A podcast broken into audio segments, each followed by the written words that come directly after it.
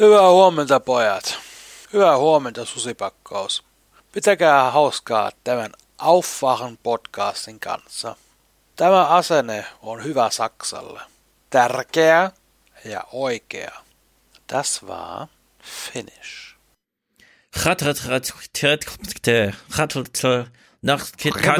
Präsentatore. Ja.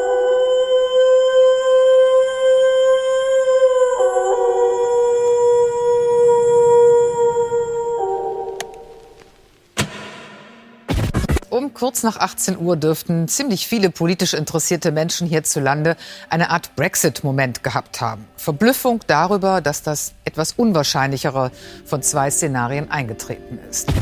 Dieser Vorabend des ersten Advents wird in die Geschichte eingehen. In die Geschichte der deutschen Sozialdemokratie und vielleicht darüber hinaus. Das hat zumindest die gesamte Führungsspitze nicht kommen gesehen oder jedenfalls nicht kommen sehen wollen. Wir haben beide kandidiert, um die SPD stärker zu machen.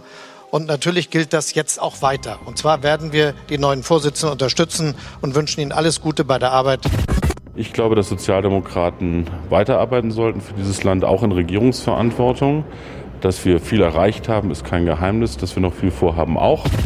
Heftiger hätte es nicht kommen können. Wofür steht jetzt die SPD?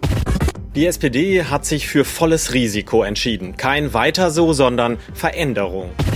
Spitzenpolitiker der Union forderten die SPD auf, sich an den Koalitionsvertrag zu halten. Nachverhandlungen werde es nicht geben.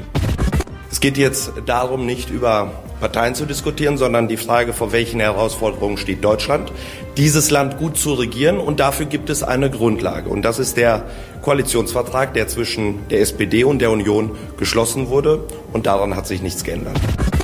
Die Frage Ja oder Nein zur GroKo ist nicht die zentrale Frage. Es geht um Inhalte. Nach dieser klaren Vereinbarung, dass es um eine Personalentscheidung an der Spitze der SPD geht, geht es eben nicht in erster Linie und nicht automatisch um eine Neuausrichtung der gesamten SPD-Politik. Die Regionalkonferenzen zeigten, innerparteiliche Wahlkämpfe sind nichts für Parteien. Sie führen nicht zu Klarheit. Rechnen Sie mit einem Ausstieg aus der GroKo? Im Moment nicht, nein. Aufbruch oder Bruch heute Abend? Aufbruch. Wir auch in der Bevölkerung große Hoffnungen haben in eine Sozialdemokratie, die sich wieder an die Seite der Menschen stellt, die Politik macht für die, für die, für die vielen und nicht für die wenigen. Es freuen sich die Jusos und es gratuliert die Linkspartei. Der Rest der Republik ist erstmal perplex und fragt sich, und was wird jetzt aus der Großen Koalition? Morgen. Guten Morgen. Morgen. Morgen. Hallo. Hallo, guten Morgen. Eine gewisse Mäßigung, zumindest im öffentlichen Auftritt, im Tonfall. Aber beide haben auch betont, dass in der AfD eben weiterhin von rechtskonservativ bis weit rechts außen weiter alles Platz haben soll. Wake up and clear your brain. Time to listen to what people are saying. Government is lying again and the media is acting insane. It's good to stay in bed and ignore the talking heads, but you can sleep when you are dead, so wake up. Die paar, die noch sind, die schaffen das nicht. Und wir hören ja jetzt gerade von den Robben und so, die brauchen immer mehr Hering, es werden immer mehr Robben. Und das ist das, äh, wir sterben aus und die Robben kommen. Was? Ja. Was? Hast du nicht gewusst, ne? Wer, wer, stirbt, wer stirbt aus? Der Mensch. Der Fischer oder was? Der, der Fischer, der Mensch als Fischer. Ah, jetzt nehmen wir uns die Robben auch noch die Heringe weg, Hans. Was sagst du dazu, Mensch? Du bist doch so ein Nordlicht. Ja, aber äh, bei Bayern sind die Robben ja verschwunden, beziehungsweise Stimmt. der eine, den sie Oh. hatten. Mm. Siehst du? Ja. Spiel, spiel, spiel doch mal ein Stereo, seinen Sound. Grandios, einfach grandios. Wer hat den Verstand? Wer ist gut für unser Land? Die anderen Reporter kann man alle vergessen. Hier ist die Hans-Jessen-Show. Thilo und unter uns äh, Gedienten, äh, du kennst doch auch noch das Kommando Robben. Ne? Ja. War man, war man doch auch froh, wenn das verschwunden war. Jetzt robbt ihr Heringe. Ja, wir robben uns langsam voran. Ihr Guten Tag. Ja, guten Tag. Guten Tag, guten Tag, Ja, guten Tag. wir kommen nachher nochmal zu den Problemen der Fischer. Ja, man soll es Ja. nicht gering schätzen. Habt ihr gute Laune? Weiß ich nicht. Also ich habe gute Laune. Ich fand das gestern wieder grandios. Was war denn Mhm. gestern? Gestern war Sonntag. Wir, wir, wir nehmen ja heute an einem Montag auf. Ich meine eigentlich das ganze Wochenende. Ich fand's grandios. Ich bin irgendwie ganz beschwipst, als hätte ich zu viel Drogen genommen oder so. Zu viel Aber Welt was- habe ich gelesen. Sei jetzt vorsichtig, was du weiter noch erzählst. Warum? Ja, wer weiß. Ich, Es gilt doch Meinungsfreiheit. Darf man irgendwas nicht mehr sagen in Deutschland oder was? Vielleicht will ich ja gar nicht wissen, was du ähm, alles am Wochenende Okay, ich lese dir vor, was man hast. alles sagen darf in Deutschland. Ich war selbst Ähm, ein bisschen er meint- überrascht, wie weit die Er meint Meinungsfreiheit geht. bestimmt, er, er, er meint bestimmt nicht den SPD-Entscheid, Hans. Er Ja, meint ich lese mal zum Thema SPD-Entscheid aus der Welt. Es ist wirklich erstaunlich. Heute ist Montag. Wenn man heute Morgen 8 Uhr, so wie ich es getan habe, mal nachschaut bei Welt.de, was ist denn so zur SPD geschrieben worden, stellt man fest, so schlecht geht's Springer gar nicht. Da arbeiten ganz schön viele Leute an dem Sonntag. Und ich lese jetzt einfach nur mal Überschriften vor, ja? Also ich, wir bleiben jetzt komplett bei Überschriften. Das, was am Ende bei Google News ankommt, bei Twitter verschlagwortet wird und so weiter, ja? Also ich füge jetzt keine Worte hinzu, ich lese einfach nur hintereinander weg Überschriften. Die SPD gibt es nicht mehr. So, geht schon mal gut los, ne? Die Union hat schon einen Plan in der Hinterhand. Das käme einem politischen Amoklauf gleich. Ich weiß nicht, ob sie sich im Klaren sind, was auf sie zukommt. Deutsche Wirtschaft fürchtet Schwächung durch neue SPD-Führung. Ja, ich auch. Von, von Markus Söder gibt es direkt eine verbale Ohrfeige. Zu lustlos und arrogant. Viele in der SPD sind verzweifelt. Das könnte zum plötzlichen Abgang Merkels führen. Kühnerts Trojaner übernehmen die SPD. Das war meine Lieblingsüberschrift. Das ist einfach Sonntagsproduktion Welt.de. Ich habe hier noch eins von Cicero. Ja. Ja. Ja. Wollen wir da, wollen, wollen wir damit mal einsteigen? Ja, weißt du, was ich, was zum? Juso-Kongress geschrieben habe in der Welt? Das war ja schon eine Woche Nein. her. Nein. Mich fuckt die Gesellschaft irgendwie total ab. Als Zitat in die Überschrift. Man will sich ja nicht gemein machen mit der Überschrift, deswegen führt man sie in Anführungszeichen. Ich hatte ja am Samstag äh, irgendwie ungewohnt viel Zeit. Ich wollte mich eigentlich noch mit einem Kumpel treffen, der dann abgesagt hatte. Und ich war noch unterwegs nachmittags und hatte ein paar Sachen eingekauft für unsere Pause die nächsten zwei Wochen. Und dann ist mir eingefallen, ach, ich melde mich aber bei Hans und mal gucken, ob er Lust hat, ins Willy Brandt-Haus zu gehen und die Machtübernahme von Olaf Schäuble zu begucken. Und Hans hatte sich nicht gemeldet und dann bin ich einfach Doch, alleine. ich habe nee, ich habe mich gemeldet. Ich habe geschrieben, du hast du hast gefragt, ähm, hast du nicht Lust spontan im Brandhaus vorbeizugucken? Da habe ich gesagt, nee, ich bin unterwegs, Ah. was was der was den Tatsachen entsprach. Ich dachte, du bist auf dem Weg zum Brandhaus. Nein, nein, nein, nein. Dann hätte ich doch nicht geschrieben, eher nicht. Hans hatte wie 80 Millionen Deutsche Besseres zu tun. Ja. Ja. Es war ja auch nicht zu erwarten, aber ich hatte irgendwie so ein Bauchgefühl, Ja. nachdem ihr, na, nachdem ihr nochmal Nor- Norbert Walter Borjans im Podcast hattet, dass es äh, da die entscheidenden 20.000 Stimmen dann nochmal generiert hat. Und das war ja auch so. Ja, aber jetzt mal ehrlich, also jetzt mal ganz ehrlich. Oh Gott. Heute, an einem Montag, zwei Tage später, kann man irgendwie den Eindruck haben, keiner hat es vorausgesehen, aber mich hat es jetzt nicht überrascht, dass die beiden gewonnen haben. Wo immer man sich umgehört hat, hieß es eigentlich, ja, es gab auf Twitter genau einen, der in meiner Timeline vorkam, aus unserer Hörerschaft, der meinte, ich habe jetzt für Scholz gestimmt, da habe ich noch gedacht, komm, den einen nehme ich jetzt mal ans Händchen, habe mit ihm noch zehn Tweets hin und her geschrieben, wo er mir nochmal erklärt. Und es war sozusagen der einzige Scholz-Unterstützer. Alles andere in Das war meiner User aus Blase äh, war Esken Walter Borjans. Aus- ja, aus aber das ist doch Blase, wirklich, genau. genau, das, das ist doch Blase. Äh, Stefan, wenn du dich erinnerst, Borjans selbst äh, war eher mehr als verhalten über die eigenen Chancen. Ja, der, der hätte, wenn er hätte wetten müssen, hätte er, glaube ich, nicht auf sich gew- gewettet. Das haben sie ja auch gesagt, Giovanni. Ich habe ja auch mit denen das geredet. Die waren, gesagt, die ja. waren eigentlich hinter der Kamera noch überraschter als vor der Kamera. Ja, kann ja auch alles sein, aber äh, also mich hätte es mehr überrascht, wenn jetzt tatsächlich nochmal Olaf Scholz gewonnen hätte. Ich glaube, also ich glaube, die Überraschung stammt daher, und das meinte ich ja auch in meiner Frage an die beiden. In der Regel hatten wir es immer so, wenn die SPD-Führung, das Establishment, sich zu etwas Mhm. ausgesprochen hat, ne, GroKo ja oder nein, dann ist, haben die, hatte, haben die Mitglieder dem immer gefolgt bisher, die letzten Jahre. Und dieses Mal ist es zum ersten Mal nicht passiert. Und das ist die Überraschung. Ja. Das Also- ist dir völlig, völlig klar. Also was da passiert ist, um es mal Mhm. äh, so zu sagen, hier ist die, hier ist im Grunde die Endmoräne der Nachbrandschen SPD-Führung von Helmut Schmidt angefangen. Die ist zum Stillstand gekommen. Mhm. Scholz war wirklich die, End, die personifizierte Endmoräne des Nachbrandschen SPD-Führungsstils. Jetzt musst du nochmal sagen, was Endmoräne ist. Viele denken jetzt, du redest schon wieder von irgendwelchen Fischen oder so.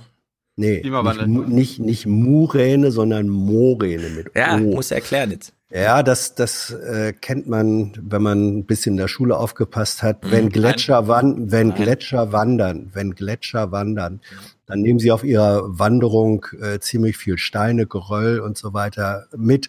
Und irgendwann kommen diese Gletscher, kommt diese Gletscherwanderung zum Stillstand, wenn nicht mehr, wenn die Verhältnisse nicht mehr so sind, wenn nicht mehr genug Kraft da ist für weiteren Fortschritt, dann bleibt der Gletscher, der gewanderte Gletscher ermattet da liegen, schmilzt weg und was dann übrig bleibt, das mitgeschleppte Geröll, das nennt man die Endmoräne. Ja, also Und ist man mal wieder überrascht in das- Berlin, dass Klimawandel ist oder was? Hätte Ähm, ja keiner voraussehen können. Ein kleines ja, Zitat nur. mindestens- das. Ja, weil ich es super interessant finde. Armin Laschet ist ja jetzt überall gewesen, ne? Unter anderem auch beim Deutschlandfunk-Interview der Woche. Und da hat er sich auch noch mal ein bisschen lustig gemacht. wenn man sich im Land Nordrhein-Westfalen umgehört hat, wo die meisten SPD-Mitglieder leben, äh, dann konnte man nicht so überrascht sein, denn das war in vielen Gesprächen schon im Vorfeld zu spüren. Und äh, immer wenn ich nach Berlin kam, hörte ich glatt das Gegenteil. Also in Berlin hat, glaube ich, von den Akteuren dort, den politischen Akteuren, auch den Journalisten kaum jemand das für möglich gehalten. Das zeigt mir manchmal, wie weit die Wahrnehmung doch weg ist von dem, was an der Basis passiert. Ach ja. Da könnt ihr mir jetzt sagen, was ihr wollt. Da könnt ihr mir sagen, das- was ihr das wollt. Aber es hat auch wieder ein bisschen was Ja. von Berliner Blase. Und zwar ziemlich Hans, viel, ja. ehrlich gesagt. Hans, ja, das ja, stimmt. Hans, das ja, ja, ja, ja. Und wie heißt und wie heißt Armin Laschet, sehr prominenter Fellow North Rhine-Westphalian, ein gewisser Nor- Christian Norbert Lindner, Norbert Walter ein gewisser Christian, ein gewisser Christian Lindner, Ja. der war total baff. Und wo lebt Ja. Christian Lindner? Auf der Twitter. lebt- Der lebt in Ja, Berlin, richtig. Ja, und in NRW. Nein, es war wieder Also, solcher aber- typischer Berliner Ja, aber- Blasenmoment. Aber Ste Ja. Stefan hat ja wirklich einen Punkt. Ich meine, ich weiß nicht, ob Ja, ich ja. Äh, euch vorher noch geschrieben hat. Nee, ich habe glaube ich Stefan erst geschrieben, nachdem die äh, das Ergebnis war. Aber in dem Raum, wo ich war, war ich der Einzige, der so ein bisschen noch so, hm, na, vielleicht wären es sie ja doch und vielleicht gibt es eine Überraschung und die anderen waren alle nur, naja, ich bin jetzt hier, um das zu filmen oder fahre ich nach Hause und Mhm. äh, tschüss, hier passiert ja eh nix. Ja, natürlich. Und äh, wie gesagt, das ist, äh, äh, ich, es ist nicht, es ist schon auch der Faktor Berliner Blase spielt natürlich auch eine Rolle. Aber nochmal, wenn wenn Boyans, äh, Walter Boyans und Esken selbst so zutiefst überrascht waren, meine Güte, mehr NRW umhören als die beiden geht doch gar nicht. Ja, aber willst du jetzt, dass die beiden wie so Boxer auftreten, die total von sich Nein. überzeugt und hier nochmal und jetzt mache ich die schon in der Pressekonferenz fertig? Nee, die mussten natürlich Naja, aber demütig nicht, an aber, die Sache rangehen, es aber- selbst nicht aber ganz nicht so. glauben. Also wir, also wir, ist- äh, behalte Ja. deinen Gedanken dazu. Wir kommen nachher Ja. auch zu Lanz, der nämlich Ja, genau ja. diese Frage auch gestellt hat. Ja, sehr, und sehr da klären wir das Ich, nochmal. ich finde, ich finde, wir sollen nur nicht in die Karl-Kraus-Falle tippen, äh, tappen. Was ist die Karl-Kraus-Falle? Jetzt muss man dir Ja, alles ja. aus der Nase ziehen. Ja, ähm, der, einer der schönsten Jetzt bist Sätze, du in die Hans-Jessen-Falle getappt. einer der schönsten Sätze von Karl Kraus ist doch, der Journalist ist einer, der hinterher alles immer schon vorher gewusst hat. Ja, vor allem, wenn er vorher nicht weiß, wer gewinnt, aber danach Oh. immer zuverlässig weiß, was eigentlich richtig gewesen wäre. Und dass man es eigentlich doch schon längst vorher wenigstens halb im Urin Das- gehabt Okay, hat. okay. Auch immer. Kannst du anfangen mit Ja. deiner Statistik von, vom ZDF? Hast du die Mit dabei? meiner Statistik, oh, du überforderst mich schon wieder hier. Zu, zu viel, zu viel von allem. Ne? Eine schöne Oma, die zu viel sagt. Ja, also Statistik. Du meinst jetzt Politbüro-Barometer? Richtig, äh, lass uns damit mal einsteigen. Okay. Wir haben die SPD-Anhänger nach ihrem gewünschten Doppel gefragt. 38 Prozent sind für Olaf Scholz und Clara Geiwitz. Norbert Walter Bojans und Saskia Esken finden bei Rot, 22 Prozent Zustimmung. Die meisten SPD-Anhänger, 40 Prozent, haben sich in der Führungsfrage jedoch kein Urteil erlaubt. Also, Mama, Mama, also das Hm? Duo habe ich gar nicht auf der Bühne gesehen. Das Kein Duo Urteil. kein Urteil. Also Ja. Thomas Kein und Ursula Ja. Urteil. Naja, sagen wir mal so, ist Ja, dieses kein Urteil-Ding spiegelt die Wahlbeteiligung ziemlich gut wider. Dann, äh, ich habe es ja auf Twitter auch schon geteilt, sehr viel Gegenwind. Das sind ja die Anhänger und nicht die Mitglieder und so weiter So und so ist fort. Hans nickt So auch ist schon. es. Aber Das ist Hans, jetzt ist die Frage. Medienwirkungsforschung. Genau, Das ist jetzt, jetzt die Frage an Hans. Hans, du Mhm. stellvertretend für alle, die mir geschrieben haben, aber war doch klar, dass das nicht repräsentativ für die Umfrage ist, weil das ist ja hier die Anhängerschaft und nicht die Mitglieder. Erklär uns doch mal, warum das ZDF am Abend vorher, also weniger als 24 Stunden vor Verkündung dieses Urteils, diese Zahlen hier präsentiert. Warum machen sie das? Ähm, weil es eine interessante Frage Mhm. ist, weil sie, weil sie, äh, fürchte ich, doof genug sind, nicht zu reflektieren, dass sie damit möglicherweise nochmal in die Wahl äh, eingreifen, wobei Nein, die am durch. Vorabend, ich, eben am Vorabend der Verkündung kann man dann eben doch nicht mehr damit äh, äh, eingreifen. Nein, äh, sie wollen damit eine gewisse äh, Fallhöhe aufbauen, denn die Wahl, die, die Abstimmung war ja nur innerhalb der SPD-Mitgliedschaft. Ähm, und dann wollten sie wohl mal sehen, na mal gucken, wenn wir hier ein Ergebnis haben, so entscheidet die SPD, wie verhält sich das denn zu dem, was die Anhänger dieser Partei eigentlich wollen? Weil es nicht identisch ist, kann man da immer die Hoffnung haben, oh, wir vergleichen mal das Interne mit den externen Erwartungen. Das ist Ja, aber- vermutlich die, aber das, der, der wollen- Grund dahinter. Wollen die SPD-Anhänger diese beiden Paare oder kennen sie, also ist das nicht ein Nee. Ausdruck, wen sie davon kennen? Ja, natürlich, natürlich. Also die Frage, Frage steht ja Gott sei Dank da, welches Kandidatenpaar wäre für die SPD besser? Ja, aber Ähm, wa- was, und da, was heißt, warte mal. Moment, Hans, wa- was heißt Ja? besser? Also besser, damit die SPD stirbt oder besser im Also, Sinne von, dass die SPD überlebt? Thilo, Thilo, da es eine Umfrage unter SPD-Anhängern war, ja, darf Also man ich- davon ich ausgehen, wähle, dass es dann ich wähle nicht die SPD, damit sie stirbt, damit ich doch mal sagen kann, ich habe Ja. noch mal Ja. die SPD Ja. gewählt. Also ich will du mal hast sagen, die, was du ich hast die Oma von der Treppe finde. gestoßen, damit sie einen schnellen Tod Ja. erleidet. Also. Glückwunsch. Wie heißt die Frau Rosenfeld oder was? Die Weltchefredakteurin? Die beste, die beste, ja. Ihr wisst, Da- Dagmar Rosenfeld, sie war übrigens auch bei Land, sie saß mit da, hat absolut versagt in der Rolle des Winfried Weimar oder wie er heißt, Wolfram Weimar, äh, Lanz Argumente gegen seine Gäste zu machen. Deswegen musste Lanz es selbst machen, er hat sich damit auch ziemlich auf die Fresse gelegt.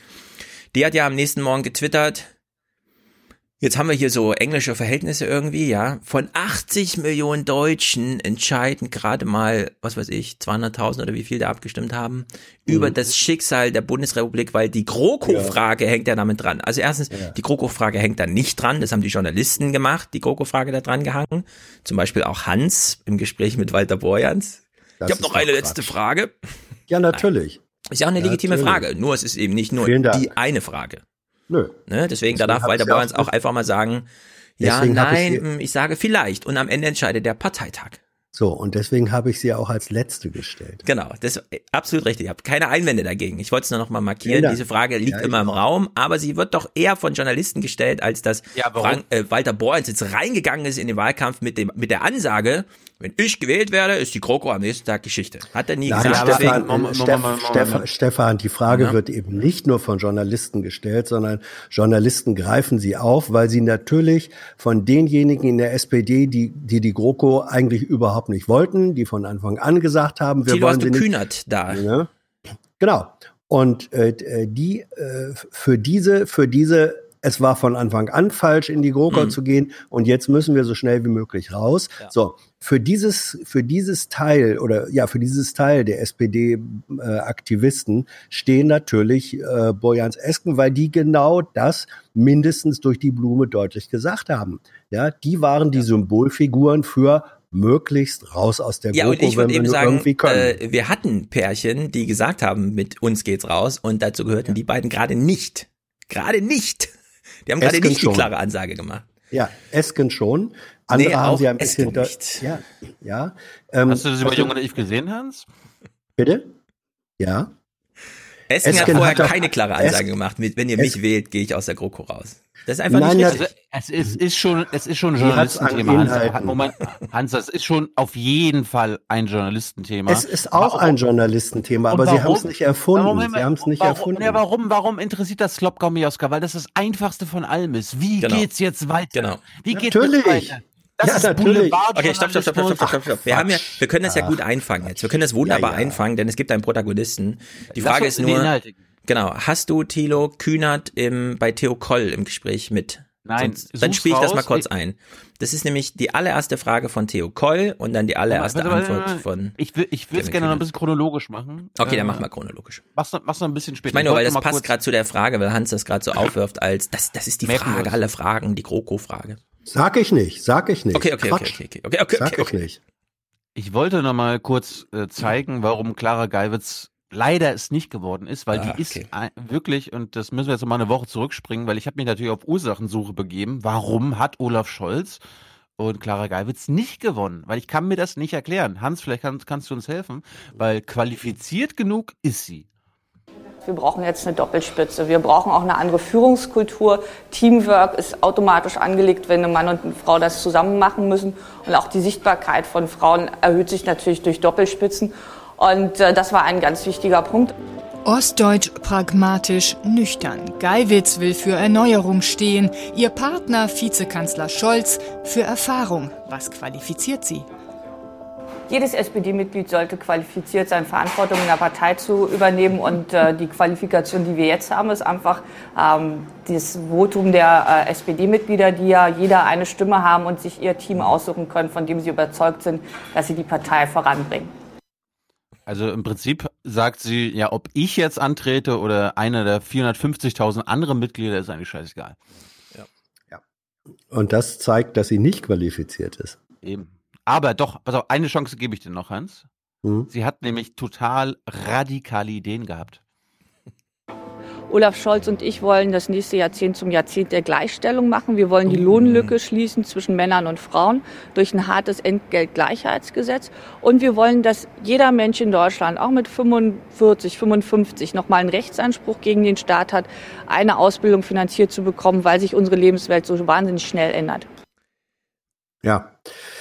Also damit ist äh, die etwas Älteren kennen Olaf Scholz noch unter dem Spitznamen der Scholz der Scholzomat, der Scholzomat. Mhm, das mhm. war in seiner Zeit als SPD-Generalsekretär. Er konnte sozusagen mit mit einer automatenhaften äh, Starre Inhalte äh, runterspulen und sie ist die etwas jüngere, etwas äh, östlichere weibliche Variante des Scholzomaten. Also da haben zwei Scholzomaten ähm, zusammen kandidiert und das vor allem vor dem Hintergrund der, des Niedergangs dieser Partei äh, und ihrer äh, auch ihrer Wäh- Wählerbasis äh, in den letzten äh, 10, 15 Jahren. Hey, der Niedergang kommt nicht. doch jetzt erst, Hans. Hast du die Kommentare nicht gelesen gestern? Ja, Bisher war alles in Butter, jetzt geht die SPD natürlich. Ja, ja, ja, ja. Wie gesagt, Endmoräne. Ja, aber das Ding ist, warum ich sie ja eigentlich nochmal für letztes Mal sogar schon mitgebracht hatte, ich hatte mich echt gefragt, wenn ich war ja auch eigentlich davon ausgegangen, dass Scholz gewinnt und sie damit auch, dass sie die unbekannteste und äh, äh, langweiligste SPD-Vorsitzende ever werden würde. Aber Obwohl sie Witze im Namen trägt. Stimmt. es gibt auch schlechte Witze. Stimmt. Ich hatte auf jeden Fall, ich war auf jeden Fall dabei, hatte ja auch irgendwie äh, das zweite oder dritte Interview bekommen, was lustigerweise dazu geführt hat, dass ich am Samstag und am Sonntag immer so als Schnitt, als, als wie, wie, sagt Stefan immer, als äh, Schnittbild. B- äh, nee, B-Roll heißt es. B-Roll gelaufen bin bei den Nachrichten. Also die haben immer mein, mein Interview, Hm. wie ich sie da gefilmt habe. Äh, Ja, das haben sie als, als Schnittbild genommen. War ihnen, war ihnen Aber du hast dich auch Fall ziemlich mal- ins Bild reingedrängt, oder? Du saßt ja gleich ganz vorne bei der Verkündung. Du Nee, nee, nee. sprangst Also einen die ja an, wenn man mal, den Phoenix Livestream das, das können wir, das können wir kurz sagen. Die, die Kameras stehen auf der anderen Seite der Ah. Bühne. Und dann sind sie hinten rangekommen oder dann haben sie gesagt, okay, was Ja, ich meine, als Und- alle noch auf der Bühne standen und du in der ersten Reihe saßt. Und Nee, Phoenix das, das meint er ja nicht. Das diese meint er nicht. seitwärts. Sondern das, sondern Ich meinte die Interviewsituation. Ja, ja, ich weiß. die ich Interview, weiß. die haben sie alle, die haben sie alle meistens als Schlussig, als Schlusseinstellung mit drin gehabt, weil es eben bei so einem Event dürftig wenig Bilder gibt und dann ist man schon froh. Weißt du, häufig filmen Kameraleute, dann Kameraleute, die Kameraleute filmen und das wird dann reingeschnitten. Und hier ist man dann schon froh, wenn man wenigstens äh, jemanden hat, der ein bisschen anders aussieht als der normale Kameramann und der die Objekte der Berichterstattung, Herrn äh, ne, das siegreiche Duo, äh, dann filmt. Das ist schon mal ein sensationell Was- neues Bild. Ja, ein Journalist, der seine Bild, Kamera selber hält. Wo gibt's denn sowas? Ja, genau. Apropos neues Bild, was mir sofort aufgefallen ist, ich weiß nicht, ob ich das Stefan auch erzählt habe, es gab ja so den Ali bei der SPD, Mhm. also es ist so derjenige, der Den so ein Ali? bisschen da Ali Ja. Wangenheim, Pressesprecher. weiße Haare, äh, der kümmert sich um die ganzen Pressensachen. Der Ja. hat mich sonst immer mit dem Arsch angeguckt. Und auf einmal, die beiden waren gewählt. Und ich so, naja, ich wollte eigentlich auch noch ein Interview. Und auf einmal, ja, kein Problem. Wann, wann willst du? Ich so, na, so schnell wie möglich. Gut, kriegen wir hin. Also der hat auf jeden Fall sofort so ein kleines, ich weiß nicht, nicht Umdenken eingesetzt, aber auf, auf einmal war man jetzt nicht mehr, oh nee, also du, never. Sehr war, gut. Das war schon mal schön. Und dann dachte ich so, ich sag, ich sag Stefan nochmal am, am Samstag Bescheid, so guck doch nochmal ein bisschen heute Journal und Tagesthemen. Ich will sehen, wie die darauf reagieren. Die werden ja wahrscheinlich auch äh, Aufbruch äh, feiern. Ne? Also die werden ja auch froh sein, dass dieser Kelch Olaf Schäuble an uns vorbeigegangen ist. Und ähm, ja, damit be beschäftigen wir uns jetzt mal. Also ich Mhm. hatte Unrecht. Äh, ich habe es im Intro ein bisschen schon eingefügt. Äh, die waren alle geschockt. Also die sind mal wieder, die Journalisten sind mal wieder von sich auf äh, die Bevölkerung ausgegangen. Ne? Also wenn sie selber überrascht sind, muss die Bevölkerung auch überrascht sein. Wenn sie perplex sind, müssen alle in der Welt auch perplex sein. Ja. Aber be bevor wir zu unseren staatstragenden Medien kommen, gehen wir kurz nach Hamburg. Äh, Hans nicht Wahlheimat. Ich wollte gerade sagen. Du, warst, du hast nie in Hamburg gelebt, Hans, ne? Nein. Ja. Auf jeden Fall gibt's da auch eine SPD-Vorsitzende, die nicht Olaf Schäuble heißt. Und ähm, die musste natürlich auch zu dieser Wahl sprechen, aber erstmal beschäftigen wir uns ganz kurz mit ihrer GroKo-Bilanz, finde ich immer noch herrlich. Wird nun das passieren, was die Jusos in die schmissige Formel GroKo aus am Nikolaus gepackt haben am 6. Dezember? Werden Sie darüber entscheiden?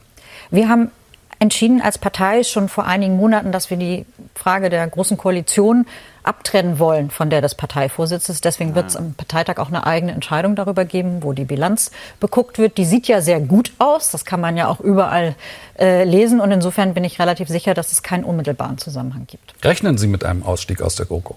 Im Moment nicht, nein. Ja. Was ich, was, was ich natürlich wieder lustig finde, sie bezieht sich darauf, was man auch überall lesen könne, wie erfolgreich die GroKo-Bilanz sei. Dabei kann man das lesen, wenn man Steffen Seiberts äh, quasi äh, Mhm. Koalitionsbericht liest. Aber wer war sie jetzt sonst- nochmal? Sag nochmal kurz, wer war sie? Die SPD-Vorsitzende in Hamburg. Ah, okay. Also Tschetschner ist offenbar nur Bürgermeister, aber nicht SPD-Vorsitzender. Ja. Richtig, Hans? Ja. Was ich interessant fand, äh, Also soweit ich das- weiß, Entschuldigung, ich sage das jetzt einfach so reflexhaft. Ähm, ich vermute es, ich bin mir nicht sicher. Oder die warum haben auch schon eine? Doppelspitze, wer weiß. Oh. Ja, aber warum, warum, warum gucken wir das? Der NDR ist in Hamburg ne? und ist ja ein Hamburger Sender. Und Jens Riewer hat natürlich eine kritische Distanz zu dieser Hamburger SPD. Hört mal genau zu.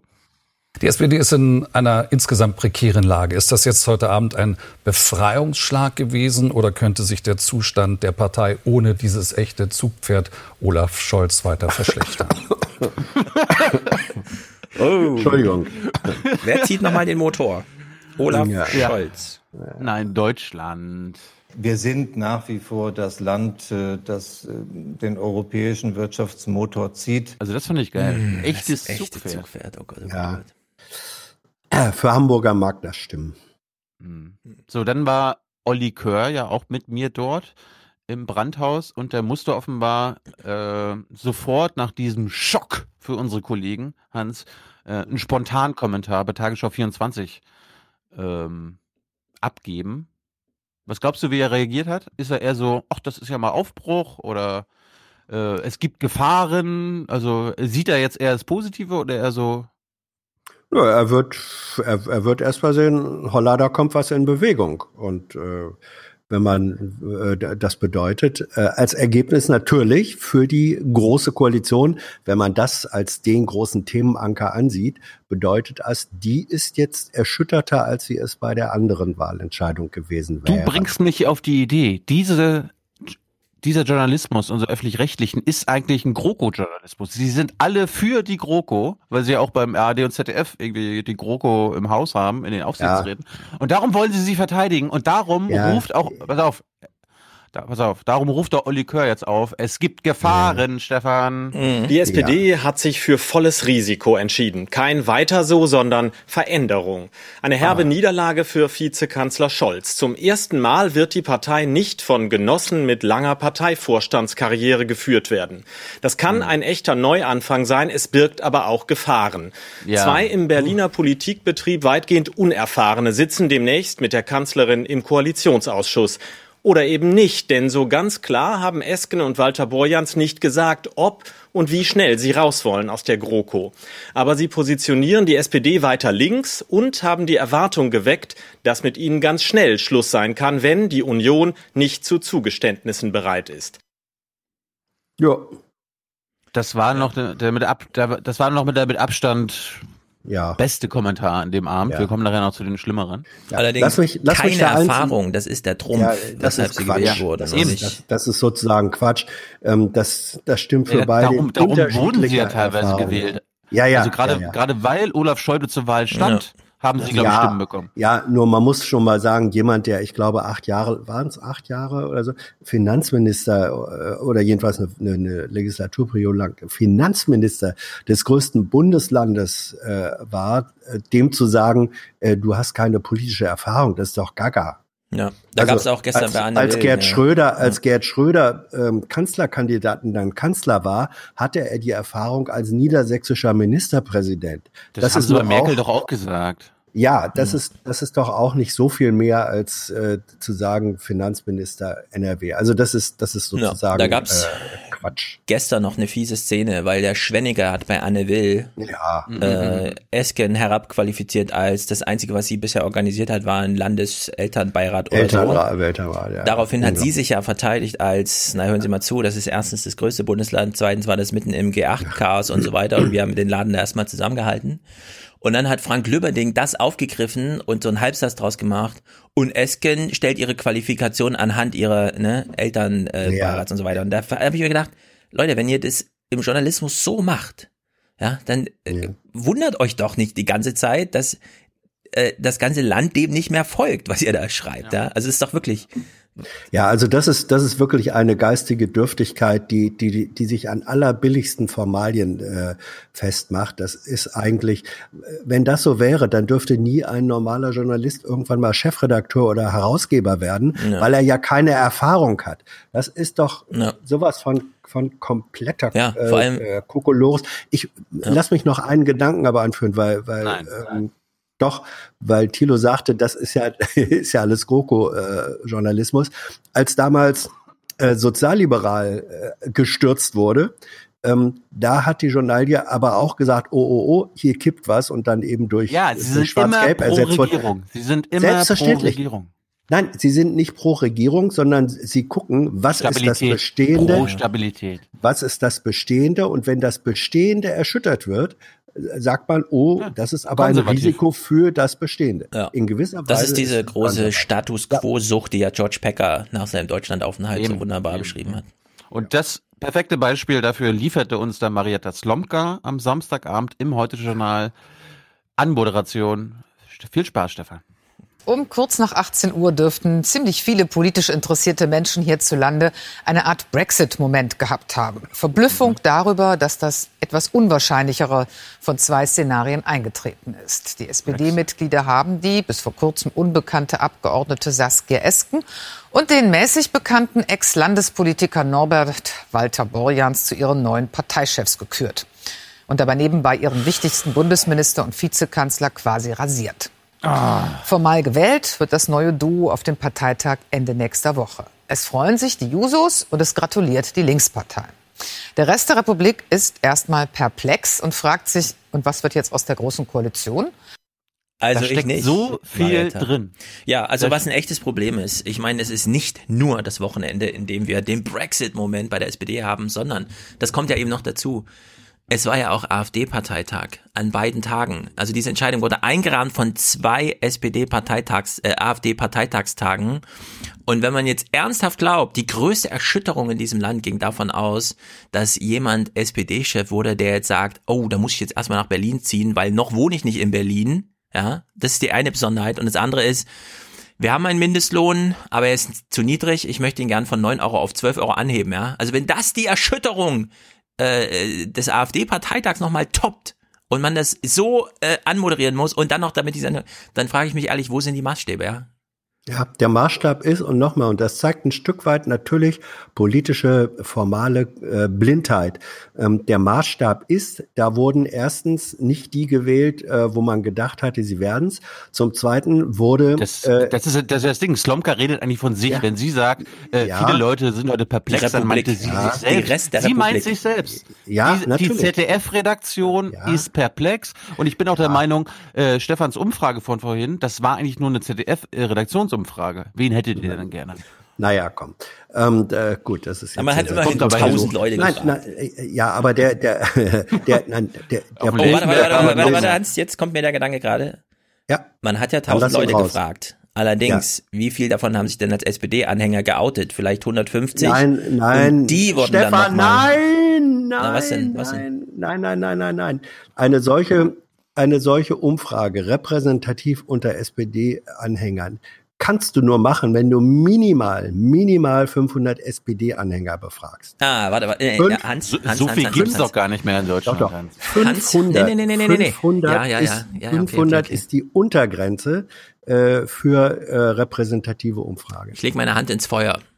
Man hat allerhöchstens 2000 oder dieses 2003, damit es schöne Kommastellen geben, die toller aussehen als einfach nur runde Zahlen, genommen. Und davon ist die SPD-Anhängerschaft eine Untergruppe aus den Befragten. Da kommt man, also wenn die da über 500 Stichprobengröße kam an SPD-Anhängerschaft, wäre ich wirklich überrascht und ich bin mir ziemlich sicher, dass sie das nicht geschafft haben. Die Forschungsgruppe Wahlen fragt nicht 5000 Leute, um bei einer Subgruppe Anhängerschaft auf mindestens 500 zu kommen. Das ja, also nicht. ich kann dir, ich kann dir, äh, dann hätten sie sozusagen gegen ein Grundgesetz der empirischen Wahlforschung. Das glaube ich nämlich. Äh, äh, äh, verstoßen. Das hätten sie, das hätten sie dann äh, äh, äh, auch äh, nach deutlich machen müssen, weil normalerweise gilt, wenn du, wenn du etwas über eine Grundgesamtheit repräsentativ sagen willst, dann muss selbst bei Schnellumfragen die Grundgesamtheit, äh, das gilt repräsentativ ab 500, eigentlich äh, immer 1000. So, wenn man jetzt sagt, wir haben ein gesamtes Sample von 1000 Befragten und die schlüsselst du dann nochmal auf, ja, das kannst, das kannst du machen. Wir haben 1000 Deutsche befragt und von denen sagen die CDU-Anhänger das, die SPD-Anhänger das und die Grünen-Anhänger das. Dann, wenn man das kenntlich macht, dann kann man das so sagen. Das ist dann aber nicht mehr repräsentativ. Also Und ich vermute deswegen, nicht, wenn- dass sie wenn- auf diese Stichprobengröße, wie du sie jetzt genannt, gekommen sind. Ja, also Also, also Barometer sagt, sie haben 1340 zufällig Ausgewählte erreicht und da Mhm. ist jetzt nichts von, wie viel Genau. davon jetzt SPD-Anhänger waren. Die SPD-Anhänger sind eine Subgruppe davon. So, das heißt, die hatten, die haben ja eine Projektion gemacht, da Mhm. war 13 Prozent SPD, das heißt, von den 1300 sind es vielleicht 150 Ja. gewesen und von denen haben sie das jetzt gemacht. Das glaube Ja. ich nämlich. Das ruht Ja, auf 150 das- Befragten. Ja, das ist dann nicht mehr repräsentativ. Mhm. Nö, ist es nicht mehr. Richtig. Repräsentativ war aber Marietta Slomka am Samstagabend, weil sie Fragen gestellt hat, die sie gar nicht, also sie wusste gar nicht, was sie da für Fragen stellen sollte, weil die irgendwie so perplex war und hatte offenbar auch nicht so viel Vorbereitung, weil Ba- Borjans war ja zugeschaltet, hat jetzt nicht irgendwie bis 22 Uhr gewartet, sondern die haben da anscheinend schon vorher die Schalte gemacht. Aber ich fand, äh, ich weiß nicht, ob Hans schon Hans gesehen hat, aber Slomka Das ja war das schlechteste Interview. Das war, ich habe dir das auch geschrieben gleich hinterher. Das, das war das schlechteste Interview, was ich seit Jahren von Slomka äh, gesehen habe. Sie Mhm. hatte überhaupt keinen Plan, was sie fragen wollte. Sie hatte Okay, auch Spieler. überhaupt keinen, keinen Plan, was, was zu fragen gewesen wäre. Das war einfach nur schlecht. Gut, Sehr ich habe zusammengefasst. Mhm. Guten Abend, Frau Slomka. Wie mulmig ist Ihnen angesichts der historischen Verantwortung, die Sie da jetzt für Ihre Partei übernehmen werden? Äh, mulmig ist mir gar nicht. Im Gegenteil, ich freue mich natürlich über das Ergebnis. An dem Amt sind schon eine Menge sehr erfahrener SPD-Politiker gescheitert, darunter ein Bundeskanzler, ein Ex-Ministerpräsident, ein Urgestein zuletzt wie Andrea Nahle. Also wir konzentrieren uns doch mal darauf, was sie Mhm. fragt, wofür sie sich Oder interessiert. ein Schwergewicht wie Sigmar Gabriel. Scheint so, als wenn man im Willy Brandt-Haus besser keine Fehler macht. Na ja, gut, man sollte nirgends Fehler machen. Ich könnte mir vorstellen, dass das wirklich funktionieren kann. Von dieser Basis hat sich aber auch nur die Hälfte dazu aufraffen können, überhaupt mitzumachen bei dieser Wahl. Äh, Wenn man die Uh. 50-Prozent-Grenze ein Stück überschreitet, dass das eigentlich ein normaler Wert ist. Ich gebe zu, äh, bei einer solchen Frage würde ich mir auch wünschen, dass 100 Prozent der Mitglieder sagen, ich will mitentscheiden, wer diese Partei führt. Äh, Das ist einfach nicht realistisch. Nun verdanken Sie diese Wahl, Sie und Frau Esken, auch der Mobilisationskraft der Jusos. Die werden nun aber auch erwarten, dass Sie liefern. Und liefern, das heißt in deren Sicht raus aus der Großen Koalition. Äh, Und äh, auch die Jusos wissen, äh, dass sie sich durchaus jemanden mit einem eigenen Kopf äh, an die Spitze mitgewählt haben, neben vielen anderen. Äh, Aber dass die Jusos äh, Schwung gebracht haben in die Debatte äh, und dass auch Kevin Kühnert äh, ein ja, Herr Walter Borjans, das Kopf ist jetzt Ich aber glaube, das, äh, keine Antwort auf die bestreiten. Das ist jetzt aber keine Antwort auf die Frage, ob Sie, wie Frau Esken das ja auch ausdrücklich will, aus der Großen Koalition so schnell wie möglich aussteigen werden. Ich immer wieder auch gesagt, äh, die Frage Ja oder Nein zur GroKo ist nicht die zentrale Frage. Es geht um Inhalte. Die ist Grund dafür, dass die Partei so klein geworden ist, dass Ränder so stark geworden sind. Also muss man Aber wir sind nun mal in dieser großen Koalition drin. Na, wir sind erst mal drin. Äh, Und an den Themen wird sich entscheiden, was mit diesem Partner geht und was nicht. Gut, jetzt gehen wir mal davon aus, dass die Union vielleicht keine Lust hat, Und die Debatte, die Debatte führt der Parteitag. Aber der Parteitag hat natürlich jetzt durch die Mitglieder hier auch ein, ein Votum bekommen. Und das ist ja nicht nur eine Personalentscheidung, sondern auch eine Richtungsentscheidung. Jetzt gehen wir mal davon aus, dass die CDU, CSU keine Lust haben, den Koalitionsvertrag wieder aufzuschnüren nach gerade mal zwei Jahren. Wie reagieren Sie dann? Gibt es dann einen Zwei Rückzug Jahre. aus der Großen Koalition? Es gibt für mich auch nicht unbedingt ums Aufschnüren, aber ich weiß zum Beispiel, dass Herr Linnemann von einem nötigen Update äh, spricht, dass die Kanzlerin äh, in den Haushaltsberatungen davon gesprochen hat, dass wir uns jetzt nochmal verschärft dem Thema Klimaschutz, dem Thema Auseinanderdriften der Gesellschaft zuwenden müssen, der Transformation in der Automobilwirtschaft. Das sind ja alles Themen, die darauf deuten, dass auch die CDU weiß, dass man etwas ändern muss. Möglicherweise sogar in einer ähnlichen Richtung wie wir. Äh, Und deswegen glaube ich, dass man es, dass alles nicht so heiß gegessen wird, wie es gekocht wird. Mhm. Tja. was War soll man überfordert, ich. Schließe mich Hans an. Danke. Gruselig ist Hm. das. Sie, sie hatte wahrscheinlich schon die Fragen für Olaf Schäuble vorbereitet. Ja. Ich fand, äh, Karim Mioska hat es in den Tagesthemen besser gemacht. Die hat nämlich die andere Hälfte der neuen Spitze bekommen, Saskia Esken. Äh, hat bessere Fragen gestellt und Esken hat äh, Labors Spruch inkorporiert. Was bringen Sie mit, um die SPD wieder zu alter Stärke zu führen? Ich bringe mit viel Herzblut für diese So- Sozialdemokratie und ich glaube, dass ähm, äh, wir auch in der Bevölkerung ähm, große Hoffnungen haben in eine Sozialdemokratie, die sich wieder an die Seite der Menschen stellt, die Politik macht für die, we- für die, für die vielen und nicht für die wenigen und ähm, äh, die Partei zu dem zusammenzuführen und äh, wieder zu alter Stärke zu führen. Hm. Mhm. For the many. Ja. Und schon- Wenn, Jetzt wenn kommen wir, Bekleidungssignale aussendet, dann war das rot und schwarz mit Kreuz. Mhm. ja, für unsere Hörer. Rot, rot, rot! Rot pur! Jetzt kommen wir mal zu dem Streitpunkt hier äh, auch im Podcast. Raus aus der GroKo. Was hat Esken gesagt? Was will sie? Hat sie wirklich gesagt, raus? Oder wie ist es jetzt? Wir haben uns vorgenommen, tatsächlich den, den, äh, den Parteitag. Der Parteitag wird über diese Frage debattieren ähm, und wird auch einen Weg, ähm, äh, über einen Weg entscheiden, äh, wie wir weiter vorgehen. Wir haben immer gesagt, dass es auf die Inhalte ankommt, nicht so sehr auf die, die bisher erledigt worden sind, also die Halbzeitbilanz, sondern dass es darum geht, dass wir uns jetzt fragen, was braucht das Land und was braucht das Land tatsächlich heute aber und stimmt, nicht erst Esken, in zwei Entschuldigung, Jahren. Entschuldigung, dass ich Sie unterbreche, aber das stimmt Ja. gar nicht. Sie, Sie haben auch über den Koalitionsvertrag gesprochen und zwar sehr konkret. Sie wollen den nämlich aufschnüren und wenn Genau. die Union da nicht mitmacht, wollen Sie Ihrer Partei den Rückzug aus der Koalition empfehlen. Nun sagt aber die CDU-Chefin, Nachverhandlungen mit mir nicht. Also eigentlich ist die Konsequenz jetzt raus. Hm. Ehrlich gesagt ähm, hat Frau Kramp-Karrenbauer bereits im März äh, die Revisionsklausel. Ich finde es aber gut, dass die Tagesthemen-Moderation die erste Reaktion vor der Presse ernst nimmt und für äh, ja. Gottes Wort hält. Klausel zitiert und hat gesagt, wenn sich neue, wenn sich Veränderungen ergeben haben im Lauf der ersten zwei Jahre, dann äh, könne man neue Vorhaben vereinbaren und genauso steht es da auch drin. Äh, mhm. Und insofern wundere ich mich, dass sie heute sagt, und das kann sie sich gar nicht vorstellen, wir werden äh, ins Gespräch kommen, wir werden sehen, zu welchen Ergebnissen wir kommen. Ja, da hat jetzt aber die gute Frau Esken auch die Revisionsklausel falsch zitiert. Wieso? Aha. Ja, sie hat ja gesagt, da steht ja drin, ähm, wenn sich Dinge verändert haben, dann könne man auch über neue Inhalte sprechen. Das steht eben nicht drin. Sondern? Sondern da steht drin, wenn Verhältnisse sich so weit verändert haben, dass neue Vorhaben äh, beschlossen werden müssen. Und dieses Können und Müssen, das hat eine ganz andere Art von Druck und Imperativität. Ja, ähm, ist allerdings äh, ist nicht beliebig. Nee, nee, ist eben Nerdkram. nicht beliebig. Also bei Nö. Anne Will hat sie es gestern sehr clever gemacht. Ich weiß nicht, warum das alle so blöd fanden. Bei Anne Will hat sie eindeutig gesagt, wir haben in der Bevölkerung ein neues Bewusstsein beim Thema Klima. Jetzt kann man natürlich sagen, aber das ist ja jetzt keine Wahrheitslage, die ein Müssen erfordert, sondern man sagt einfach, die Bevölkerung, das haben wir die letzt, das letzte Jahr gesehen, ja, also genau die letzten zwölf Monate. Die Bevölkerung will beim Thema Klima eigentlich nicht den zwei Jahre alten Koalitionsvertragsbeschluss, sondern da wünscht man sich eigentlich nochmal eine neue Verhandlung. So, jetzt kann man natürlich sagen, naja, aber nur weil sich die Bevölkerung das wünscht, aber wenn sie sich jetzt als Anwältin der Bevölkerung hinstellt beim Thema Klima und die SPD das nächste Jahr durchnervt.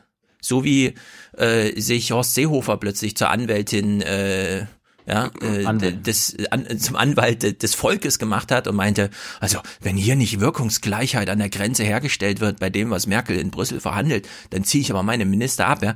Genau so einen Druck kann die SPD jetzt aufbauen. Warum ist, muss die SPD jetzt weiterhin so eine ich, ich kusche nee, Partei sein? Äh, kann, pass auf, kann sie deswegen, äh, und da ist Esken ganz schön, sitzt ganz schön in der Falle, ähm, weil wissend, dass äh, wie auch Stimmung Fridays for Future und so weiter mhm. sich in der Bevölkerung durchaus verändert hat, dies alles wissend haben die Sozialdemokraten, die ähm, im Koalitionsausschuss und dann auch im Kabinett ähm, über Pläne beschlossen haben, zum Beispiel äh, Klimaschutzgesetz, Kohleausstieg und so weiter, haben gesagt, das, was wir da jetzt beschlossen haben, wird dieser gewandelten Stimmungslage äh, gerecht. Ja, sonst hätte, sonst, sonst hätte, man kann das inhaltlich. Das war Bullshit, ne? Das war, natürlich war das, äh, es, es war, ja, das, Hans, war die, das war bis vor vier Wochen. Ja, genau, bis vor vier Wochen. Was ist seitdem anders? Bis, alles bis anders. Olaf, Sch solange ja, Olaf seit, Scholz das Sagen hatte in der SPD, in der Bundesregierung ja, war das. Ja, das, ist, das ist aber eben nicht einfach nur äh, Schäuble, sondern ähm, es, es war Malu Dreyer, die im Koalitionsausschuss Hört diese Position, ja, das ist, äh, ich sag ja nur, die Position der SPD der versammelten, agierenden SPD. Hat ja, das ist das Establishments, das sich gegen Esken und Boyans ausgesprochen ja, hat. Ja, so, und wenn jetzt, und wenn jetzt, und in den letzten vier Wochen hat sich im Bevölkerungsbewusstsein so viel nicht verändert. Ja. Wenn jetzt Esken sagt, wegen des veränderten Bewusstseins ziehen wir jetzt da die Revisionsklausel und sagen, da muss aber unbedingt noch was passieren. Das bedeutet, sie äh, gibt zeigt damit all denen, die bisher in der SPD, für die SPD da verhandelt, entschieden haben, nicht nur die gelbe, sondern die rote Karte. Das alles ist eine Rücktritts, ich habe alles ist verstanden. eine Rücktrittsaufforderung ja. an Schäuble, an Malu Dreyer. Alles klar. Ich weiß nicht, wer sonst All, absolut alles klar. Ich bin mit allem einverstanden, was du sagst. Aber wir haben heute Stand November 2019 eine andere Dezember. Äh, Dezember ein anderes ähm, Bürgerbewusstsein beim Thema Klima als im Dezember 2017. Das halten wir einfach mal aber so nicht, fest. Aber nicht, aber nicht als im Oktober Hans, lass mich doch kurz aussprechen. Lass mich doch einfach ah. kurz aussprechen. Ich will doch ja. nur, Hans, einfach ein paar Sachverhalte klarstellen. Also erstens, wir haben heute, und das ist unzweifelhaft, ein anderes Bewusstsein in der breiteren Bevölkerung zum Thema Klima als vor zwei Jahren. Das ist einfach so. Menschen reden heute anders über das Klima. Wie sie sich verhalten, okay, aber das Bewusstsein, ja, bereitet so ein anderes Verhalten vor. Man hat jetzt andere Wünsche, sieht man am Aufstieg der Grünen und so weiter. Das ist das eine. Das zweite ist, vor vier Wochen war die SPD eine andere Partei, als sie schon in einer Woche sein wird, weil sie hat die Spitze ausgetauscht. Und zwar nicht einfach nur, ja, äh, Nummer zwei ist jetzt Karriereschritt gegangen und ist dann neue Nummer eins, sondern sie hat sich genau für den Gegenteil entschieden. Die neuen SPD-Chefs müssen überhaupt erstmal nach Berlin ziehen. Das ist das Zweite. Und jetzt muss man eins plus eins zusammenzählen. Und es macht erstaunlicherweise der Kühnert vor einer Woche, jetzt kommt es wirklich auf die Zeitpunkte an, vor einer Woche, als alles noch dachte, ja, der Scholz macht das irgendwie, der lümmelt sich da durch, saß Kühnert bei Paul im Podcast. Im Gespräch für den Tagesspiegel kann man bei Paul im Podcast, im äh, Respublika Podcast nachhören und hat schon ganz filigran äh, unterschieden zwischen, es gibt die SPD und dann gibt's die Regierungs-SPD. Mhm. So, und jetzt muss man sich überlegen, wie ist dieses Verhältnis, ja? Wenn irgendwo eine Spaltung ist, dann ist sie innerhalb der SPD und das ist dann der Unterschied zwischen, wir fragen einfach mal alle in der SPD, SPD und die Regierungs-SPD, die in Berlin genau das macht, woran Olaf Scholz anschließen wollte, was er jetzt nicht kann. Der Regierungs-SPD wurden jetzt die Beine weggeschlagen und die SPD ist in einer Woche eine andere Partei als vor vier Wochen. So, und wenn du jetzt sagst, die kann die CDU nicht unter Druck setzen, Klar, die äh, neue SPD, die kann jetzt alles machen mit der CDU und sei es nur äh, schon als einleitender Wahlkampf für aus staatspolitischer Pflicht gehen wir das zweite Halbjahr 2020 noch geruhsam durch, weil wir da EU-Ratspräsidenten sind und danach beginnt aber der Wahlkampf und da ist für alle klar, die Regierungs-SPD führt den nicht, sondern den führt dann die SPD. Na, interessant wird ja nur, was die, was die CDU tatsächlich macht, weil Merkel, da gebe ich Stefan recht, Merkel will an der Macht bleiben und am besten zwei Jahre durchmachen. Ja. Und da ist ihr doch egal, ob die SPD jetzt so ein bisschen mehr bekommt oder nicht. Hauptsache, sie ja. bleibt weitere Kanzlerin. Und die ja. CDU ist doch also auch froh, ich, dass es jetzt ja, keine ja, Neuwahlen gibt, äh, ne, weil mit dem sollen sie da antreten. Weil Merkel ist dann ist dann weg. Aber lass uns, bin, lass uns, lass, nee, nee, lass, lass mich, äh, nee, ich möchte bitte einmal noch, ähm, weil der, der Ankerpunkt, äh, auf den sich alle beziehen, ist diese ähm, Evaluierungsklausel. Also, kommen wir jetzt nochmal zu. Kommen wir jetzt nochmal. Wir, wir hören so. ihr nochmal. Wir hören ihr noch ja. zu. Warum? Warum und wo will sie denn nachverhandeln? Zum einen hat sich ähm, verändert, wenn es jetzt darum geht, wir haben eine veränderte Lage, dass eben die Konjunktur sich abkühlt. Wir haben vor zwei Jahren einen Koalitionsvertrag äh, geschlossen in einer, in einer Hochkonjunkturphase, übrigens einer jahrelangen Hochkonjunkturphase. Und jetzt ist eben diese Situation ähm, äh, gekommen, dass die Konjunktur sich abkühlt, aufgrund von internationalen Entwicklungen auch, äh, die unsere Exportabhängigkeit sehr stark auch äh, betreffen. Und ähm, deswegen sind wir der Meinung, dass wir die Binnenkonjunktur stärken müssen. Die Binnenkonjunktur kann man stärken, indem man sehr massiv und vor allem auch langfristig und verlässlich die Investitionen hochfährt. Ähm, da hat es auch Wirtschaftsinstitute in den letzten Tagen gegeben, die genau Ähnliches empfohlen haben wie wir. 450, 500 Milliarden in den nächsten zehn Jahren. Das sind erhebliche Summen, das ist schon richtig. Ähm, aber unsere äh, Infrastruktur, die öffentliche Infrastruktur, die Schulen, die Straßen, die Brücken brauchen auch dringend äh, diese Sanierung und wir brauchen eine moderne Infrastruktur. Das heißt, der. Aber nochmal noch mal zur Klarstellung. Wenn Sie beschreiben ja. das ja jetzt sehr wortreich, Dinge, die die Union möglicherweise anders sieht und nicht nachverhandelt. Nur zur Klarstellung, wenn die Union Ihnen dann nicht entgegenkommt, dann gehen Sie raus. Mhm. Wir werden es beim, beim Parteitag debattieren, wie wir damit umzugehen haben. Jetzt mhm. ist es ja so, dass wir mit, äh, mit ähm, etwa 54 Prozent äh, der Stimmen der Mitglieder, die teilgenommen haben, nominiert sind als Vorsitzende. Der Parteitag wird wählen, aber andere 45 Prozent haben ja für das andere Paar, für Olaf Schulz und Clara Geiwitz votiert.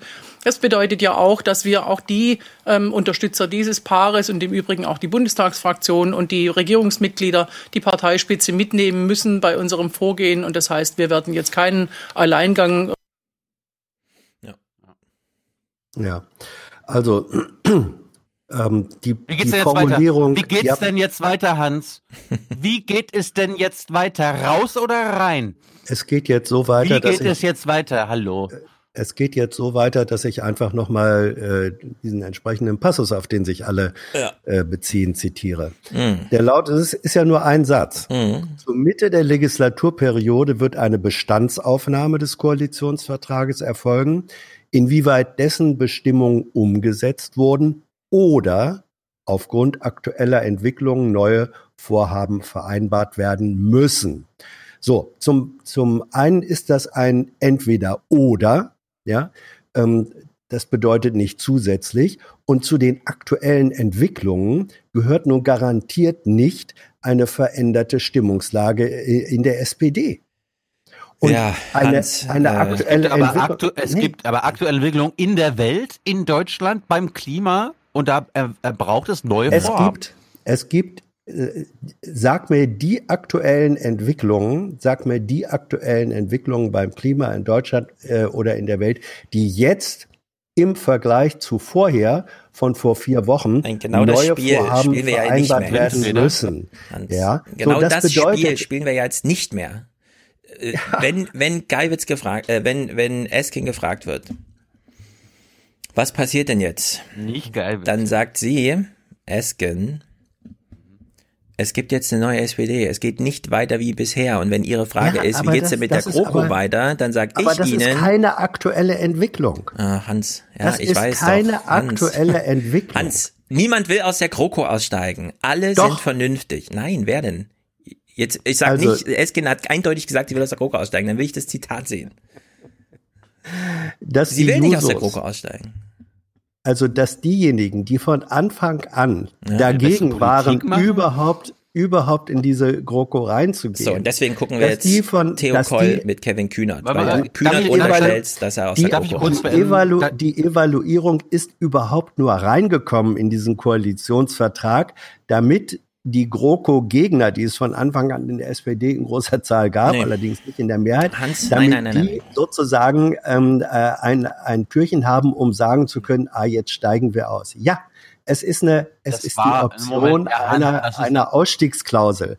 Hans, Und ich- dann ich muss man auch sagen, dir- wer rausgehen will, soll dann Hans, auch nee, sagen, genauso wir wird das Spiel jetzt raus. nicht mehr gespielt. Hat, genauso hat die Hans Jessen, gespielt.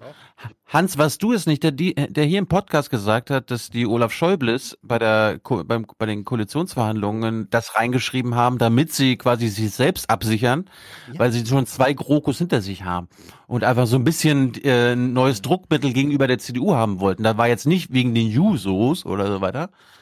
Ja, wir hören Das uns jetzt eine- mal Kevin Kühnert an. Ich weiß nicht mehr, was wir brauchen jetzt unbedingt dieses Zitat von Kevin Kühnert. Na los. Wir hören uns jetzt mal diese erste Antwort von Kevin Kühnert an. Und ich will euch äh, nur darauf hinweisen, schon im Teaser, ja, von dieser kleinen Vier-Minuten-Sache, wir hören aber nur den ersten Teil, steht schon das Zitat, einfach nur raus, raus, raus zu sagen, löst aber noch kein Problem, weil man ja ein paar Folgefragen auch beantworten muss. Das ist Zitat Kühnert.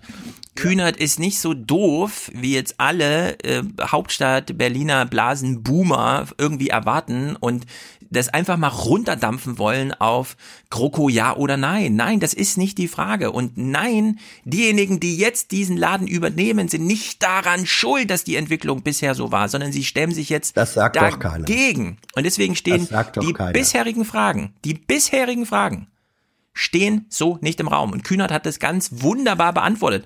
Theo Koll konnte, kam auch nicht drum rum. Ah, Ich muss, ich hab diesen, ah, ich bin auf Droge, ich will die Kroko-Frage beantwortet haben. Herr Kühnert, jetzt Ja. sind Sie hier. Und ich blicke jetzt auf Sie hinab und ich stelle Ihnen diese Frage. Und Kühnert, ja, wie Kühnert ihn ganz trocken jetzt abtropfen lässt. Perfekt. Und im Studio begrüße ich einen Mann, der mit Zehntausenden Jusos das neue Team sehr früh gewollt, gefördert und jetzt gewählt hat. Guten Abend, Kevin Ah. Kühnert, Chef der Jusos. Schönen guten Abend, Herr Was sind denn für Sie die Kernforderungen, die unabdingbar sind für den Weiterbestand der GroKo? Ich weiß, dass es jetzt ein großes Interesse gibt, das sehr genau zu erfahren. Aber wenn ein Signal von dieser Entscheidung gestern ausgegangen ist, dann dass die Mehrheit der SPD-Mitglieder die bisherige politische Kultur nicht mehr möchte. Die bestand darin, dass Richtig. von oben gesagt wurde, erstens, zweitens, drittens, so wird's gemacht. Äh, Und alle anderen haben zu folgen.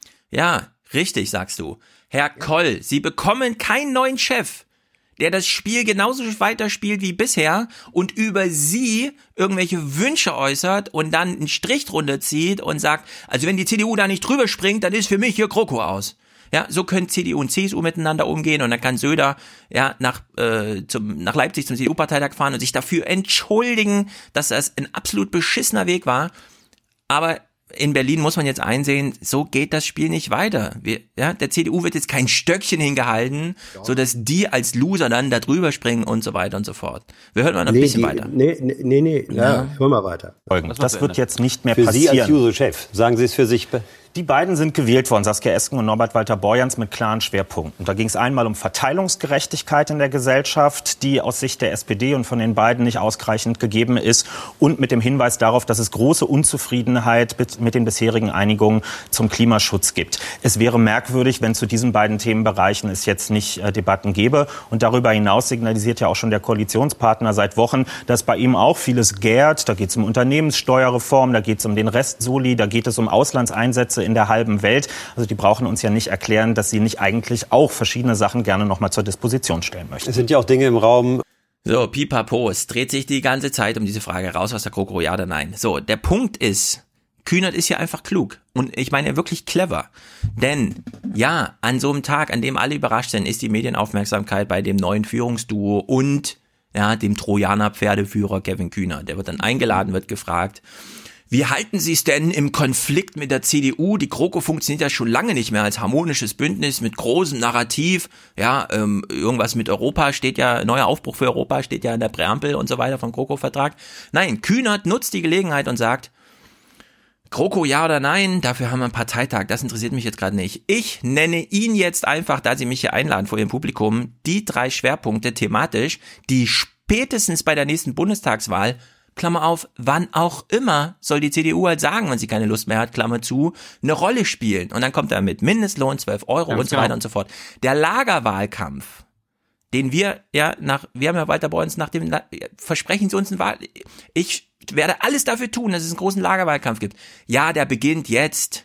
Ja, da muss man das Verhältnis zur Regierungs-SPD neu klären. Aber jetzt beginnt dieser Wahlkampf. Und der hat nichts mit einem GroKo auszutun, sondern der hat damit zu tun, wenn ein nächster Bundestagswahlkampf ist, und es ist spätestens 2021, nachdem Deutschland seine europäische Pflicht, ja, die Ratspräsidentschaft und so weiter durchgeackert hat und Merkel und der Haushalt ist ja eh fertig und so weiter und so fort. Ja, jetzt beginnt dieser Lagerwahlkampf und Kühnert stellt diese Themen immer voran. Der redet nicht über die GroKo, der redet nicht über ein Enddatum, sondern der sagt ganz klar, um welche Themen es jetzt geht. Und jetzt muss sich die CDU überlegen, wie sie sich dazu verhält und übrigens auch die Linke. Weil die hat nämlich auch ein großes nicht. Problem. Das hat man Über, auf Twitter jetzt auch gesehen. Ja, Überhaupt nicht, überhaupt nicht. Ähm, sondern die SPD hat sich jetzt, äh, und zwar sowohl durch Kühnert als auch äh, durch Esken und Walter Borjan, hat sich in die Situation gebracht, dass sie sagen, und das ist, äh, das ist ja auch das wesentliche Ergebnis äh, dieses, dieses Mitgliederentscheids, dass gesagt wird, es geht nicht so weiter wie bisher. Und dieses Es geht nicht so weiter wie bisher, das ist einerseits vom Stil von Entscheidungen, das ist völlig äh, einfach, aber dann auch von den Inhalten von Entscheidungen und Politik. Und dann wurde die Revisionsklausel äh, äh, gezogen. So, und was kann denn jetzt passieren ähm, auf dem Parteitag in dem Zusammenhang? Also ähm, warte vermutlich, mal, Hans. alles, was du jetzt sagst, dreht sich weiter um die Frage Kroko ja oder nein oder was? Wollen wir echt darüber reden? Wie lange denn noch? Es geht nicht um die Kroko. Es, geht einfach nicht um die GroKo.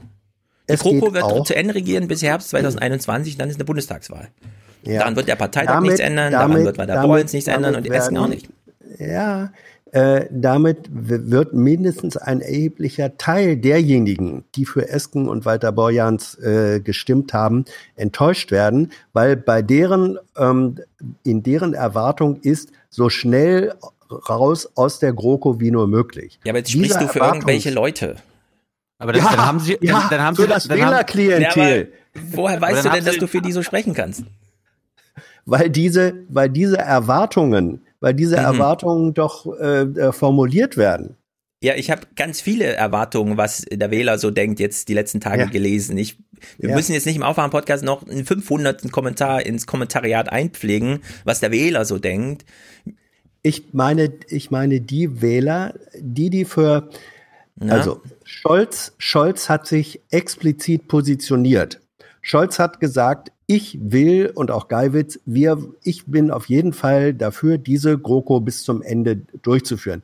Das war eine klare Positionierung. Gegen diese klare Positionierung sind äh, Walter Borjan und, und äh, Esken angetreten. Es ist das Gegenmodell. Und Nein. wenn der eine sagt, Guck mal, wenn du gegen, aus den Pärchen, wenn du ein Gegenmodell aufziehst, der einzige, oh. der so deutlich gesagt hat, ich gehe aus der Kroko raus, wie Olaf Scholz gesagt hatte, ich bleib drinne. Ja. Ja, war Karl Lauterbach. Ja. So, also wenn du den Gegensatz haben willst, der war im Angebot, der wurde nicht in die Stichwahl gewählt. Nur weil Olaf Scholz sagte, ich gehe auf jeden Fall mit äh, Merkel zusammen die GroKo bis zum Schluss, heißt das nicht gleichzeitig, dass der Gegenpol, weil jemand gegen ihn angetreten ist, weil der Bohrens genau die Gegenmeinung, ich trete ja, am hat- Tag der Wahl aus der die- GroKo aus. Nein, das nicht, das nicht. Aber er hat Also dieses gesagt, GroKo-Thema, ob das ist wir- wirklich, äh, doch, doch, doch. Es war immer die Wahl war immer mit der GroKo-Frage äh, verknüpft. Man darf auch davon ausgehen, dass ein erheblicher Teil der Stimmen von Walter Beuer und Esken von denen kommt, die vorher Lauterbach gewählt haben. Da hat sich ja dann sozusagen die Linke dann auf das übrig gebliebene Pärchen fokussiert. Die sind da mit drin. Das ist als Erwartungshaltung mit drin. Ja, und auch Walter ja. Borjan hat, Entschuldigung, Walter Borjan hat gesagt, ob es weitergeht oder nicht, das hängt doch von Inhalten ab. So. Also für Und dich ist jetzt die- das Gewinnerpärchen eins, das gesagt hat, GroKo nein. Und du bist jetzt ein bisschen überrascht, dass es äh, so in der Schwebe ist und dass sie sich da nicht Überhaupt festlegen. nicht. Nein, ich bin überhaupt nicht, ich bin überhaupt nicht äh, überrascht, sondern äh, äh, die, die Erwartung und äh, an das Gewinnerpärchen war bei einem erheblichen Teil ihrer Wähler Deine Wählerschaft, Erwartung. bei einem erheblichen Teil der Wählerschaft raus aus der GroKo. Nee. Und sie haben auch Gut, Hans, Stefan. Sie hatten. Moment, Moment, Stefan, aber- Entschuldigung. Hans, Da, du sprichst wenn, für wenn die- du sagst, nee, ich bin weg.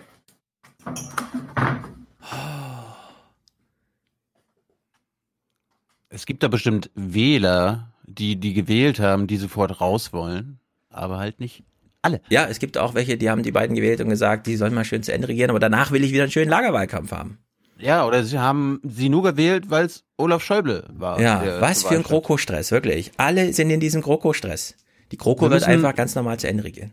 Wir müssen uns mal beruhigen. Wir brauchen einen staatstragenden Kommentar von Alice Fröder. Oh ja.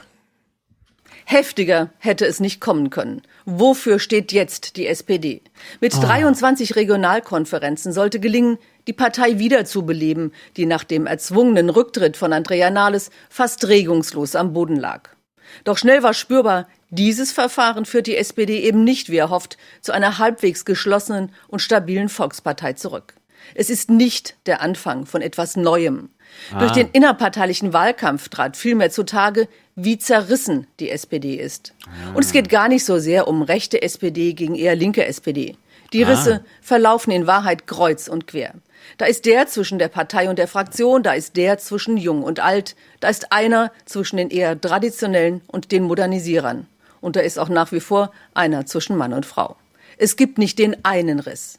Die Partei wirkt eher wie altes, einst wertvolles Porzellan, das spröde geworden ist. Die SPD ist nicht zerrissen, sie zerbröselt. Die Regionalkonferenzen zeigten, innerparteiliche Wahlkämpfe sind nichts für Parteien, sie führen nicht zu Klarheit. Das Hm. war mein Lieblingssatz. Also die Grünen, die Grünen haben jetzt die letzten Jahre und Jahrzehnte einfach alles falsch gemacht. Die machen ja auch Basisabstimmungen, wer der Spitzenkandidat im Bundestagswahlkampf sein soll. Also Alice, Alice, hättest du uns das mal vorher erzählt, dann machen wir das einfach genauso weiter wie sonst, dass der Vorstand einer Partei sich seinen Kandidaten aussucht. Hans hat echt zugemacht jetzt, ne? Hm. Jetzt haben wir Hans hier verloren, wegen so einem Scheiß.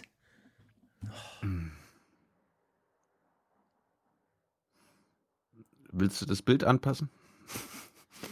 Ja, vielleicht kommt er ja zurück. Okay, wir, wir, wir lassen es mal kurz schwarz. Mensch. Hm. GroKo, ja oder nein? Aber das sieht man hier in diesem Kommentar auch. Ah, Klarheit. Wir wollen eigentlich Klarheit. Und jetzt haben die Wähler gesagt, erstmal keine Klarheit. Wir wollen jetzt mal was Neues. Und alle sind so durcheinander. Ich verstehe es gar nicht. Na, wir hören mal zu Ende. Dass jetzt Norbert Walter Borjans und Saskia Esken wahrscheinlich vom Parteitag als neue Vorsitzende gewählt werden, vermag die SPD nicht zu beruhigen. Und einer war heute auch gar nicht im Willy Brandt-Haus dabei, der möglicherweise neue starke Mann in der SPD, Königsmacher Kevin Kühnert. Eins scheint jetzt schon klar. Das neue Paar ist nur ein Führungsduo auf Zeit. Ah. Möglich auch, dass die Große Koalition nun vorzeitig beendet wird. Dann erst werden wir vielleicht erfahren, wie die Zukunft der SPD aussehen soll und ob sie überhaupt noch eine hat. Ja, es musste natürlich auf ein GroKo Ja oder Nein Zukunftsding hinauslaufen. Na klar. Ich meine, der Haushalt ist durch. Die Argumente wurden noch alle gemacht. Der Haushalt ist durch. Nächstes Halbjahr, also im zweiten Halbjahr 2020 steht die große Aufgabe an. Deutschland muss sich hier verhalten als EU-Ratspräsidentschaftsland vor allem Termin- und Räumlichkeitsvergeber und äh, Planer. Was für ein Stress. Klar werden die das machen. Mann, Mann, Mann. Und man könnte ja auch einfach mal abwarten. Ja, also im Grunde sind doch, also weiß nicht, habe ich auch von dir gelernt, Journalisten so Beobachter, Hm. die mal quasi beobachten und äh, der Bevölkerung sagen, was los ist.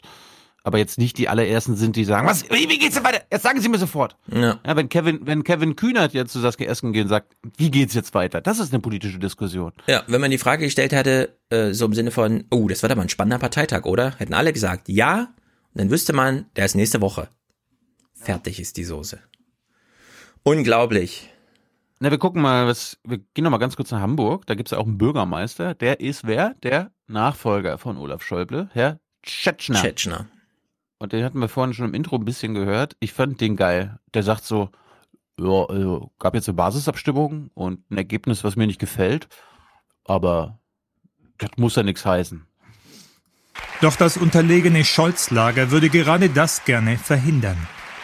Nach dieser klaren Vereinbarung, dass es um eine Personalentscheidung an der Spitze der SPD geht, geht es eben nicht in erster Linie und nicht automatisch um eine Neuausrichtung der gesamten SPD-Politik.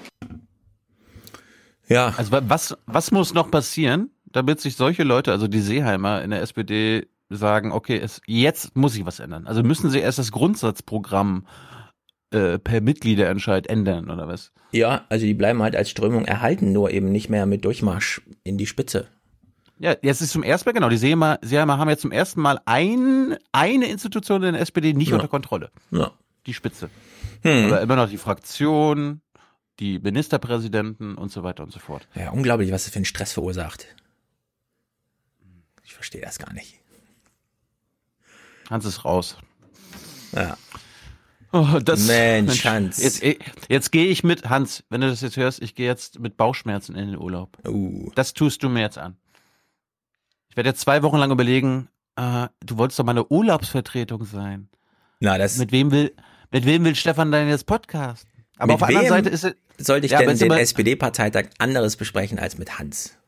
Ja, auf der anderen Seite, wenn ihr beide nur seid, dann, dann versteht ihr euch immer viel besser. So ist es immer, wenn, wenn ein Dritter dabei ist, ist immer irgendwas los.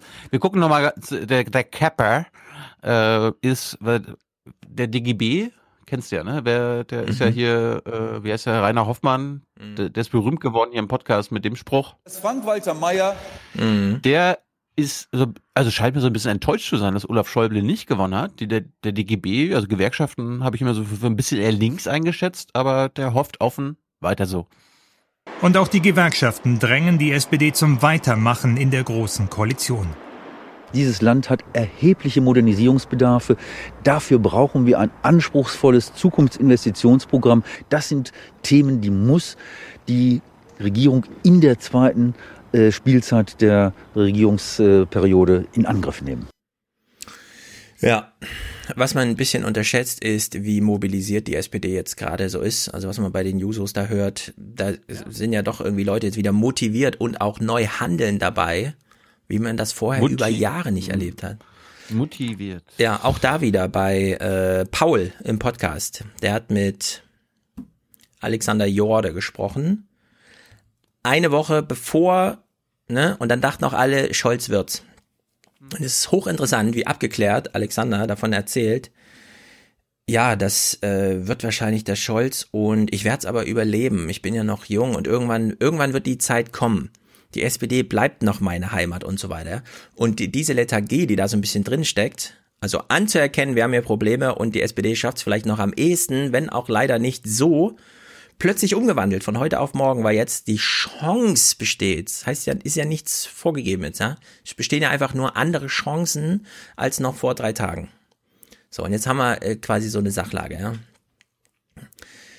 Markus Lanz hat eine richtig dämliche Rolle gespielt, denn er hat sich die Dagmar Rosenfeld von der Welt eingeladen, die eigentlich, ja, es gibt ja das Setting, das haben wir ja bei Baerbock und Habeck Woche, oder auch was? gesehen. Ja, die am Donnerstag waren die zu Gast, die beiden. Und wir kennen das ja von, von den Grünen, haben wir auch gesehen, ne? Habeck, Baerbock saßen da Weimar ganz am Ende des äh, Sitzdings und der sollte dann immer reingrätschen, wenn die beiden irgendwas sagen. So und da ist sie leider äh, nicht richtig zur Geltung gekommen, keine Ahnung. Deswegen hat Markus Lanz das selbst gemacht. Leider. Und wie fand ich wirklich unterirdisch. Allerdings repräsentativ, ja, so hingebogen der Begriff jetzt ist, für die Babyboomer Berlin-Blase, würde ich irgendwie sagen. Für die ganzen Kommentatoren, äh, die wir jetzt äh, gelesen haben die letzten Tage. Und er begann dieses Gespräch so. Wie oft sind Sie, Frau Esken, in der letzten Zeit aufgewacht und haben gedacht, oh Gott, was, wenn die uns wirklich wählen? Ich bin sehr, sehr oft aufgewacht und dachte im ersten Moment, wo bin ich und warum heute hier? Das ist ziemlich oft vorgekommen, weil wir ja. sehr viel unterwegs waren in letzter ja. Zeit. Es stimmt schon. Und wir waren so viel unterwegs und wir haben so viel darüber gesprochen, was wir wollen und warum wir ja. unbedingt an die Spitze der SPD wollen, dass diese Fragen, glaube ich, gar nicht aufkamen, oder? Hattest du Zeit für? Nee. Hören Sie auf, bitte. Nein. Natürlich haben Sie oft darüber nachgedacht, was wäre, wenn oder nicht. Nee. Wie jetzt? Sie treten an, um SPD-Chefin zu werden und haben sich nicht überlegt, wie es wäre, wenn Sie es wirklich werden? Also Sie glauben gar nicht daran, oder doch, was heißt das? natürlich. Natürlich glauben wir dran. Aber äh, wir haben uns nicht überlegt, was passiert, wenn nicht und wie schlimm wird es und ob wir Nein, nein, ich habe nicht gefragt, was wenn nicht, sondern was wäre, wenn? Ja, ja natürlich. Und da haben wir einen Plan, natürlich. Aber, aber die Frage war, wie, wie man sich dabei fühlt und hat man Angst vor dieser Aufgabe? Ja. Was er im Hinterkopf hat, ist die Frage an sich selbst äh, scheiße, ich habe Angst im Hinterkopf. Was ist, wenn die es wirklich werden? Jetzt stelle ich die Frage einfach stimmt, mal denen. Stimmt, stimmt. Ja. Haben sie Angst davor, wenn sie es wirklich werden? So wie ich Angst davor habe, wenn sie es wirklich werden. Ja, und das er kann ja, also, die Antwort gar nicht glauben, sondern hakt da noch dreimal nach, weil sie ihm so gut vorkommt. Jetzt müsstest du zum Gegenbeweis meine Fragen an, an die beiden äh, spielen, wo ich ja genau das Gegenteil war. So, ach, wie fühlt ihr euch im Sinne von, oh, ich bin jetzt gerade erleichtert, ihr auch? Mhm. So, ja? ja. Weil ich meine, ich war ja auch, ich war ja auch froh, dass Olaf Schäuble verloren hat. Ja, also ich, ich find's gut, wenn es Antagonisten gibt, die sozusagen Antworten provozieren, so, ja. Aber in der Art und Weise, wie Lanz das hier gemacht hat, fand ich es ein bisschen, ein bisschen daneben. Und es, so entspannt sich dann eben auch das Gespräch, ja. Markus Lanz referiert jetzt mal die Visionen von Deutschland von äh, Esken und verpackt sie, glaube ich, so, dass er glaubt, das finden jetzt alle Zuschauer genauso absurd wie ich. Und wir überprüfen mal, während wir das hören, ob er mit der Vermutung richtig liegen kann oder nicht.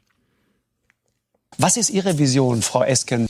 Das äh, zufällig gefunden, Kollegen von T-Online, mhm. äh, die haben das neulich mal zusammengefasst mhm. äh, in einer einzigen Frage. Und ich fand mhm. das brillant und ich lese das einfach mal so vor. Also ja. das Deutschland, von dem Sie träumen, sieht wie folgt aus. Also das Leben eines normalen Arbeitnehmers sieht dann folgendermaßen aus. Seine Eltern kriegen eine Kindergrundsicherung. Von wie viel? Die Kindergrundsicherung ist ähm, noch nicht beziffert, sondern okay. die, die soll alle, 400, alle Leistungen, ungefähr soll alle, Euro. Okay. alle also Leistungen. Ja. Die Eltern kriegen eine Kindergrundsicherung. Bildung ist kostenlos. Hm. Sagen Sie immer ja oder nein? Jetzt Oh, das ist ja linksradikal. Ein Kindergeld okay. oder ein Kinderfreibetrag. Okay, stopp. Bildung ist kostenlos. Die ja. Weiterbildung später ist verpflichtend. Mhm. Was? Er kriegt einen Tarifvertrag. Oh. Geht er in Teilzeit, bekommt er einen Ausgleich. Wird er arbeitslos, bekommt er länger mehr. Mhm. Das Existenzminimum ist sanktionsfrei. Was? Findet er keinen Job, bekommt er ihn auf dem sozialen Arbeitsmarkt. Er zahlt in eine einzige gesetzliche Kranken- und Pflegeversicherung. Wenn er in Rente geht, kriegt er mindestens eine Grundrente ohne Prüfung, vielleicht auch eine Betriebsrente. Bleibt die große Frage, wer soll das alles bezahlen? Ja. Ach du. Also Lanz hat hier ihre Vision vorgetragen und dachte, ah, das verstehen meine Zuschauer schon, dass das alles total Banane ist. Ja. Und schließt es ab mit der Frage, wer soll das bezahlen? Und man denkt sich so, warte mal, äh, wir sind in Deutschland, wir reden hier über Deutschland, eines der reichsten Länder der Welt. Sechs Billionen Privatvermögen plus diese ganzen Immobilien, die in den letzten Jahrzehnten so extrem gewachsen sind im Wert. Mangels an Geld, Markus Lanz? Also wirklich mangels an Geld oder ist es eine Verteilungsfrage? Ja, und da muss nee, auch, nee, also. Die Reichen, ja. unsere Reichen haben gerade, gerade in diesem Moment genug Geld, damit sie nicht aus dem Land abwandern. Und wenn sie jetzt auch irgendwie genau. belastet werden würden, ja. das kannst du nicht wollen. Weil Markus Lanz gehört ja zu diesen 0,1 Prozent, mhm. Herr Schulz. Ja. Saskia Essen jedenfalls hat eine ganz gute Antwort gegeben. In diesem Land werden pro Tag, wird pro Tag mehr als eine Milliarde Euro ähm, vererbt. Und zwar ganz über, ja, im Aber Jahr da brauchen Sie ein paar 400 mehr Milliarden, ne, für im- das, was Sie im- vorhaben. Pro Tag. Trotzdem. Ja, pro Tag mehr Trotzdem. als eine Milliarde, im Jahr mehr Trotzdem, trotzdem. als 400 Milliarden Euro, ohne dass wir da für, für eine ausgleichende Gerechtigkeit sorgen. Denn die Erb Erbschaftssteuer ist minimal. Aber auch da reden wir doch auch Und bei der, ein- bei der Vermögensteuer ist es ähnlich. Es sind wirklich, die Vermögen sind, sind in, in einer Art und Weise. Okay, ich fasse zusammen, Sie wollen es den Reichen 15 wegnehmen, ja? Heißt das Oh. übersetzt? Die müssen einen Beitrag Sie wollen mir das wegnehmen, ja? Äh, heißt das jetzt übersetzt? leisten zu, zu einer gerechten Gesellschaft. Okay. Die haben übrigens, Zahlen die jetzt zu haben wenig? übrigens, ja.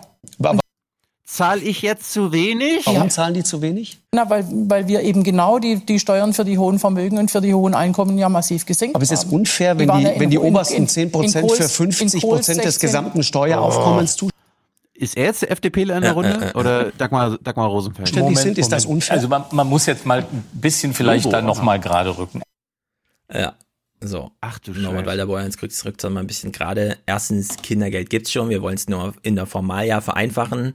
Aus 150 Einzelleistungen eine Pauschale machen, damit nicht alle Eltern, ja, vor allem Alleinerziehende, dann auch noch 150 Ämtergänge machen müssen und so weiter. Und dann. Katharina, äh, hat, äh, Mhm. wer sich dafür interessiert, Katharina Giffey hat es bei Jung und Naiv letzte Woche, ich finde das ganz ausführlich erklärt. Genau, Also- das ist jetzt ihr großes Programm. Und das soll halt quasi auch die reichen ähm, Menschen mit Kindern, natürlich, die haben dann einen Pauschalbetrag von, keine Ahnung, hier 200, 400 Euro und so weiter, aber die mit mehr, also die mehr Geld brauchen, bekommen dann auch mehr. Und Genau, bis zu heutzutage ist ja- 480 Euro pro Kind. Heute ist genau umgedreht. Das ist absurd. Mhm. Statt sie auch dargestellt, Esken. Hier, also in, hier und bei Anne Will oder hier oder bei Anne Will, je nachdem. Also die Reichen bekommen heutzutage haben mehr davon, Kind- Kinder zu haben, als die Armen, obwohl die Armen es eigentlich brauchen, weil die Reichen zum Beispiel Kinderfreibeträge bei der Steuer absetzen können. Die, die Armen, die ganz Armen gar nicht mehr machen. Ja, man kann das einfach mal vom Kopf auf die Füße stellen. Und dass sie hier die Erbschaftssteuer nochmal nennt, also wir haben es ja mit äh, ihm auch durchdiskutiert, ein Erbschaftssteueraufkommen von real 15 Prozent Besteuerung, aber dann eben auch erfolgreicher Besteuerung, nicht mit allen Ausnahmetatbeständen und dann ist es am Ende doch nur ein oder anderthalb Prozent, würde da schon reichen. Ja, das wären äh, 40 Milliarden, 35, 40, 45 Milliarden mehr im Haushalt, im Bundeshaushalt. So. Damit wäre das alles finanziert. Es ist ja gar nicht dieser große Aufschlag in Amerika, dass man jetzt erstmal pro Nase 70.000 oder 100.000 Dollar ähm, Bildungskredite oder so abtragen muss. Das haben wir in Deutschland zum Glück alles gar nicht. Deswegen so groß ist die Veränderung eigentlich gar nicht. Aber da hat man ja an Markus Lanz jetzt gesehen, ja, und auch an Dagmar Rosenfeld, wie die so für selbstverständlich erachten, dass der Zuschauer schon durchschaut, dass das richtige linke Scheiße ist, was da gerade geredet wurde. Ja. Irgendwie. Also es war äh, völlig Banane. Lanz versucht's trotzdem nochmal. Trotzdem eine letzte Frage, Herr Walter Bojans. Sie waren Finanzminister. Ähm, Mhm. Die Bundesbank hat neulich errechnet, wenn das mit der Rente in unserem System so weitergeht, fahren wir es in genau 15 Jahren gegen die Ja, während wir das jetzt hören, überlegen wir uns mal, wer ist daran schuld? Und wem gibt Markus Lanz jetzt gerade die Schuld? Wand. Sind wir in 15 Jahren pleite. Wir haben dann mehrere Möglichkeiten. Entweder die ähm, äh, Beitragssätze um 45 Prozent zu erhöhen oder die Mehrwertsteuer um 7 Prozent zu erhöhen oder aber den kompletten Etat dieses Landes nur noch in Renten und in Soziales zu pumpen. Heißt nichts mehr mit Infrastruktur und Investitionen. Äh, Oder wir holen eine Million Netto-Zuwanderer jedes Jahr in dieses Land. Dann können wir neue beitragspflichtige Jobs schaffen und dann könnte das System weiter funktionieren. Moment. Also Markus Lanz möchte dieses System, was nicht erhaltbar ist, erhalten. Ja. Anstatt, ich meine, ich bin mir sicher, dass Markus Lanz auch schon mal Gäste hatte, zum Beispiel aus Österreich, die ihm erklärt haben, was die dort für eine Rentenversicherung haben oder Mhm. ein anderes Rentensystem oder aus anderen Ländern. Oder aus Niederlande oder aus äh, Dänemark Eben. oder aus Skandinavien oder überall, ja. Und das, das lässt er jetzt alles weg und geht nur, ja, aber dieses System ist doch das. das Naja, schlimmer noch. Er bietet ja Auswege an und äh, reduziert die aber auf mehr Zuwanderung, ja, Trigger gleich mal für alle, Mhm. oder Reduzierung der Renten am Ende, ja, aber so dieses, wir können auch einfach auf Input-Seite nachlegen, wie eben schon besprochen, Herr Lanz. Ja, das kommt ihm jetzt, das hat er wieder aussortiert aus seiner Variationsvielfalt, die er hier darbietet. Das ist das, ist das das, heißt- was am Horizont Ja. gerade sich auftut.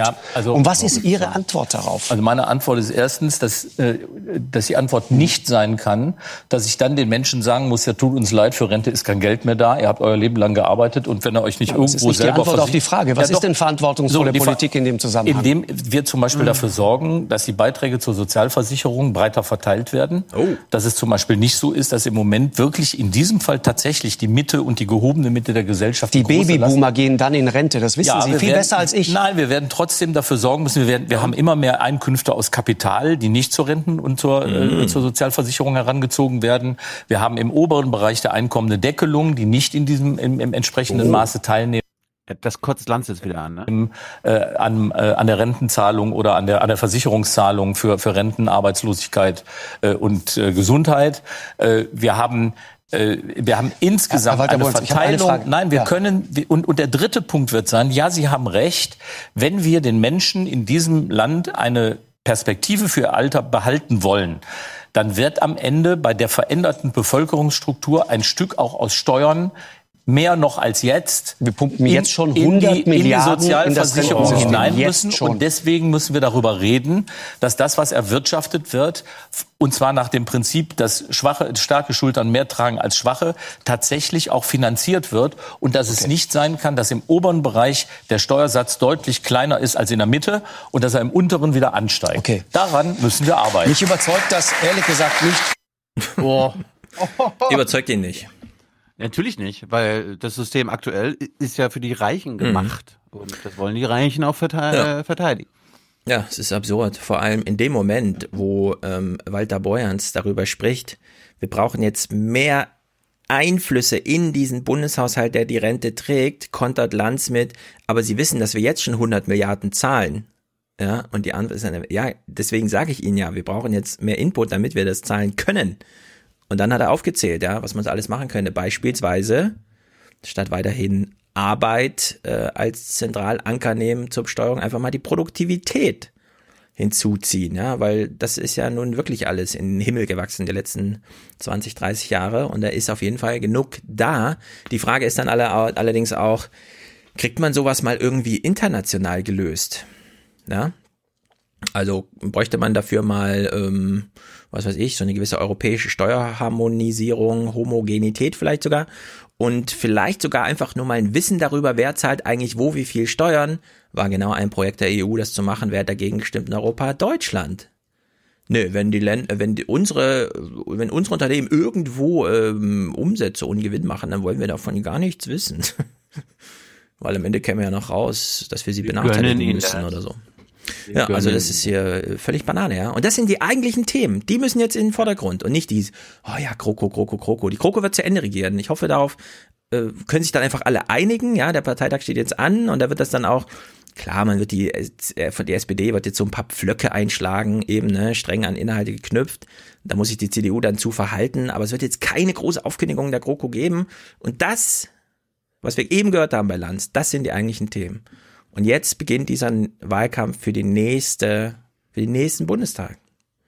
Bevor wir auf die Tribüne gehen, ich habe noch letzte Woche was zur Rente gehabt. Äh, lass mal ganz kurz da reingucken. Ähm, weiß nicht, ob das hattet ihr jetzt nicht äh, mit Jenny besprochen, aber die CDU hat sich auch zur Rente äh, positioniert. Kuban, Mhm. bitte. Um das zu verhindern, will die Union das Renteneintrittsalter erhöhen.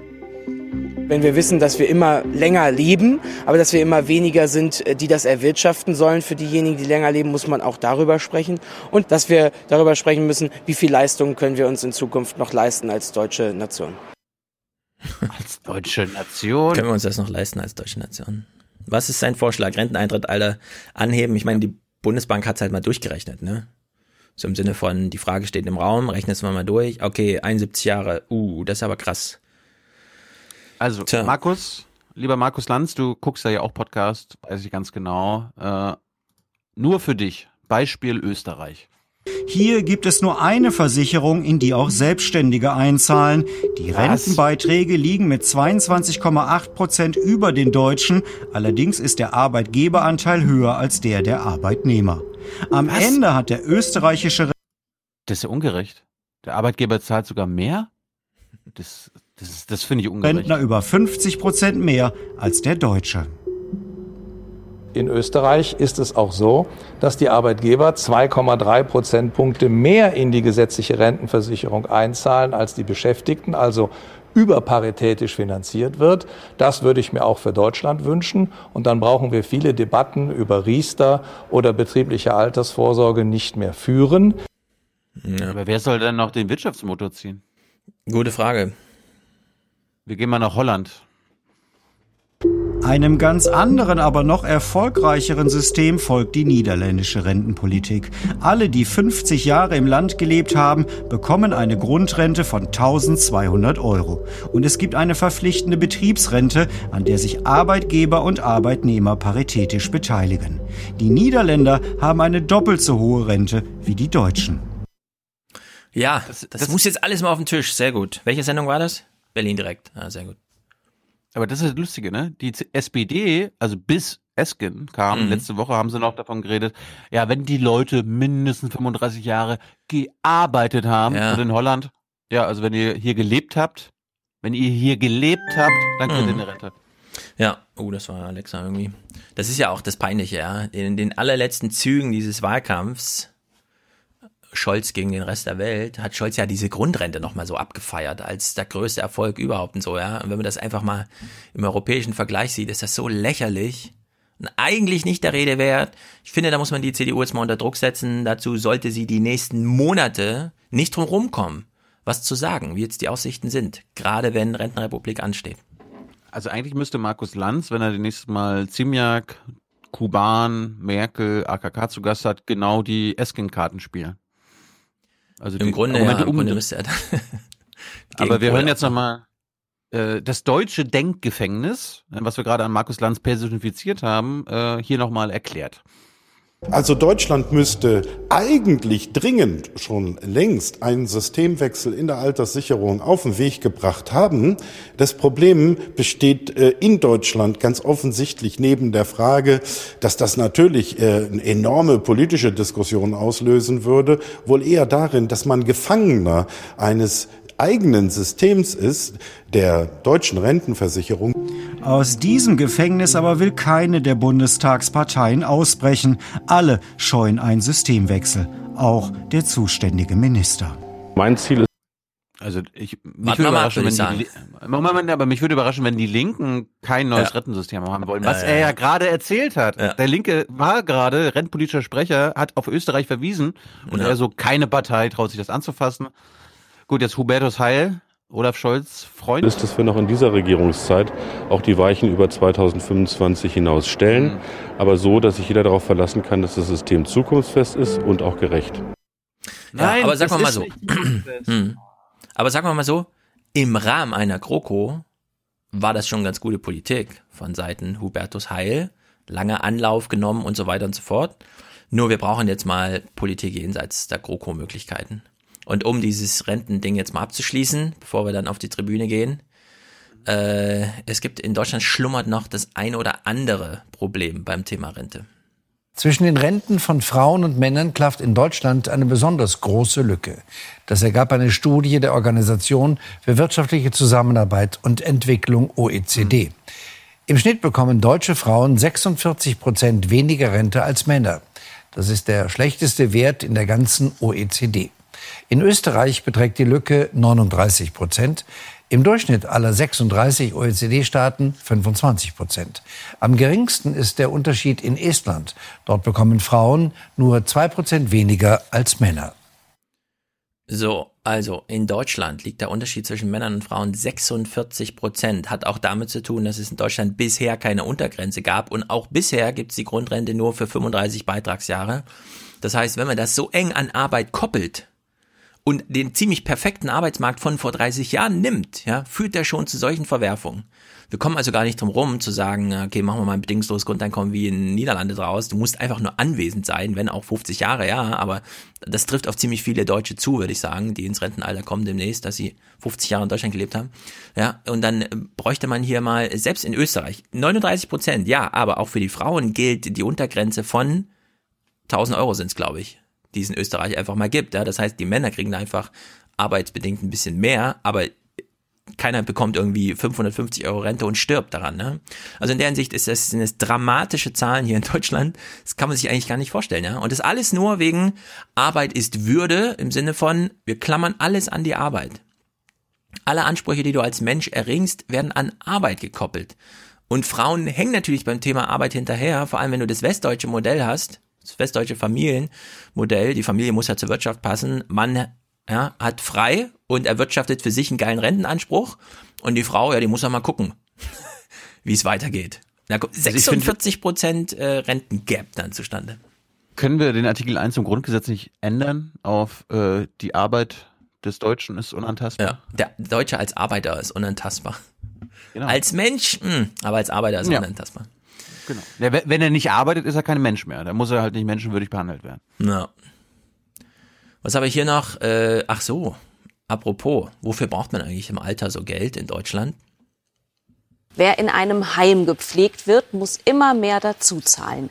Laut dem Institut der deutschen Wirtschaft stieg der Eigenanteil im vergangenen Jahr auf durchschnittlich 693 Euro, ein Plus von 17 Prozent. Ein Grund seien höhere Löhne. Da die Versicherungsleistungen gedeckelt sind, gehen Kostensteigerungen komplett zulasten der Pflegebedürftigen. Zusammen mit den Ausgaben für Unterkunft und Verpflegung ergebe sich im Bundesdurchschnitt ein Eigenanteil von rund 1900 Euro im Monat. So. Also die Also deutsche Rente liegt im Schnitt schon mal unter 1000 Euro. Und die Hälfte kriegt irgendwie 848 Euro oder so. Das war ja die Zahl, die letzt- letzte veröffentlicht wurde. Dann kommt das Geschlechterverhältnis dazu. Dann werden Frauen natürlich häufiger zum Pflegefall, weil der Mann stirbt. Ja, das ist einfach biologisch bedingt oder wie auch immer. Das heißt, äh, besonders häufig äh, leben Frauen am Ende alleine und wir wissen schon, 75 Prozent der über 75-Jährigen leben alleine in ihrem Haushalt, werden dann zum Pflegefall und haben die 1900 Euro gar nicht, die man als Selbstbeteiligung heute durchschnittlich braucht. Für eine ordentliche Pflege. Und alle wünschen sich, äh, dass es so weitergeht. Und falls eine Frage in die Zukunft gerichtet wird, dann ist es die Kroko, ja oder nein. so kann es nicht weitergehen in der deutschen Elite. Klammer auf, Journalismus und Politik, Klammer zu. Es muss jetzt mal ein neues Denken irgendwie her. Ich finde es ja eigentlich lustig, komme ich jetzt gerade drauf. Die GroKo-Parteien sind ja unsere Rentnerparteien. Ja? Warum machen sie nicht die Politik, die sie bei den Kindern machen? Ne? Da ist ja jetzt mittlerweile selbst die CDU so ein bisschen, okay, also jetzt nicht überall, aber manche auch schon so kostenlose Kita, kostenlose Krippe. Also die Kinder, unsere kleinen Knirpse müssen komplett versorgt sein und der Staat zahlt dafür. Warum machen sie das nicht bei ihren eigenen WählerInnen? Ja, du Weil- hast also, ja bei der, also ich, ich meine, das, Mhm. das wäre das Logischste von allen, wenn die CDU sagt, weißt du was?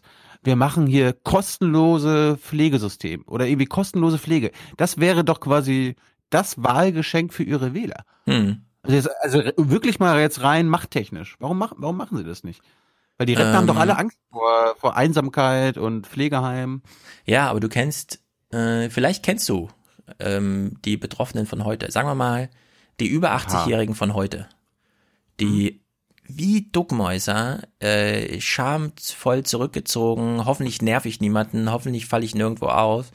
Äh, das ist einfach noch eine andere Generation. Wenn die Babyboomer in zehn Jahren dann in Rente gehen, die haben ein anderes Leben geführt. Die kommen mit anderen Ansprüchen in die Rente.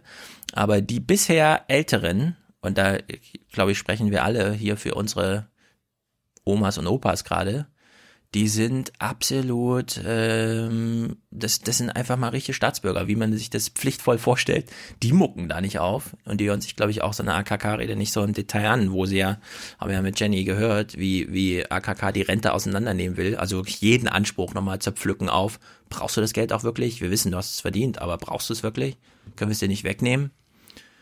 ja, also in der Hinsicht, das ist halt, Da geht's den, da geht's an niemandem besser. Hast du nicht die letzten jungen Naiv-Interviews mit, äh, mit Suding und Weidmann und so gehört? Also was, was bringt das? Das bringt niemand was, wenn man den oben da was wegnimmt. Mhm. Doch, doch. Ja, also hier braucht man jetzt umdenken, ansonsten drohen hier amerikanische Verhältnisse und das ist, glaube ich, nicht besonders gut. Lass uns auf die Tribüne, denn wir nehmen hier niemandem was weg. Wir schenken euch diesen Inhalte. Das ist völlig umsonst. Außer wenn ihr sagt, wir finden es trotzdem so geil. Value for Value. Äh, und Richtig. Value for auf Value. Ye are many, they are few.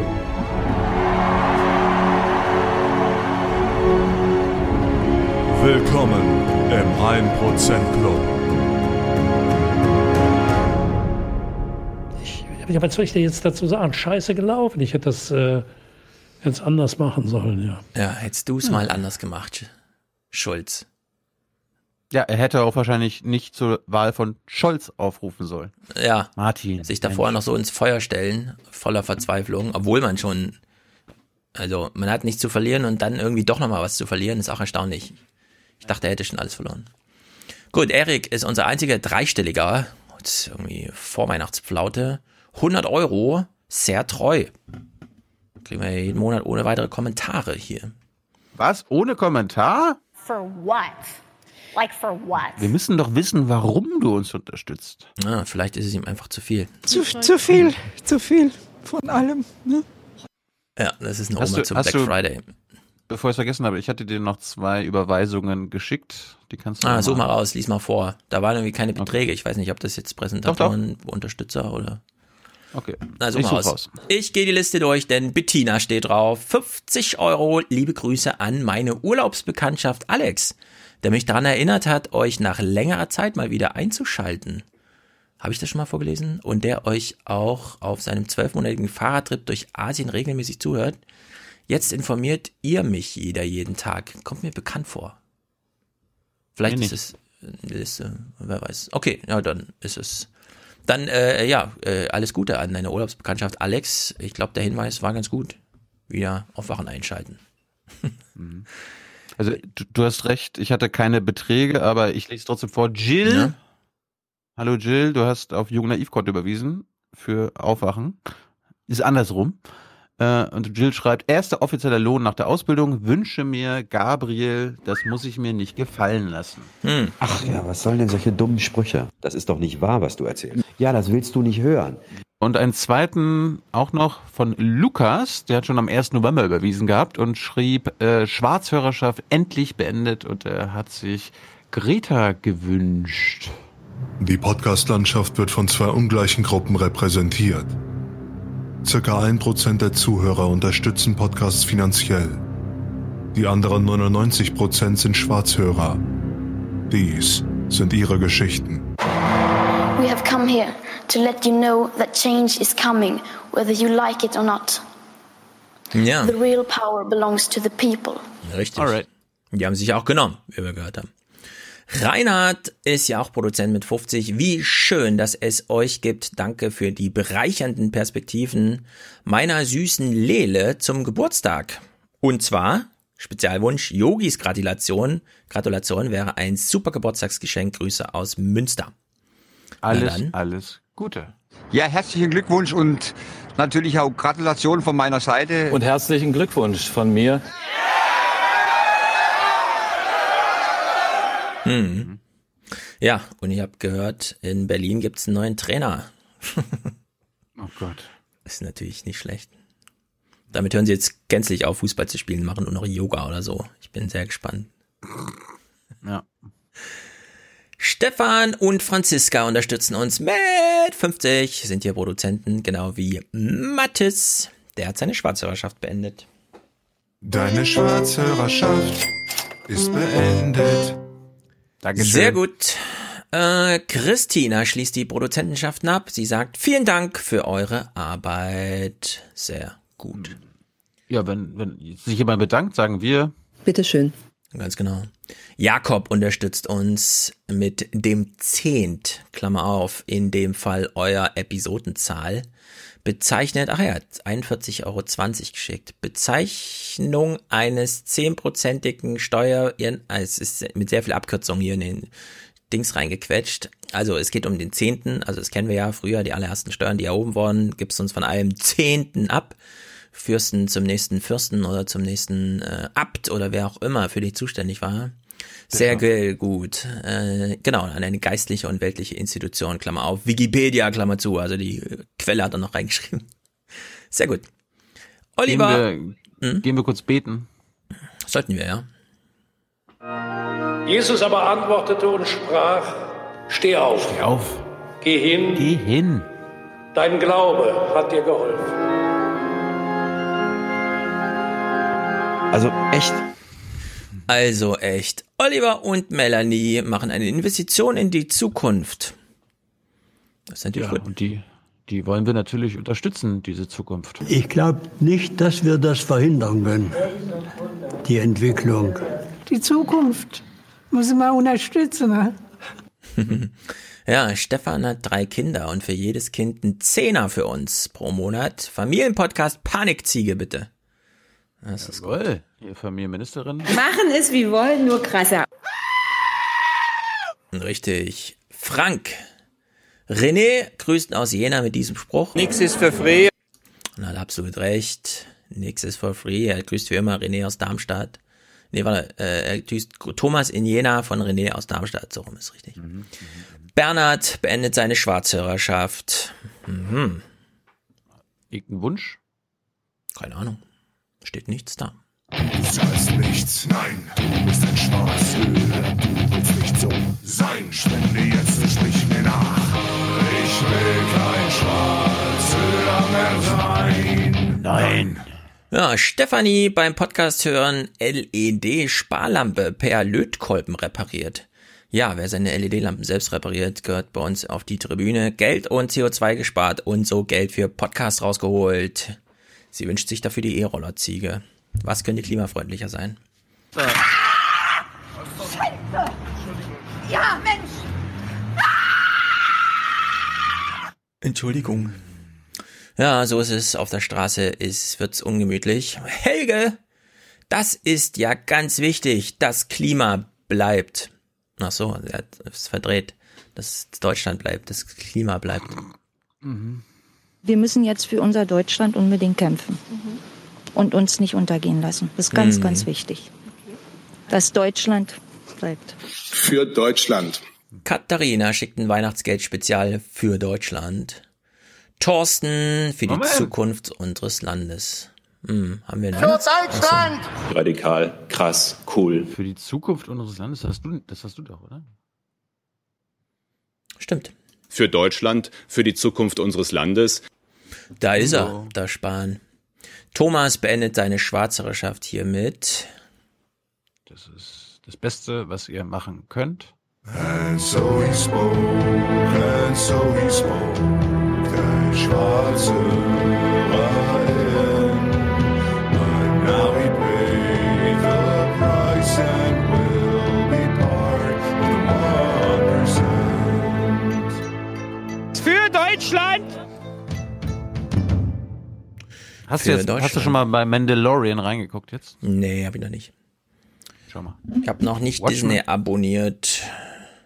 Ja, Hast du Watchmen noch mal fand eine Chance gegeben? Nee, nee, nee, nee, nee, nee, nee, nee. Also die letzte Folge von letzter Woche war sensationell. Meinst du? Also fand ich schon. Und wenn Ich du, freue du mich das erst mal auf Star Wars. Ja, aber genau, und darum guckt doch. Mandalorian. Mandalorian ist der beste Star Wars Content der letzten Jahre. Mhm. Meine ich. Na gut, das ist natürlich ein Teaser. Philippe als Geburtstagsgeschenk für euren großen Fan, nämlich Ravi, damit er weiterhin kein Schwarzhörer ist. Liebesgrüße von Filou. Ja, die größten Fans wollen ja immer den, die größte Sängerin. Happy Birthday to you. Bitte alle. Happy Birthday to you. Alles Gute zum Geburtstag. Auch von mir. Hm, von uns. Lukas, Peter. Die Vernunft kann sich mit großer Wucht dem Bösen entgegenstellen, wenn der Zorn ihr dienstbar zur Hand geht. Das hatten wir schon mal, das ist irgendwie Volker Pispers oder so, keine Ahnung. Irgendwo ist ein dieser Testamente. Wer weiß, wer weiß. Schöner linker Spruch. Daniel, sehr gut. Lukas ist hier auch ein Prozent vom Besten für den besten Podcast. Sehr gut. Stefan schickt uns eine Rundfunkgebühr. Stefan sagt, springend klingt die Münze. Wohlan, Kutscher. Spanne er die Pferde ein und spute sich, denn springend klingt die Münze. Hm, außerdem Man muss immer nachdenken, immer denken. Denken hilft ungeheuer. Lesen ist auch gut, aber Denken ist noch viel wichtiger als Lesen. Ja, damit Ja, natürlich, recht. man muss selber denken, selbstverständlich. Tobias, danke für all euer Engagement. Der Dauerauftrag ist sicherlich kalkulierbarer. Das stimmt. Für uns und für dich. Henry, Aufwachen, fehlende Unterstützung, Panikziege. Das kann nicht sein so. Nee, auf keinen Fall. Das kann nicht sein so. Hm, Herr S. möchte einen Job sägen. Den bekommt er. Wir haben sogar zwei. Ich nehme mal den hier.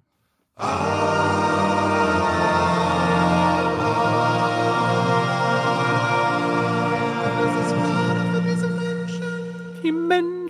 Ja, Jakob schreibt, überfällige Spende für den besten Podcast der Welt. Bin ein wenig traurig über die Reduzierung der Sendetermine. Ein Grund mehr zu spenden. Ja, das ist natürlich eine gute Logik. Ich habe heute Morgen äh, Lage der Nation gehört. Zwei Werbeunterbrechungen. Dann nochmal ein Hinweis auf, bitte kauft doch äh, die Tickets von uns für 25 Euro das Stück. In den Saal passen 1000 Leute, also man rechnet damit 25.000 Umsatz pro Live-Veranstaltung. Keine Ahnung. Und dann am Ende, das war der Kicker, da habe ich gedacht, okay, so geht's an sich auch.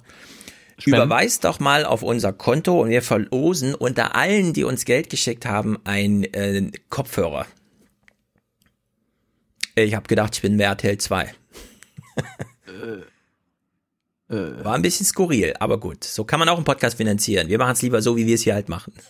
Ich habe gerade ich hab gerade nach einem Sound gesucht, so, ja, das lassen wir mal so stehen oder so. Aber Ja, ja dazu hier passt der auch. hier. Das kann nicht sein so.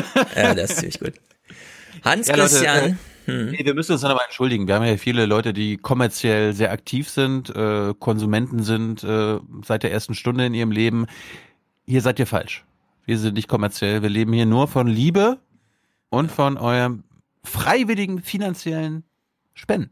Ja, von eurer Tribünhaftigkeit. Hans-Christian, klasse, ich muss jetzt hier leider weiter hingucken. Ja. Das ist deiner. Den, den hast du. Den hast du irgendwo. Ja, ich ist- äh, muss mich nochmal diese- daran das erinnern, ist diese- das war. Das ist die Frau, die in Rügen äh, einen Internetanschluss bekommen hat. Ja, ja, ich, ich weiß. Ah, vielleicht, vielleicht habe ich Lust, das irgendwann nochmal rauszusuchen. Ansonsten zum Hingucken und es passt natürlich auch zum Wochenende. Sorry, I think there's something wrong with my television. It's it's showing images and sounds from a universe I don't recognize. Ja, Dustin äh, wird mal wieder Zeit für eine kleine Erhöhung der Spende um 5 Euro. Deswegen schickt er jetzt Zähne, denn anders kann nicht sein so.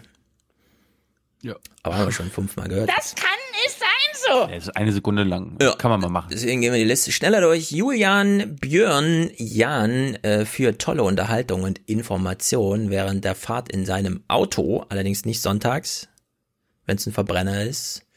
Simon, 1% für meine Rente, für den besten Podcast, den ich kenne, ist sehr gut. Adriana, zu Simons Geburtstag beende ich seine Schwarzhörerschaft und wünsche mir den Riesenrad Puffies Remix als Geburtstagslied.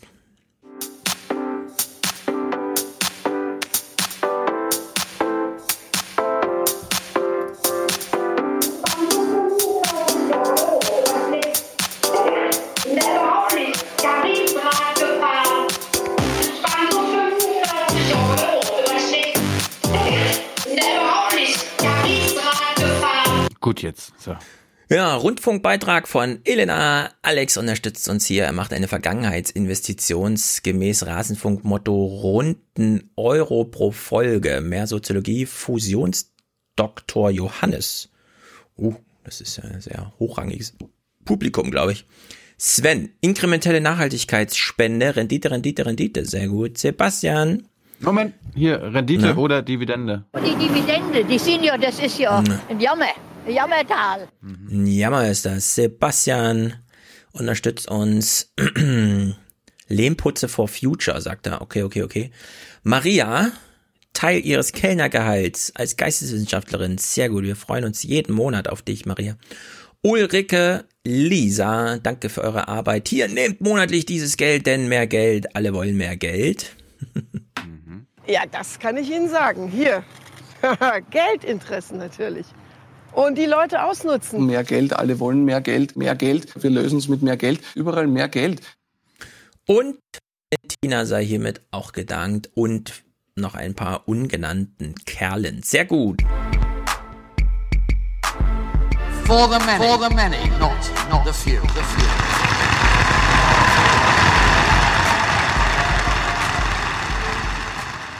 Aber das deutet schon darauf hin, dass diejenigen, die viel Steuern zahlen, auch weiter die große ähm, Last und die große Aufgabe haben, für soziale Gerechtigkeit in dieser Gesellschaft zu sorgen. Ah, Unsere Reichen haben die Last. Und vor allem im Ton vorgetragen sorgen. wie für so eine Kindergartengruppe. Hm. Okay, will ich nicht weiter hören, Merkel. Aber von mir aus kannst du zu Ende regieren. Kurze Nachricht nochmal an Hans. Äh, Du guckst ja wahrscheinlich immer noch zu. Wir, wir hätten dich gerne auch wieder dabei. Sei nicht sauer. Ähm, Ja. Hast du noch was zu sagen? Wir brauchen dich, ist, Hans. jetzt- Er ist ja jetzt ja nicht wegen mir, glaube ich, rausgegangen. Wegen der SPD. So weit ist es gekommen. Wegen der SPD. Ja. Olaf Scholz, schämen Sie sich. Die SPD Schäm hat zu, für zu viele Opfer gesorgt. Es kann nicht sein, dass es jetzt auch noch zu sowas führt. Allerdings, Hans hat Übung im Aufstehen in, während der Sendung.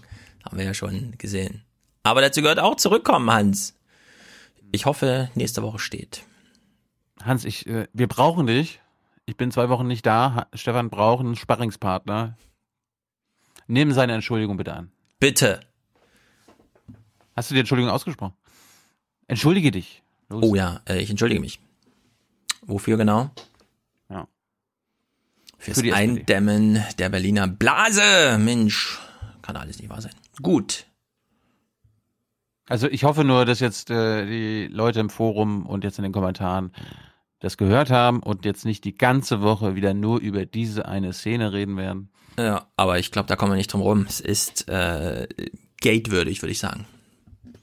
Ich meine, andere Podcasts würden jetzt sagen, das schneidet man einfach raus. Ja, aber wir wollen nichts Aber das machen wir ja nicht. Nee. Hm, so ist die Lage. Es geht drunter und drüber. In Deutschland ist einiges in Bewegung. Ja. Diese SPD spaltet nicht nur Deutschland, sondern auch diesen Podcast. Richtig. Wie angemerkt. Nun gut.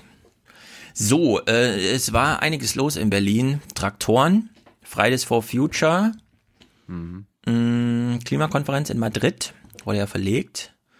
Aufgrund so weiter. Deswegen machen wir einen kleinen Themen-Rundown.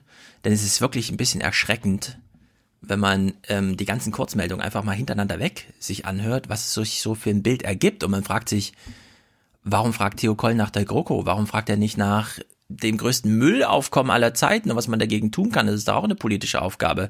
Wir hören hier mal Müll, neue Rekorde. Im Jahr 2017 hat es in Deutschland so viel Verpackungsmüll gegeben wie noch nie.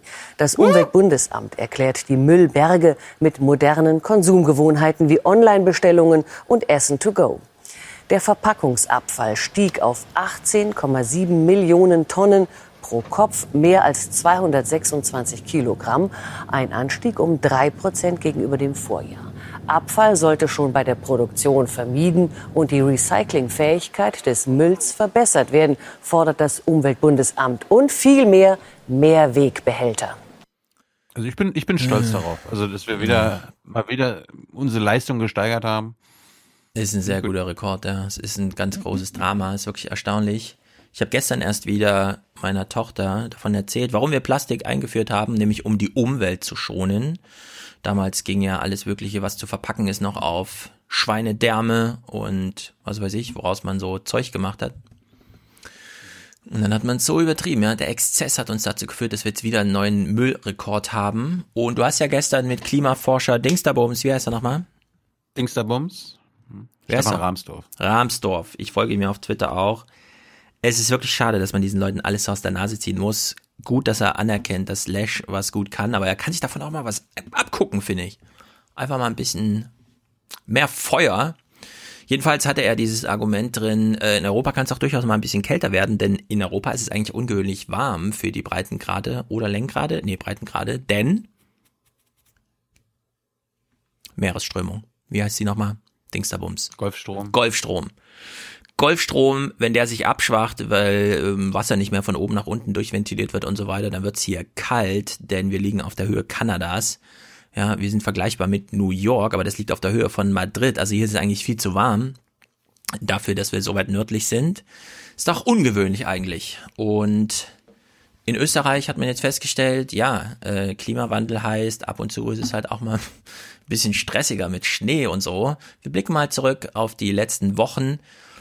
In Deutschland wird der Wintereinbruch jetzt für dieses Wochenende erwartet. In Österreich war er schon da. Und nicht nur der Golfstrom, sondern auch der Chatstream hält ja jetzt die Wetterlagen immer so konstant. Zwar beruhigte sich das Wetter heute zum Wochenbeginn. Chatstream oder Jetstream? Der Chatstream. Live-Chat. Hin etwas, was die Aufräumarbeiten vereinfachte, doch die Gefahr von weiteren Erdrutschen bei den total aufgeweichten Böden ist nach wie vor groß. Und für morgen sind weitere Schnee- und Regenfälle angekündigt. So, also Klimawandel in Österreich. Der Chatstream steht, bringt, wenn er Regen bringt, bringt er viel Regen und wenn es Winter ist, dann ist es halt Schnee und dann ist es viel Schnee. Wir schauen mal, ob diese Böden, die wir jetzt sehen, hier kameramäßig festgehalten, ob uns das volkswirtschaftlich weiterbringt in unserer Wachstumsmanie oder eher nicht. Andernorts, wie hier im Karner Almtal im Lungau, wurden von Helfern durch Geröll und Schlamm überschwemmte Gebäude gereinigt und gleichzeitig die Zufahrtsstraßen durch Stabilisierungsmaßnahmen abgesichert. Durch die tagelangen und ungewöhnlich intensiven Schnee- und Regenfälle sind die Böden derart aufgeweicht, dass inzwischen selbst in mäßig steilen Hanglagen mit unvorhersehbaren Erdrutschen zu rechnen ist. Aufräumarbeiten im Kärntner Bezirk Spital an der Drau, wo eine Mure eine Hauptverkehrsstraße breitflächig verschüttet hatte. Ja, und zu diesen katastrophalen, vielleicht könnt ihr den Bagger noch erkennen, er hängt äh, schon ein bisschen sehr drinne im Schlamm, kommt dann eben noch äh, nicht nur Sachschaden, sondern auch Personenschaden. Schlammlawinen auch in der Steiermark, sowie hier bei Bredlitz. Bahngleise wurden dabei völlig zerstört. Auch ein ganzer Hangwald wurde von dem Erdrutsch mit ins Tal gerissen. Wie tückisch die Situation inzwischen ist, zeigt der tragische Tod eines 79-Jährigen in Bad Kleinkirchheim in Kärnten. Der Mann war heute tagsüber auf der Rückseite eines Hauses von einer Erdlawine begraben worden. Können wir dem, können wir Ja. dem Klima mal sagen, dass es damit aufhören soll? Ja, also man kann schon so ein bisschen ermessen, wie volkswirtschaftliche Schäden aussehen. Es kommt dann so ein bisschen drauf an, in welcher Gegend lebt man denn. Hat man in Deutschland so steile Berge? Naja, Österreich überall, in Deutschland nicht überall. Das ist also ein kleiner Pluspunkt. Dann kann man allerdings sich die Wasserwege angucken oder sich fragen, ist Hitze vielleicht nicht auch eine Klimak also eine, eine Naturkatastrophe, ja, die zum einen oder anderen Sach- oder Personenschaden führt. In der Hinsicht dramatisch. Ebenso dramatisch, weshalb man solche Kurzmeldungen, wie wir sie jetzt hören, tatsächlich in 23 Sekunden verpackt und damit auch abschließend behandelt. Kurz vor der nächsten Weltklimakonferenz Anfang Dezember in Madrid warnen mehr als 11.000 Wissenschaftler aus 153 Ländern in einer gemeinsamen Erklärung vor einem weltweiten Klimanotfall, wenn sich das menschliche Verhalten beim Treibhausgasausstoß nicht grundlegend verändere, sei so wörtlich unsägliches menschliches Leid nicht mehr zu verhindern. Mhm. Erklärung, O-Töne, Kommentare, Berichte, nix dazu. Forscher sagen halt, ähm, unendliches Leid steht vor der Tür, uns Menschen betreffend. Gehen wir noch mal in die nächste Kurzmeldung. Hätte man hier nicht vielleicht ein bisschen mehr machen können? Infolge des Klimawandels ist die durchschnittliche Temperatur in Deutschland in den vergangenen fünf Jahren um 0,3 Grad gestiegen. Das geht aus dem zweiten Monitoringbericht der Bundesregierung hervor, den Umweltministerin Schulze vorlegte. Der Klimawandel verändere das Wetter immer spürbarer, sagte Schulze. Damit komme es vermehrt zu Hitzewellen, Starkregen und massiven Ernteausfällen. Ey, das läuft ja Hm. heute. Mehr Müll, mehr Temperaturanstieg. Also, ich weiß Ja. gar nicht, was man gegen diese Bundesregierung haben kann. Nur vor allem, wenn die Zahlen jetzt so da liegen, ne, in fünf Jahren 0,3 Gramm, äh, Grad, dann kann man doch einfach projizieren. Wenn man das jetzt hochrechnet, das hieße ja ungefähr grobe zwei Grad in 30 Jahren. Also 2050 zwei Grad mehr. Da haben wir das zwei Grad Ziel schon erreicht. Ist ja exponentiell noch. Also es wird dann alles sogar. Das kommt dazu, die Kipppunktendiskussion und so weiter. Ja, aber das äh, hat hier zu gar keinem, da könnte man ja ein bisschen mehr dazu machen, irgendwie angeregt. Bisschen erstaunlich. Also bisher hier Kurzmeldungen, die abgehandelt wurden. Nun war ja natürlich Haushaltswoche im Bundestag. Fiel da denn irgendwas zum Thema Klima? Ich war ein bisschen überrascht. Merkel hat tatsächlich den Spruch, den sie vor der UN gemacht hat, äh, mitgebracht.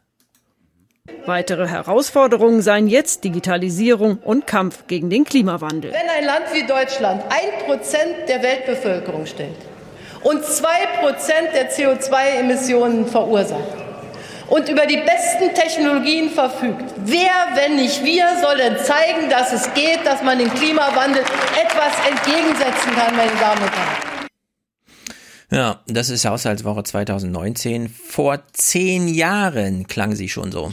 Und dabei wissen wir alle hier in diesem Hause, der Schutz unseres Klimas ist eine Menschheitsaufgabe.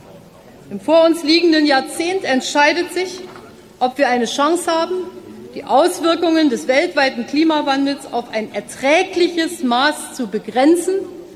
Das ist nämlich genau das, was wir mit zwei Grad Ziel meinen, oder ob wir das nicht schaffen. Das sagte Kanzlerin Angela Merkel in einer Regierungserklärung zum Klima schon vor zehn, zehn Jahren, wollte er sagen. Ja, Ich meine, Deutschlandfunk das hat's muss man, reportiert. muss man ja auch mal wieder betonen, auch wenn diese Frau immer wieder ja quasi Binsen loslässt. Diese Frau ist hauptverantwortlich für die Klimapolitik der letzten 16 Jahre, weil sie die Kanzlerin war und das Kabinett geführt hat. Die anderen Minister haben sich immer, wurden untereinander ausgetauscht, wurden ausgewechselt und so weiter. Sie hat das, was sie selber anmahnt, nie umsetzen wollen, sollen, Ja. können. Die Frage ist halt auch immer, unter welchem externen ähm, politischen Druck steht sie so. Damals hat sie Rot-Grün gerade rausgejagt aus dem Bundeskanzleramt. Jetzt hat sie als äh, ersten Ausspracheredenführer natürlich die AfD da sitzen und hier noch in seiner Funktion als Parteichef oder so, keine Ahnung, ich darf mir aussuchen, wer bei uns spricht. Also bin ich's, Alexander Gauland und der hat zwei so krasse Sprüche gemacht im Bundestag. Das ist wirklich unglaublich eigentlich. Selbst wenn unser Land morgen zu existieren aufhörte, wären die Auswirkungen auf die Welttemperatur praktisch nicht nachweisbar. Und dafür setzen Sie alles aufs Spiel, dafür machen Sie eine Energiewende und dafür ruinieren Sie unsere Autoindustrie. Ja. Ja, weil die Losung ist natürlich deutlich. Ich glaube nicht, dass es gegen den Klimawandel irgendetwas gibt, was wir Menschen machen können. Ja, und seit, seit, Andreas Kemper habe ich jetzt auch verstanden, warum sie so agieren. Die sind ja nicht so doof und äh, glauben nicht daran Hm. und leugnen diesen Klimawandel wirklich, sondern sie haben ein Interesse daran, dass nichts gemacht wird, damit die, äh, damit die äh, Erde sich schneller erwärmt, damit es früher zu Chaos kommt, weltweiten Chaos, Chaos in Europa, damit sie dann den erhofften Umsturz ne, einer rechten Diktatur äh, hinbekommen können. Die AfD Das die braucht. Klimaflüchtlinge. Die Sie hat sie gerade nicht. Ja, sie brauchen Krieg. Das, das klar. Ja, und er hat noch einen, also äh, das war jetzt schon ein ziemlich blöder Spruch, aber jetzt macht er einen, wo er sich auch so richtig lustig macht im Grunde, ne, über die Gegenseite.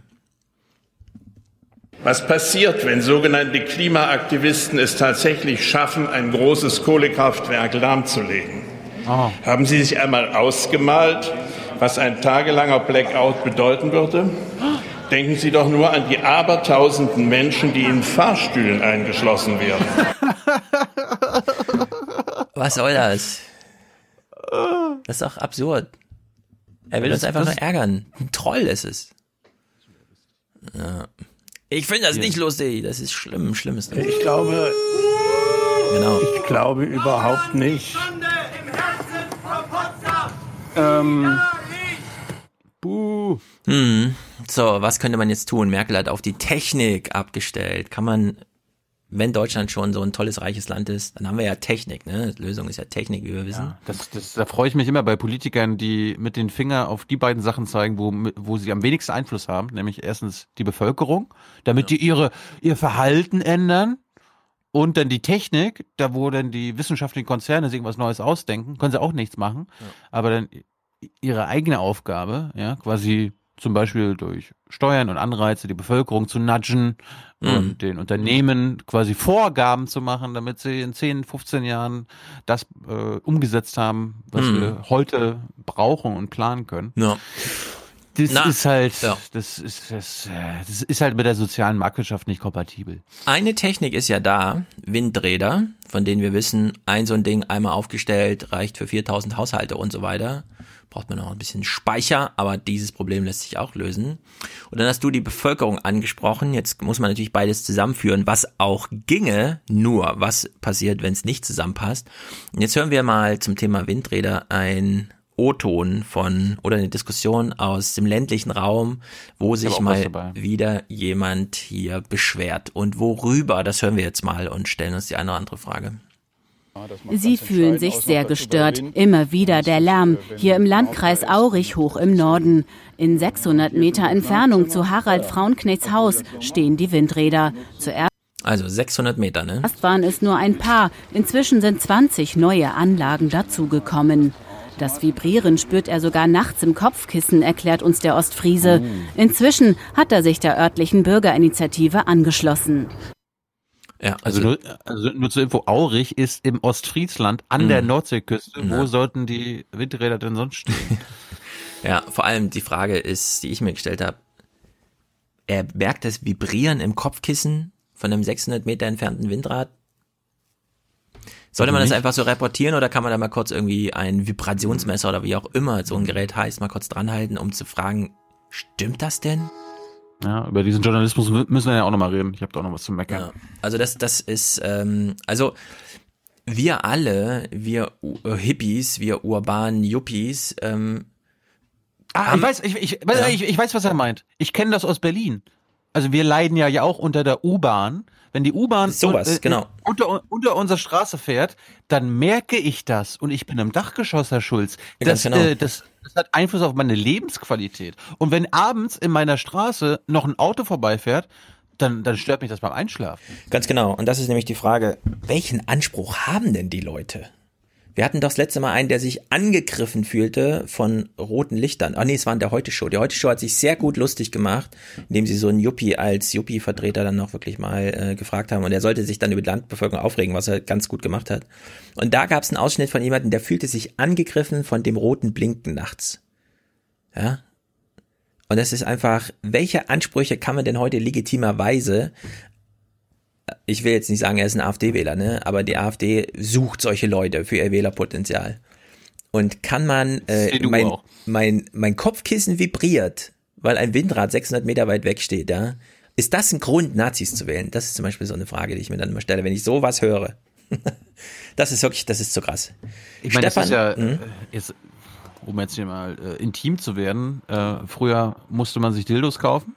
Jetzt Ja. kann man sich aufs, äh, ins Bett legen, aufs Kopfkissen. Ja, also wenn es dafür reicht, würde ich auch ein Geschäft draus machen und nicht sagen, Ja. das muss weg. ja, also es ist wirklich zu krass. Ich glaube, ich glaube ihm nicht, dass sein Kopfkissen nachts vibriert. Sagen wir es mal ganz einfach. Wenn er eine Aussage macht, würde ich sagen, ich stelle einfach mal eine Aussage dagegen, dann steht Aussage gegen Aussage und wir sind keinen Schritt weiter, aber wenigstens diese Gegenaussage musste man doch mal kurz zur Geltung kommen. Stefan Weil, Wir sind uns, liebe Kolleginnen und Kollegen in der Landesregierung, darin einig, dass wir diese 1000 Meter Abstandsregel in Niedersachsen nicht übernehmen wollen. Wir brauchen jetzt einen Neustart der Energiewende und wir brauchen dafür auch den notwendigen politischen Willen. Ja, das ist ganz gut, finde ich, weil ähm, das zeigt, Altmaier hat sich meinen inzwischen auch schon revidierten äh, Kilometervorschlag da auch gegen die Bundesländer gesprochen. Ja? Also die hatten ja richtig ein Verbot bekommen. Daniel, äh, wie heißt er, Dings da, Schleswig-Holstein, Daniel Günther hat ja richtig gesagt, das, das geht nicht. Also wir sind hier so windreich und so, wir können jetzt nicht so einen Quatsch hier machen. Vor allem Ja, nicht da- verordnet. Da ist ja interessant, die Nordländer war auch in der BBK am Freitag, waren wir nicht da, aber die haben das ja aus rein wirtschaftlicher Sicht gemacht, ne? Also klar, so ja, Klimawandel, Klimaschutz, bla bla bla, Mhm. aber unsere Windunternehmen, Ja. das ist ja auch ein guter Punkt. Ja, das sollen die auch so machen. Also ich bin ja eh dafür, dass die wirtschaftliche Logik sich einfach durchsetzt. Die sollte eben nur nicht äh, so dämlich von der politischen Logik äh, begrenzt werden. Ne? Also wenn Peter Altmaier da ein Gesetz machen will, würde ich sagen, dann aber bitte wirklich Föderalismus. Das entscheidet dann jedes Land selbst. Wenn die Bayern sagen, wir machen halt das mit Photovoltaik, ja, dann verzichtet man halt auf Dings und dann ja, kommt man irgendwie dazu. Aber jetzt den Nordländern noch zu verbieten, Windräder zu bauen, das geht nicht. In der Hinsicht ganz interessant, Klaus Kleber spricht mit Peter Altmaier über die Energiewende, die einen Neustart braucht. Und Peter Altmaier macht mal diesen kleinen Spruch. Na, also erstmal ist es so, dass äh, Kohlekraftwerke nicht mehr neu gebaut werden. Gut. Äh, das haben wir beschlossen, den Ausstieg aus der Kohleverstromung. Auch das regeln wir in diesem Gesetz. Ja, also ähm, Herr Schulz, äh, äh, Datteln 4, äh, das wurde ja nicht neu gebaut. Das Richtig. ist einfach seit acht Jahren nicht an, ans Netz gegangen und Ja, äh, ganz genau. kommt halt nächstes Jahr. Ja, das ist eben dieses tolle Datteln 4. Ähm, der Kohlepott hat ja ähm, den Ausklang des Steinkohleabbaus im Ruhrgebiet begleitet als Podcast-Projekt. Mit den Kumpeln nochmal gesprochen. Da ist die eine oder andere Träne geflossen, denn das ganze Ding ist tief verankert in der nordrhein-westfälischen DNA und so weiter und so fort. Ne? Nur damals hat er im Kritisch. allerletzten Podcast, den er letztes Jahr in Leipzig auf der Bühne gemacht hat, der Christian auch nochmal dazu gesagt, nur weil Deutschland keine Steinkohle mehr abbaut, heißt das nicht, dass wir nicht weiter Steinkohle verfeuern. Und wie schlimm es ist, hört man jetzt, wir machen sogar ein neues Kohle, äh, Steinkohlekraftwerk auf. Ja? Wo kommt die Steinkohle her? Osteuropa. Also es ist wirklich hochdramatisch dafür, dass äh, Altmaier sich dann hier noch glaubt, trauen zu dürfen, so einen Spruch zu machen. Ja? Es wird ja kein neues Kohlekraftwerk gebaut. Nö, aber in Betrieb genommen wird es trotzdem. Und wo kommt die Kohle her? Naja, aus Osteuropa halt. Ne? Also das ist, äh, finde ich, ehrlich gesagt, insgesamt nicht gut. Auch nicht gut, finde ich, wie er hier die Grünen in die Pfanne haut, ja, bei seiner Argumentation. Ist das Ihre Vorstellung von politischer Führung und kraftvoller Klimapolitik, wenn man sagt, sobald jemand aufsteht und sagt, bitte nicht in meinem Hinterhof, dann findet die Politik einen Weg, die Klimawende um dieses Haus herum durchzuführen und am Nein. Ende stehen Sie mit einer Landkarte da, wie sie jetzt da ist. Nein, das, das ist auf gar keinen Fall meine Politik. Aber ich äh, habe seit vielen Jahren mit vielen grünen Kolleginnen und Kollegen zusammengearbeitet und ich weiß, dass viele grüne Orts- und Kreisverbände den Bürgern in dieser Zeit gesagt haben, ihr müsst euch keine Umgehungsstraße gefallen lassen, kein neues Kohlekraftwerk, kein Kernkraftwerk, ihr könnt auch gegen Stromleitungen protestieren. Da ist der Ausbau sehr ins Stocken geraten. Und äh, nun haben sich Bürgerinitiativen zu einem Thema gebildet, das vielen in der Grünen Partei nicht so gefällt. Mhm, mhm, mhm. Ich will nochmal auf vorhin schon angesprochenes hinweisen, dieser Bewusstseinswandel in der Bevölkerung. Mag sein, dass vor zehn Jahren Grüne, Verbrämte, ne, einfach gegen alles mit Dagegenschildern auf die Straße gegangen sind. Nur zwischen wir haben ein echtes Problem, nämlich eine Klimakrise und die Politik muss es auch mit anpacken, gibt's dieses Scharnier. Volkswille, Bevölkerungswille, keine Ahnung, äh, die Bereitschaft, sich an der politischen Will Willensbildung zu beteiligen. Und da haben wir doch einen großen Shift gehabt die letzten Jahre. Und äh, den blockt er hier einfach ab mit, äh, nö, das erkenne ich gar nicht an, äh, hier gab es Widerstände und so weiter und so fort, anstatt jetzt zu sagen, okay, äh, ich als Politiker bin eh schlau, ich weiß, dass wir eine Klimakrise haben, jetzt endlich haben wir auch ein Bewusstsein in der Wählerschaft dafür, nö, äh, will er gar nicht anerkennen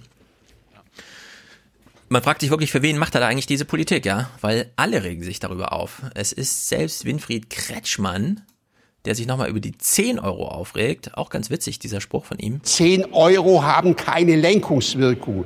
Also selbst die Wirtschaft möchte, dass wir solch ein Lenkungsinstrument haben, damit sich Geschäftsmodelle, die CO2-frei oder CO2-arm sind, lohnen gegenüber Geschäftsmodellen, die CO2 emittieren. Das ist ja der ganze Witz, um den es geht. Ja, und der Witz heißt, Nicht, äh, wie viele Autos gekauft werden, bestimmt nämlich nicht der Ministerpräsident, sondern der Markt. Ja. Aber also eigentlich müsste doch- eigentlich müsste Peter Altmaier mit so einem Grünen doch hochzufrieden sein. Ja, ja, also es zeigt jedenfalls, ähm, man kann heute wetternd gegen einen zu niedrigen äh, CO2-Preis von 10 Euro noch davon ausgehen, dass man damit Wählerunterstützung generiert, anstatt zu verlieren. In der Hinsicht ist hier schon ein Zeitenwandel da und Peter Altmaier sagt, den erkenne ich nicht an, also findet nicht statt. Ich bleib hier weiter als damals vor zehn Jahren, alles drunter und drüber und so. Keiner wollte, als ich Umweltminister war und so, ne? Also ist alles nicht gut. Jetzt zum Ende von diesem Gespräch ein typisches CDU-Gequatsche. Ich bin fest davon überzeugt, dass wir Anfang Dezember den Entwurf des Kohleausstiegs und des Erneuerbaren Energiengesetzes im Bundestag einbringen werden. Ich bin fest davon überzeugt, dass die Koalition die Kraft haben wird, sich auf eine vernünftige Lösung zu einigen, die die Energiewende voranbringt, aber auch berechtigte Interessen der Bürger anerkennt. Ihr Wort in Gottes Ohr und in unserem Gedächtnis. Oh. Wir werden sehen und sprechen. Dankeschön und einen schönen Ich Abend. danke Ihnen. Schönen Abend. Schönen Abend. Darf ich, darf ich da anschließen? Ja, klar. Wir haben doch Es ist ganz- unsere Show leider verloren. aber die Show war letzte Woche in der BBK und die Umweltverbände haben vor der Ah, ja. Weltklimakonferenz nochmal Alarm geschlagen. Und weil es um das Thema Akzeptanz gerade ging, fand ich diesen Austausch am fruchtbarsten. Herr Jessen, dann die Kollegin dort. Wir erleben das auch in diesem Raum relativ häufig, wie von Seiten der Bundesregierung, äh, und zwar namentlich sowohl Wirtschaftsministerium als auch Kanzleramt, damit äh, die Kanzlerin ähm, die Bedeutung der Akzeptanz äh, in letzter Zeit sehr stark hervorheben. Herr Niebert, ist das eigentlich so, dass wenn vor allem Peter Altmaier das macht, er damit äh, Sorgen benennt, Probleme benennt, oder schafft er sie damit eigentlich erst? Durch das, durch das wiederholte Ansprechen so einer Akzeptanz, man kann das ja auch als Signal an Gegner verstehen, ähm, leistet nur ordentlich Widerstand, macht ordentlich Krach, dann äh, werdet ihr schon erfolgreich sein. Sehen Sie zumindest objektiv eine solche Funktion? Und zum Zweiten könnten Sie drei Punkte benennen, welche die sofort nötigsten wären, um das, was äh, an Klimapolitik getan werden muss, auf den Weg zu bringen. Hm. Was die Akzeptanz angeht, äh, da gebe ich Ihnen vollkommen recht. Ich habe es vorhin anhand der Zahlen dargestellt. Äh, die Akzeptanz für die Windenergie im Land ist da. Selbst in den Regionen, in denen äh, es deutlich Windenergieanlagen gibt, ist sie da in der Breite. Die schweigende Mehrheit ist dafür. Es gibt natürlich einzelne sehr lautstarke Proteste. Das will ich gar nicht verhehlen. Wir haben aber an dieser Stelle, wenn ich mir, wenn ich das vergleiche mit dem Klimaschutz, da haben wir breite Zustimmung für den Klimaschutz in der Gesellschaft und wir haben sehr lautstarke Proteste auf der Straße für Klimaschutz. Die Fridays for Future werden ja am Freitag wieder aufrufen, gemeinsam mit einigen unserer Verbände. Und wir haben bei der Windenergie eine ganz andere Lage. Wir haben auch da breite Zustimmung in der Gesellschaft, breite Zustimmung selbst in den Regionen und einzelne lautstarke Proteste. Und diese lautstarken Proteste werden von einzelnen Akteuren in dieser Bundesregierung völlig überhöht, um damit eine Blockade in der Windenergie tatsächlich zu schaffen. Das ist ein Problem. Und da würde ich sagen, handelt die Regierung tatsächlich auch nicht ehrlich. Weder ehrlich zu ihren Wählern, noch ehrlich zu den jungen Menschen in diesem Land, noch ehrlich zu sich selbst, weil sie eben äh, die, den, den, den Willen der Mehrheit in diesem Lande und auch der Mehrheit in den Regionen äh, äh, widerspricht. So, jetzt war die Frage, drei Punkte, um tatsächlich schnell äh, auf Ja. Ja. Die Frage ist wirklich, für wen macht Altmaier hier Politik? Für die großen Energiekonzerne. Wahrscheinlich. ähm, die, wo, womit verdienen die aktuell Geld in Sachen erneuerbare Energien? RWE, Vattenfall. Mit den Offshore-Windrädern. Die können sich nämlich nicht die, äh, die Onshore-Windkraftbetreiber leisten, aber die Offshore, da fließt Geld rein, da fließt Bundesgeld rein.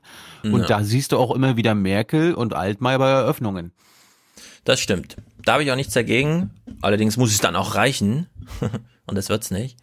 Äh, Und mit Kohle verdient natürlich auch Geld, ne? Das stimmt. Also der Kohlepreis, also der sächsische schon nicht mehr, aber zumindest der, ähm, der im Hambacher, also das, das Hambachloch ist immer noch super rentabel. Und wir haben ja das letzte Mal gehört, wie wenig Leute da immer noch für sehr viel Geld sorgen, jetzt wo die Löcher halt einmal gebuddelt sind. Ne? Wenn man es jetzt anfangen würde, würde man es auch nicht machen. Aber in deren Sicht bringt jedes weitere Windrad auch den Energiepreis unter Druck. Und das hat ja auch beim Öl schon das eine oder andere durcheinander gebracht in der globalpolitischen Lage, wenn der Ölpreis nicht hoch genug ist.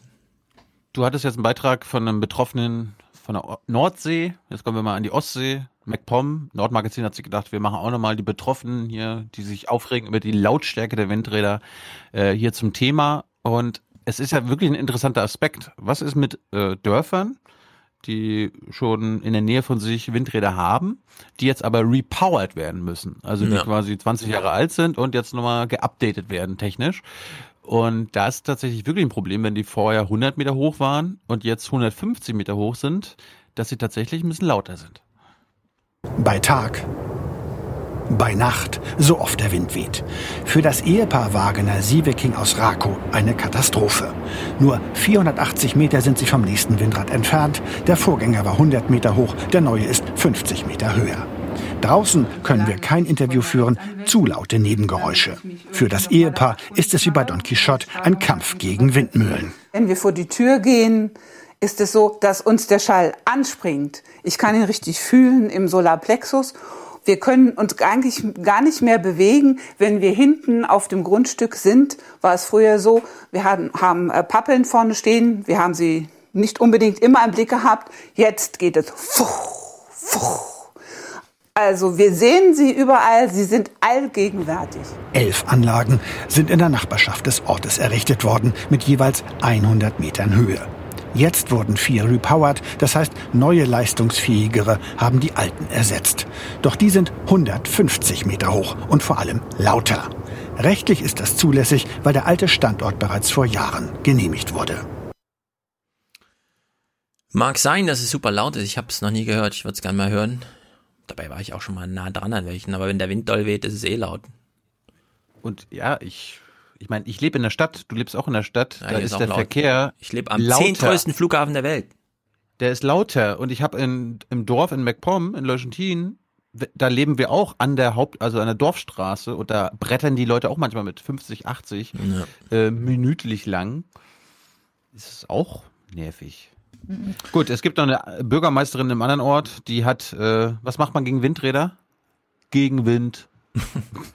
Kriwitz, südlich von Schwerin. Bürgermeisterin Brusch-Gamm will keine Rakower Verhältnisse. Knapp 60 Anlagen umzingeln die Gemeinde bereits. Auch Umzingeln.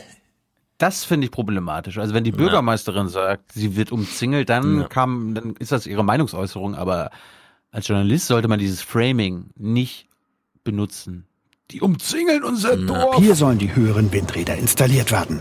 Die Bürgermeisterin setzt deshalb auf Gegenwind, hat zum Widerstand aufgerufen.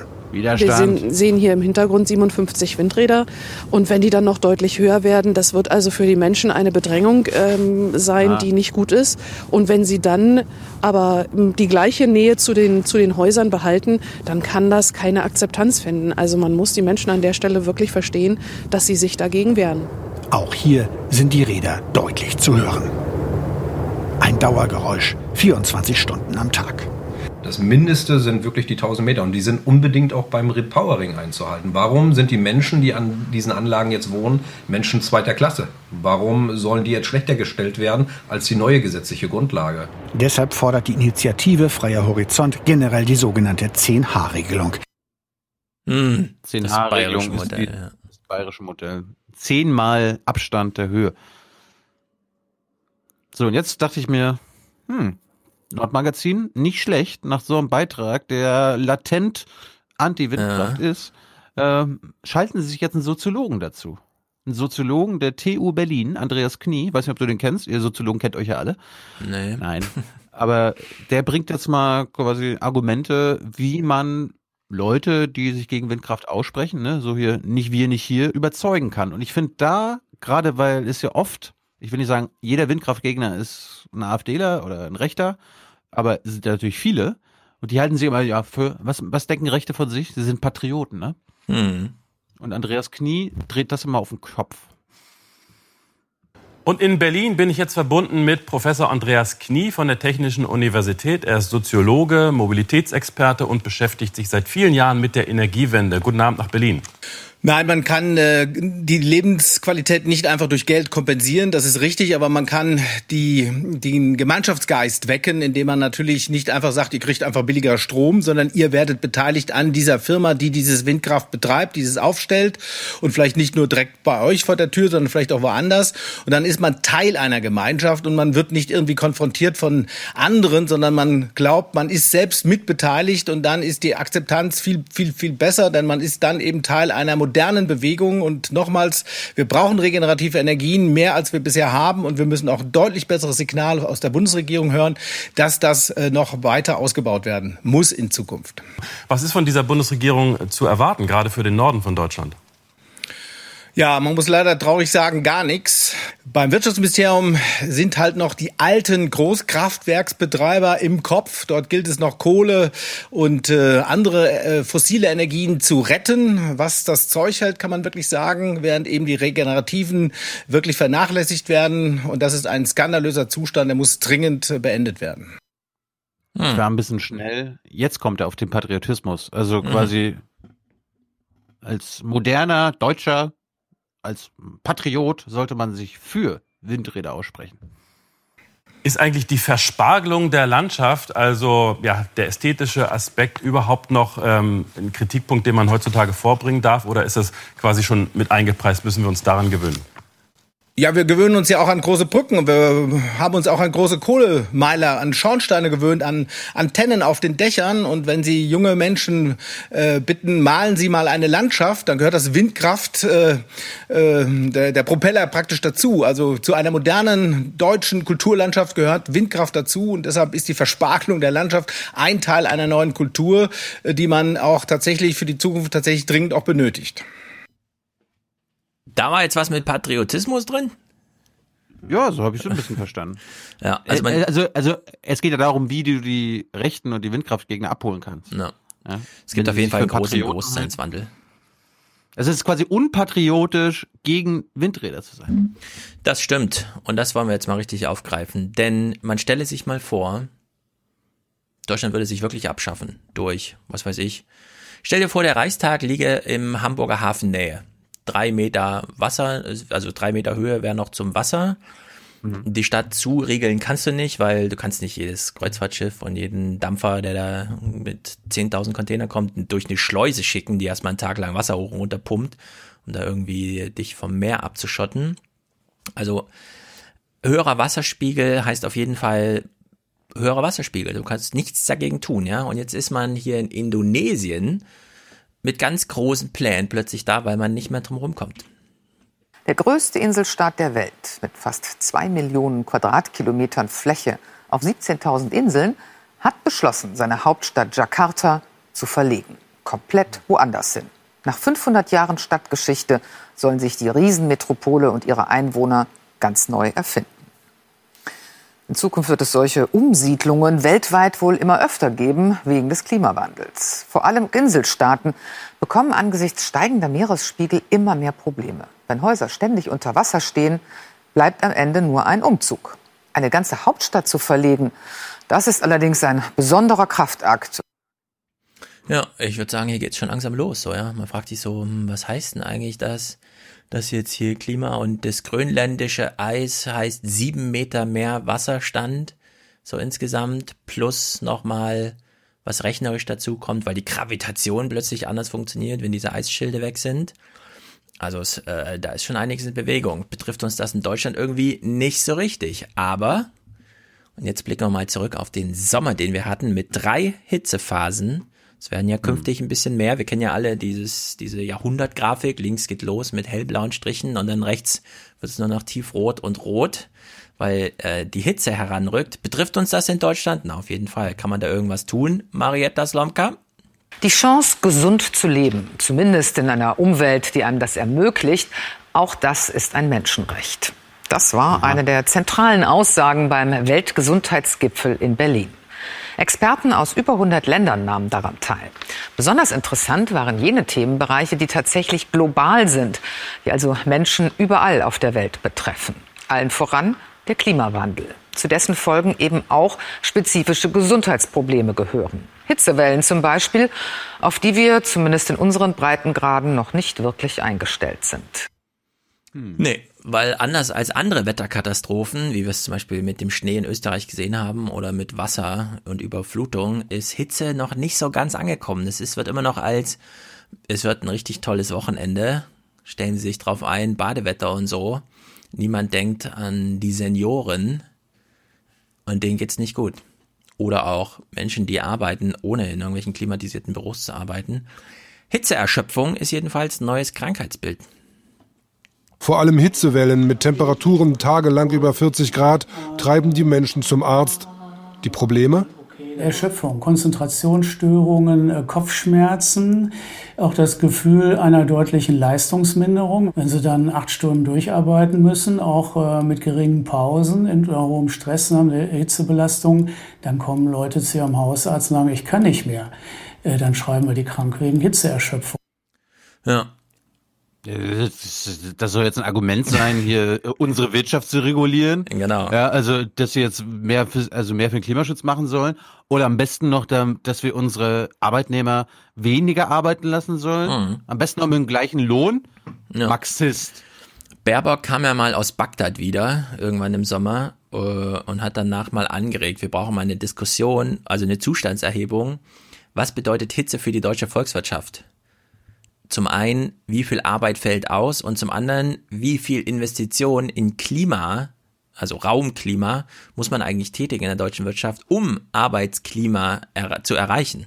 Weil es ist ja noch nicht so wie in Frankreich oder wie in Portugal und Spanien, dass nun wirklich jedes Büro von Anfang an gleich mit Klimaanlage geplant und gebaut wird, sondern da ist ja auch sehr viel Nachrüstung einfach erforderlich. Und das sind alles so volkswirtschaftliche Aufgaben, die man erstmal bewältigen muss. dazu gehört zumindest eine Fragestellung. Ina Dankwa erklärt uns hier nochmal einiges. Im Sommer 2018 starben in Hessen 740 Menschen mehr, als statistisch erwartbar wäre, in Berlin 490. Ja, da sieht man schon, es ist jetzt tödlich. Ja? Also wenn wir von Hitze, dann geht es ja um Zehntausende Tote europaweit. Im heißen Sommer 2003, so französische Forscher, starben in Europa etwa 70.000 Menschen mehr als sonst üblich. Ja. Egal, ob das jetzt die direkten ähm, Gesundheitsprobleme sind durch Hitze auf ähm, unser Atemsystem, auf unser kardiovaskuläres, also Kreislaufsystem oder aber eben die indirekten Folgen durch Verschlechterung der landwirtschaftlichen Produktion, durch ähm, Migration kann man das auf jeden Fall bejahen, dass der Klimawandel ein gesundheitliches Problem ist. Ja, und hier kann ich schon mal einen, äh, eine Dienstreise vom Team Junge Naiv beantragen, nämlich zum Ärztetag 2020. Dr. Krolewski stellt fest, Deutschlands Medizin unterschätzt das Problem. Das Ganze hat das deutsche Gesundheitswesen bislang noch nicht umfangreich genug erreicht, aber die deutsche Ärzteschaft hat jetzt beim äh, Ärztetag in Münster im Mai diesen Jahres beschlossen, das zu einem Schwerpunktthema in 2020 zu machen. Also Weil wir, wir sind, Nachholbedarf haben. Wir haben Nachholbedarf. ja, wir haben beim Thema Hitze etwas Nachholbedarf, würde ich auch mal sagen. Ist notiert. Es ist nicht nur die geistige Panik, die einem plötzlich, wenn es morgens um 10, 42 Grad sind, sondern man ist auch körperlich einfach ein bisschen ein anderer Mensch, glaube ich, wenn es heiß ist. Ja, ist ein bisschen wie Hunger. Hitze und Hunger könnte man mal vergleichen als Herausforderung. So, zurück in die politische Sphäre. Die neue EU-Kommission ist bestätigt. Ja, und ich hätte noch, ich hätte noch Klima. Ja, es, es geht weiterhin mit Klima. Ich, so, ich mache heute viel, viel, viel Klima, denn die neue EU-Kommission möchte natürlich auch ein Green Deal. Nach Wochen im Wartestand kann es also losgehen. Von der Leyen kündigt nichts weniger als einen Neustart für Europa an. Unsere Union wird in den nächsten fünf Jahren eine Veränderung einleiten, die jeden Teil unserer Gesellschaft und unserer Wirtschaft erfassen wird. Und zwar, weil es richtig ist. In ah. unzähligen Interviews erklärt sie, was sie meint. Die Klimapolitik, der sich alles unterordnen soll. Der europäische grüne Deal. Mhm. Der soll ja im Dezember schon beschlussvorlagenmäßig vorliegen. Also sind wir natürlich alle sehr gespannt, was da so drin steht. Das will ich erstmal sehen, ja. Wir fragen uns natürlich auch, welche Handhabe hat denn die EU-Kommission überhaupt? ist es jetzt Peter Altmaier, der entscheidet, oder ist es Opa Enno, dessen Kopfkissen wackelt, oder ist es am Ende doch Ursula von der Leyen? Wir wissen es ja alle nicht. Jedenfalls gibt's ja in Brüssel eine grüne Fraktion, die hat sie aber nicht so ganz überzeugt. Allerdings redet Sven Giegold auch in jede Kamera, die ihm hingestellt wird. Bei den Grünen ist von der Leyen nur teilweise angekommen. Sie enthielten sich. Die EU-Kommission ist angetreten mit dem Anspruch, Klimaschutz stark zu machen, hat aber gleich angekündigt, bei der Landwirtschaft und bei der Handelspolitik, da soll sich nichts ändern. Die Agrarpolitik soll im Wesentlichen so bleiben, wie sie ist. Das kann aber nicht funktionieren. Ja, dann äh, fädel du mal Klima ein, denn äh, es gibt jetzt gleich noch einen kleinen Exkurs zum Thema, ist die EU-Kommission eigentlich handlungsfähig oder steht die sich selbst ein Bein? Ich habe gerade vergessen, was ich noch sagen wollte, aber. Ja, nee, das ist das ist genau an den Punkten, wo sie was ändern könnten, nämlich beim Thema Landwirtschaft und Agrar, machen sie nichts. Da geht's genau so weiter. Ja, der Landwirtschaftskommissar, na gut, wir gehen mal kurz die, Land, äh, die Kommissare durch. Der Landwirtschaftskommissar ist ja ein Pole. Und mal, auch ja. nicht ganz unumstritten. In der Hinsicht ist das schon, geht's ein bisschen drunter und drüber. Jetzt, wo man Sven Giegold einmal da hat, geht er auch nochmal auf dieses ganze Ding ein. Zum Beispiel, was ist eigentlich mit dem französischen Kommissar? Vielleicht hast du ähm, Martin Sonneborns Video dazu gesehen. Also dieses, es diese ist neue, eine ganz, ist eine integre Person. Ja, diese neue EU-Kommission ist wirklich mal, also Bisschen. In der Kritik auch der Franzose. Thierry Breton war bis vor kurzem Chef eines Digitalunternehmens. Jetzt soll er die Regeln für diesen Industriezweig machen. Was es eigentlich noch nie gegeben hat, ist, dass jemand von der Spitze eines Großunternehmens direkt auf die zuständige Kommissarsposition gekommen ist und dann in Zukunft die äh, Zukunft regeln soll über Gesetze, die sein eigenes Unternehmen betreffen. Ja, wenn man jetzt mal abwägt, ne? Die Saskia Esken, die kommt ja gar nicht aus Berlin und der äh, Norbert Walter Borjans auch nicht. Gleichzeitig, ja, also wirklich politisch gesehen, gleichzeitig wird ein Industrie-EU-Kommissar installiert, der gar keine europäisch-politische Vergangenheit hat, sondern okay, mal in Frankreich Wirtschafts- und Finanzminister war. Vorher war er Chef von France Telekom und danach war er Chef von Athos, einem 12 Milliarden umsatzstarken Unternehmen, das sich halt um IT und den ganzen Kram, wie Sven Giegold gerade äh, gesagt hat, ja, aber, aber gerade gerade weil er da gearbeitet hat, weiß er doch am besten, wie ah, man diese Konzerne unter die Fittiche bekommt. Ja, also es ist wirklich super schlimm. Martin Sonneborn hat ein sehr lustiges Video, da hat er so ein Sektglas in der Hand und referiert nochmal, wie die Sachlage so ist und das Sektglas passt genau ins Bild, es musste genauso sein. Ursula von der Leyen ist jetzt also ein paar Erklärungen, ja, muss sie geben. Und sie gibt die Erklärung Matthias, Marietta Slomka stellvertretend für uns. Also in ihrer neuen Kommission wird ein italienischer Kommissar für die Einhaltung der Stabilitätskriterien zuständig sein, ein ungarischer Kommissar für die Einhaltung von Rechtsstaatsprinzipien bei EU-Erweiterungskandidaten. Hm. Wird da nicht der Bock zum Gärtner gemacht? Das ist das Schöne an der Europäischen Kommission in dem Moment, wo die Kommissarinnen und Kommissare bestätigt sind und wir heute diese Wahl auch äh, dann gehabt haben, sind sie ausschließlich der europäischen so. gemeinsamen Sache verpflichtet. Ja. ja, dann ist doch alles klar. Kann man in den Tagesthemen vielleicht nochmal eine Gegenmeinung dazu hören? Nee, Moment. Marietta hätte auch noch fragen können, finden Sie es auch nicht komisch, dass eine ehemalige Kriegsministerin jetzt Kommissionschefin eines Friedensprojektes wird? Aber der, der neue Auftrag ist ja auch, Europa wehrhaft zu machen. Außerhalb natürlich. der NATO, wer weiß. Ja, natürlich. Mal gucken, wie die Tagesthemen das wird, hier fragen. Das wird, das mhm. wird von der Leyen als alte NATO-Kritikerin natürlich mitmachen. Mhm. Ja, ich finde leider diesen schönen Ausschnitt nicht mehr, wie sie als Trump gewählt wurde, bei Erne Will saß und meinte, aber wenn es hart auf hart kommt. Dann wissen wir doch, die Amerikaner sind unsere Freunde. Also in der Hinsicht, ich erwarte auch nicht viel, aber du weißt ja, wie die Erzählungen so sind. Also die Tagesthemen zur Integrität äh, EU, der EU-Kommissare. Jetzt sagen Sie absichtlich nichts zur Kanzlerin. Ja, ich finde, mein, das ist auch die, die Herangehensweise in der Kommission. Das erwarte ich übrigens von jedem Kommissar und jeder Kommissarin, dass wir nicht uns als Vertreter oder im Spiegel des Landes sehen, das wir am besten kennen, sondern ah. dass wir die europäischen Anliegen verteidigen. Ich sagte eingangs, dass ich Deutschland immer an der europäischen Seite gewusst habe ja. und weiterhin auch weiß.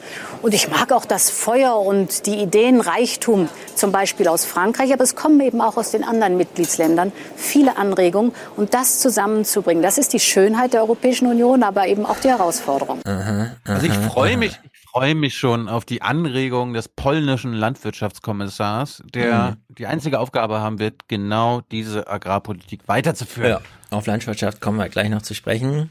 Ursula von der Leyen ist hier voll in ihrem, ähm, ich bin jetzt gewählt, ich bin unangreifbar und ich rede mit ihnen, als wären sie und so. Ich nehme sie gar nicht ernst. Ich glaube, sie nimmt Journalisten noch weniger ernst als die AfD. Und ich finde, hier stecken so unendlich viele Arbeitsaufträge drin für Journalisten, die wirklich mal an der Macht ein bisschen rumdoktern wollen und herausfinden wollen, was geht denn da vor sich. Weil diese EU-Kommission, die ist einfach wirklich problematisch in sehr vielen Hinsichten. Zum Beispiel, und das hat Marietta Slomka hier nochmal aufgegriffen, es ist ja Ursula von der Leyen EU-Kommissionschefin geworden. Wie war das nochmal? Nun hat Ihr Kollege Franz Timmermans die Erfahrung machen müssen, dass er nicht EU-Kommissionspräsident wurde, unter anderem, weil er so auf die Rechtsstaatsprinzipien gepocht hat. Ist das nicht auch ein, ein schlechtes Beispiel, das da Schule gemacht hat? Nein. Gerade was das Thema Rechtsstaat angeht, das ist die Grundlage unserer Mhm. gemeinsamen Europäischen Union. Das ist das auch, was ähm, die Europäische Union stark gemacht hat. Aber bla bla bla. So geht das die ganze Zeit. Das ist unglaublich. Sie sind Märchenerzählerin. Ja, und der Rest des Interviews gestaltet sich genauso wie diese Anfänge hier. Es sind noch vier Tage, dann stehen Sie an der Spitze der EU-Kommission. Können Sie in einem Satz sagen, was Ihnen das bedeutet, sehr persönlich? Für mich ist es ein Gefühl wie nach Hause kommen, weil ich in Brüssel geboren und in der europäischen Luft aufgewachsen, mich immer danach gesehnt habe und es ist überwältigend. In Brüssel geboren, in der europäischen Luft aufgewachsen. Gut. Sie hat Oh jetzt übrigens Gott. ihre Wohnung bezogen. Sie lässt sich ja immer Wohnungen bauen. Sie wohnt jetzt auf 25 Quadratmetern direkt im Kommissionsgebäude. Warum auch immer. naja. Äh, ich habe auch noch ein bisschen was. Thema Solarenergie. Mhm. Äh, wir kamen ja schon mal, hatte ich schon öfter mitgebracht, es gibt ja einen Flughafen in MacPom, Rostock-Bad. Und die haben so viel Fläche, dass sie das ja einen Solarpark jetzt verpachtet haben. Und der Solarpark, der hat so viel ähm, Umsatz mit diesem Strom, den sie da generieren, dass sie mittlerweile gar nicht mehr gefördert werden müssen. Der Solarpark wurde Stück für Stück erweitert. Der jüngste Teil, dieser hier, ist der erste im Land ohne staatliche Unterstützung. Eigentlich können Sie hier so ein bisschen Geschichte der deutschen Solarindustrie sehen. Wir haben hier schon auch ältere Parks, die natürlich noch eine EEG-Vergütung bekommen. Und der äh, Grund dafür ist eigentlich, dass die Module damals noch, 2012, das ist ja keine acht Jahre her, noch dreimal so teuer waren als wie heute. Und wenn Sie sich jetzt den neuen Teil anschauen, dann können Sie sehen, ähm, baugleich, aber zu einem Drittel der Kosten. Und wir denken, wir haben jetzt genau die Schwelle überschritten, wo man Solarparks förderfrei herstellen kann. Warum sollten wir dann noch Fördermittel in Anspruch nehmen? Dass die Module so viel billiger geworden sind, verdankt der deutsche Energieerzeuger der chinesischen Solarindustrie und der Forschung dahinter. Tja, tja. Danke, danke Bundesregierung. Ja, wirklich sehr herzlichen Dank, Bundesregierung. Was ich nicht gewusst habe, was du jetzt vielleicht sagst, ah, das haben wir doch schon vor 200 Folgen mal Mhm. besprochen, dieser Unterschied zwischen grünem Strom und grauen Strom. Weißt du, was grauer Strom ist? Also ich weiß es ist nur bei Wasserstoff. Man hat halt entweder Hydrolysewasserstoff oder aus dem Erde gebuttelten Wasserstoff. Aber bei Strom, also grüner Strom und grauer Strom, keine Ahnung. Was grauer Der Strom so ist. produzierte günstige Strom kommt ohne die Umlage nach dem Erneuerbare Energiengesetz, kurz EEG, aus. Die Umlage dient dem Ausgleich zwischen bislang kostenintensiv produziertem Ökostrom und günstig konventionell hergestelltem Strom. EEG-gestützter Strom wird an der Börse gehandelt und deshalb grauer Strom genannt. Grüner Strom im wirtschaftlichen Sinne ist nur der Strom, der ohne EEG hergestellt wird, weil da können nämlich dann die Verbraucher des Stroms die Zertifikate, die Grünstromzertifikate, die entstehen, mitverwerten und gegen ihre CO2-Bilanz zum Beispiel einrechnen. Bei EEG-Strom geht es nicht, weil dort in der EEG-Vergütung schon die Grünstromvermarktung mit eingeschlossen ist. Perspektivisch will die BayWa den in Bad produzierten grünen CO2-neutralen Strom an Direktabnehmer verkaufen. Gespräche dazu laufen bereits.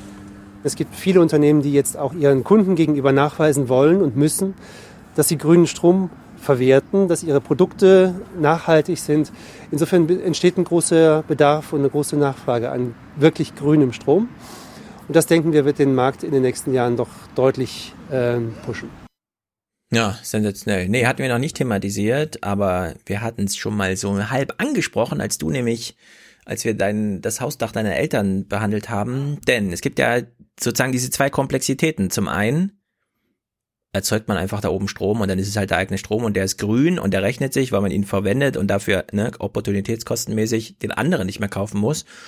Oder, und deswegen auch dieses tolle Video, wo kriege ich jetzt mein Fördergeld her, wie sieht die Rechnung am Ende aus und so weiter. Ja, da wird also nicht nur der grüne Strom gerechnet, sondern in die Gleichung kommt dann noch mit rein irgendwelches Förderding, irgendwelche niedrigen KfW-Kredite, äh, niedrig Kredite, die es einem nochmal erträglicher machen und die darüber Wirtschaftlichkeit herstellen. Dass wir jetzt so eine Schwelle genommen haben, ist natürlich einfach schlichtweg eine Sensation. Und übrigens, Thema Solarenergie, die Bayern, ich habe bei Cosmo.eu, den Clip müssen wir jetzt nicht hören, gehört von Helga Schmidt. Nordrhein-Westfalen kommt inzwischen auf 15 Prozent in der Bruttoenergieproduktion erneuerbare Energien. Das ist unglaublich wenig. Das mhm. Ziel, das sie sich jetzt gesetzt haben, ist irgendwie 60 Prozent im Jahr 2035 oder so, völlig Banane. Die Bayern sind heute schon bei 44 Prozent erneuerbare Energien und zwar ohne Windkraftstress, sondern tatsächlich dann vor allem über Solar, nehme ich mal an, oder was sie da sonst so haben, Biogas, hm. Höhendinger mit Wasser oder so. Ne. Jedenfalls Bayern ist ja mal wieder ganz schön weit vorn dran. Und trotzdem müssen sie mehr machen. Ja, aber sie äh, haben äh, schon, also 44 Prozent finde ich, dafür, dass andere Bundesländer sagen, das ist unser Ziel in 15 Jahren, ist es schon ganz ordentlich. Falls einer unserer HörerInnen mehr weiß zum Thema grüner oder grauer Strom, ich habe es jetzt so verstanden, grauer Strom ist, wenn du quasi deine Solarenergie ins Netz einspeist und da alles gemixt wird und du dann quasi deinen Anteil daraus bekommst. Aber Oma Erna nee, du kriegst keine Zertifikate. Genau. Also du kannst einfach nur Erträge erwirtschaften durch den Verkauf dieses Stroms, aber du kriegst keine Zertifikate, die du dann nochmal mit reinhandeln kannst. Und das ist natürlich je nachdem, äh, wenn, ich weiß ja nicht, wie gut der Zertifikatehandel da gerade funktioniert. Die Preise scheinen ja nicht sehr hoch zu sein, irgendwie 20, 26 Euro oder so. Was sind denn da bei der EU thematisiert? Ja. Hm. Gut, der Flughafen, der Pächter, ist auch zufrieden. Deutlich gepusht wird so auch die Bilanz des Flughafens. Die Verpachtung von nun fast 80 Hektar Gesamtfläche an die Energiebranche deckt die Betriebskosten von mehr als 400.000 Euro im Jahr.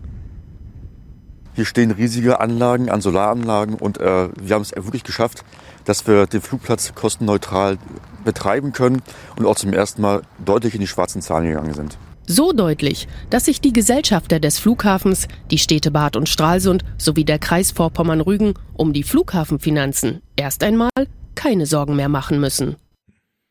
Und das ja. Gute ist, also, also es kann weiterhin Flughäfen geben, ohne dass es mehr Flugverkehr geben muss. Ist auch was Schönes. Ach so, weil man den dann verwenden kann. Also ich sehe am Frankfurter Flughafen auch noch sehr viel Grünflächen, die niemals mhm. befahren werden, weder von Flugzeugen noch von Autos, wo man da auch einfach mal noch eine Nutzfläche draus machen kann. Macht doch mal eine Bürgerinitiative. gut.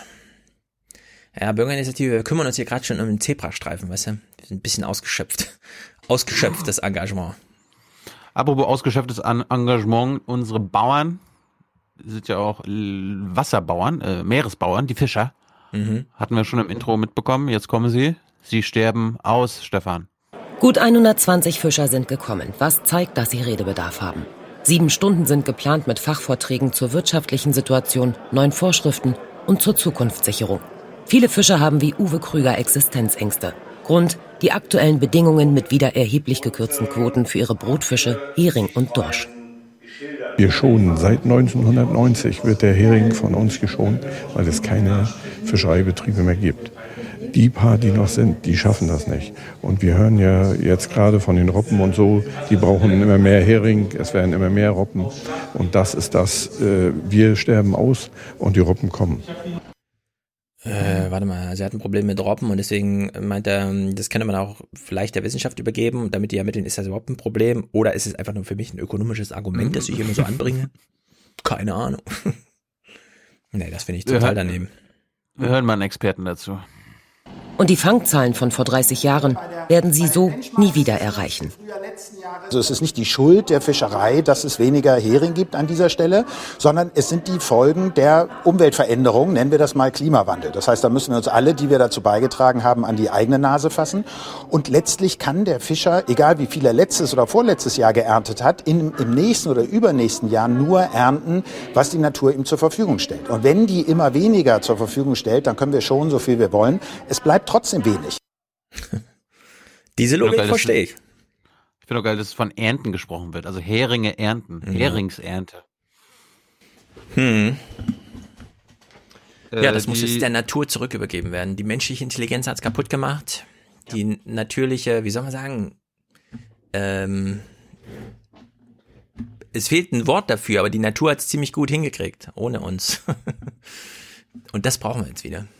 Menschliche Intelligenz gibt es auch im Umwelt- und Landwirtschaftsministerium von Till Backhaus in Mecklenburg-Vorpommern. Ihr kennt ihn alle, das ist der hier. Äh, wenn der Biber immer wieder Ärger macht und sich an bestimmte Regeln nicht hält, äh, dann muss er dann auch mal äh, tatsächlich äh, Ja. zur Verantwortung gezogen werden. So, was ist die Lösung seines Ministeriums, wenn es darum geht, dass der Fischer immer wieder Ärger macht?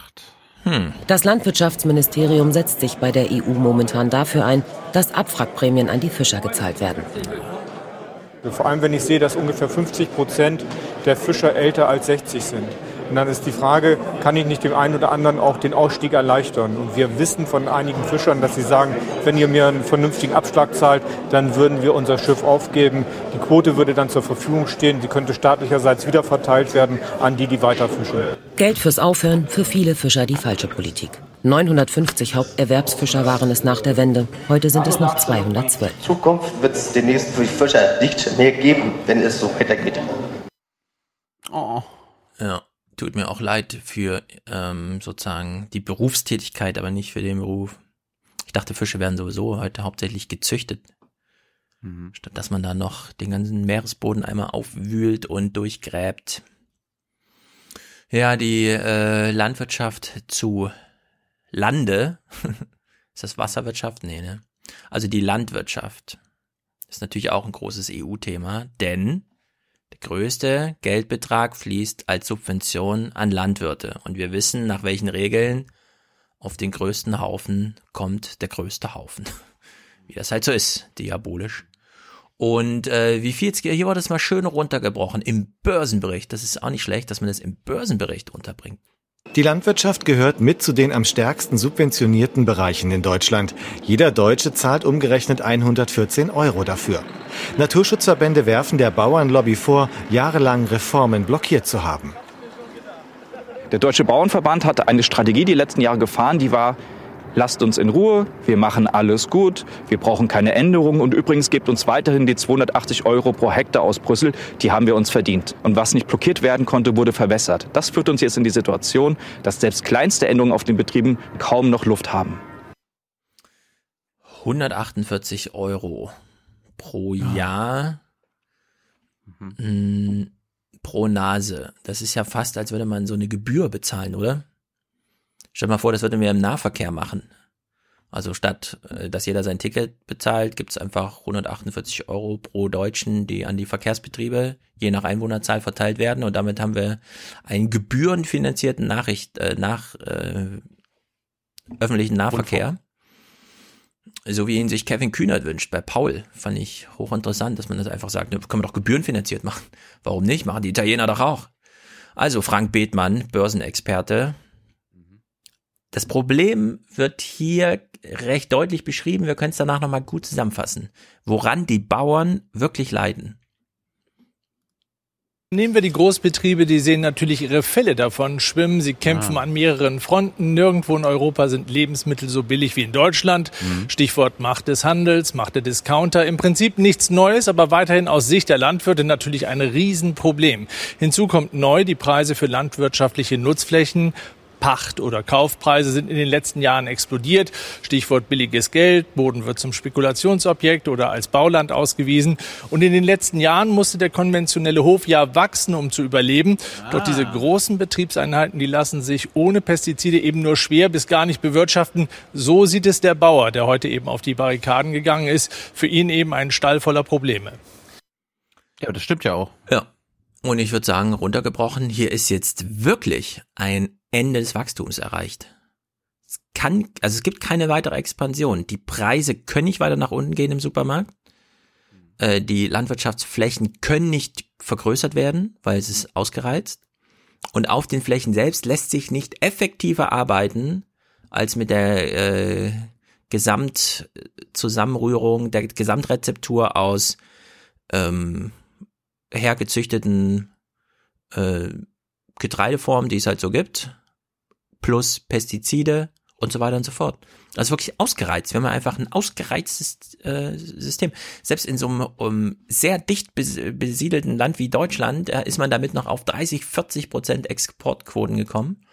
Aber jetzt ist es einfach ausgereizt jetzt. Wir müssen jetzt, wir können nicht Eig mehr einfach nach Größe subventionieren. Eigentlich müssten die kleinen Bauern und kleinen, keine Ahnung, mittelständischen Bauern gegen ihre Großkonzerne demonstrieren. Aber so Eigentlich ja. machen sie ja quasi äh, den Dreck, die Drecksarbeit für die großen Bauern. Ja, Also vor Weil allem die sind die einzigen, die sind die einzigen, die daran Interesse haben, dass das System so weiterläuft. Ja, man bräuchte so eine neue Interessenvertretung. Also es gibt schon extrem viele und so weiter. Aber der Bauernverband war bisher zu stark und selbst zu sehr an den Großen interessiert. Und dann braucht man jetzt von unten nachwachsen. Und jetzt ist ja die Frage, was kann die EU machen? Und der, wie es hier thematisiert wurde, war schon nicht schlecht. Die Agrarpolitik war auf Größe ausgelegt. Je größer der Betrieb, je mehr Subventionen. Nur zeigt sich, das kann eben auch eine Sackgasse sein. Kritiker sagen nicht ganz zu Unrecht, in der Agrarpolitik hätte längst umgesteuert werden müssen. Nun ist man eben in der Problematik, Lebensmittel sollen ungespritzt sein, aber zugleich auch billig und ohne Macken. Das geht halt nicht. Oder aber eben Verbraucher sind bereit, mehr zu bezahlen. Stichwort Bio, Stichwort regionale Produkte vom Landwirt um die Ecke. Doch dieser Weg funktioniert eben auch nicht für alle. Zudem sind die Probleme der Landwirtschaft vielschichtiger. Stichwort Gülle, Stichwort Treibhausgase. Deswegen wird es eben wie angedeutet am kommenden Montag nun auch eben diesen Landwirtschaftsdialog im Kanzleramt geben. Dazu eingeladen gleich 40 unterschiedliche landwirtschaftliche Gruppierungen. Das zeigt eben auch den einfachen Durchschnittslandwirt, den gibt es schon gar nicht mehr. Umweltverbände müssen draußen bleiben. Ja. Vielleicht schafft man es ja von dieser quantitativen Subventionsmeierei hin zu irgendeinem neuen qualitativen Modus. Ich finde ja, den sollte man eng mit europäischen Bemühungen hin zu einem Green Deal. Ja, da geht's dann nicht nur um Energieerzeugung und sowas, sondern da ist dann Landwirtschaft spielt auch eine große Rolle. Äh, wer weiß, kann man mal gespannt sein. Andreas Bachmann in der Redaktion kommentiert das jetzt. Ich habe nur mal so die Highlights irgendwie rausgeschnitten. Daran erkennt man, das ist, das ist völlig neben der Spur. Das greift kein Problem auf, das nennt keine Zahlen, da wird in keine Richtung irgendwie argumentiert. Das ist einfach nur Banane. Ja, ich habe Verständnis für die Proteste der Bauern. Bauern sind auch Unternehmer, ihr Tun muss sich lohnen. Das müssen wir Nichtbauern endlich verstehen und uns von so manch wildromantischer Bauernidylle in unseren Vorstellungen trennen. Die Gesellschaft hat sich fundamental verändert. Umwelt- und Naturschutz sind für viele Menschen heutzutage zentrale Themen. Dem müssen auch die Bauern Rechnung tragen. Wenn man etwas nicht verhindern kann, ist es klug, sich an die Spitze der Bewegung zu setzen. Kein Verständnis habe ich, wenn sich der Bauernprotest wie vereinzelt geschehen radikalisiert. In Niedersachsen und Bayern wurden kritische Journalisten angegangen. Alle Protestgruppen müssen sich klar von solchen Aktionen distanzieren. Berechtigte Forderungen werden sonst diskreditiert. Und auch das Ausbuhen einer Ministerin bringt uns keinen Schritt weiter. Denn wie meistens im Leben ist die Welt nicht schwarz oder weiß, sondern grau. Ach so, blau, dachte ich. Ja, also das ist einfach bla bla.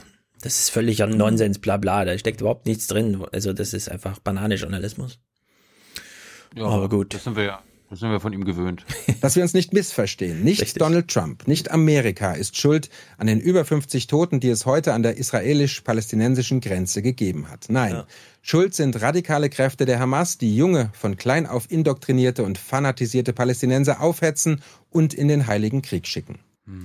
Da fragt man sich halt in dem Modus, in dem die auswählen, welches Thema und wer dann dazu spricht, wie man, wie das, das also der hat sich dann durchgesetzt an dem Tag. Kein anderes Thema, kein anderer Sprecher, sondern man musste Andreas Bachmann zum Thema, damit wir uns nicht missverstehen, die Bauern und so weiter. Und jetzt müssen wir alle mal. Und äh, jetzt finde ich aber nicht gut, dass die Journalisten und vor allem, dass unsere Ministerin nicht zugehört wird. Ciao. Gut. Hier eine kleine Kurzmeldung, wo man sich wieder denkt, hätte man das nicht Ja, irgendwie Klima, kommentieren können? Kaiser Richter macht jetzt erstmal weiter mit anderen Nachrichten des Tages. Und dazu gehört diese Hiobsbotschaft zum Klimawandel. Laut der Weltwetterorganisation ist die Konzentration von Treibhausgasen in der Atmosphäre auf ein Rekordhoch gestiegen.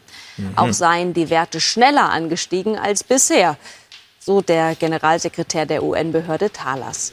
Er rief die Regierungen dazu auf, den Verbrauch fossiler Brennstoffe zu stoppen, ebenso wie die Vernichtung von Regenwäldern. Wachstum, Wachstum, Wachstum. Auf der anderen Seite, in der gegenwärtigen Zeit gehen wir doch davon aus, dass jeden Tag ein neuer Rekord an Klimagasen, oder? Dass es nicht auch nur einen Tag gibt, an dem das rückläufig ist. Ich Aber möchte, ich möchte in den nächsten zwei Wochen, wenn ich aus dem Urlaub heraus äh, diese Sendung höre, wieder ist. Rekorde vermelden. Nee, ich möchte mehr Rekorde hören. Also neue Rekorde. Ja, die wird es ziemlich zuverlässig geben. Wo kommen die Klimagase her? Ist wirklich erstaunlich. Wenn, wenn durch den Druck, beispielsweise durch erneuerbaren Energien, die Preise so sehr sinken, dass man jetzt schon ohne EEG-Förderung, und das hieße ja irgendwie die Kilowattstunde für vier Cent oder so, machen die da in Brandenburg jetzt eine Erzeugung. Also unglaublich niedrige Werte.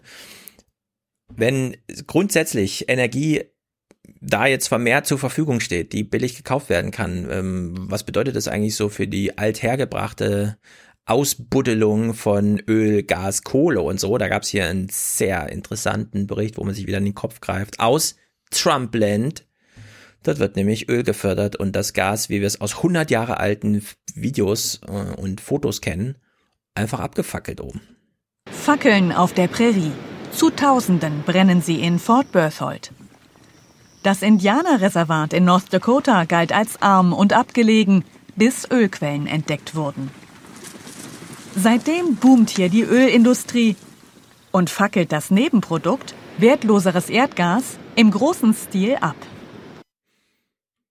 In Reservaten ist die Arbeitslosigkeit. Na, das ist jetzt nicht schlecht. Also in den Reservaten, es geht ja um diese Reservate, wo man noch so ein bisschen althergebracht lebt und äh, dort ist so wenig Geld vorhanden, also die sind so abgehängt ökonomisch, dass sie quasi alles mit sich machen lassen, wenn sie da nochmal fünf oder sechs Cent ja Beteiligung bekommen. Viermal so hoch wie im US-Durchschnitt. Für jedes geförderte Barrel Öl bekommen die Stämme eine Gewinnbeteiligung. Es sind Ja. eher die Krümel als der Kuchen, aber mit dem Ölgeld wird gerade zum Beispiel dieser Kindergarten gebaut. Nur mit einer einzigen Firma fördert die Stammesgemeinschaft selbst ihr Öl. Geschäftsführer Dave Williams zeigt ihr Förderfeld im Patchwork von Großkonzernen wie Halliburton und anderen. Ein winziger roter Fleck. Gerade mal acht Ölquellen von insgesamt 25.000. I, I end up getting what was left. Wir haben gekriegt, was übrig war, sagt Williams. Das ist einfach traurig. Auf so vielen Ebenen. Zum einen, dass man dieses Land einfach diesen Unternehmen gibt, die dann da ohne weitere Auflagen einfach das mit raussprudelnde Erdgas abfackeln, weil sie es nicht abtransportieren können. Wir können leider nur Öl einfach flüssig abtransportieren, ja. Alles andere wäre uns zu kompliziert, also fackeln wir es ab.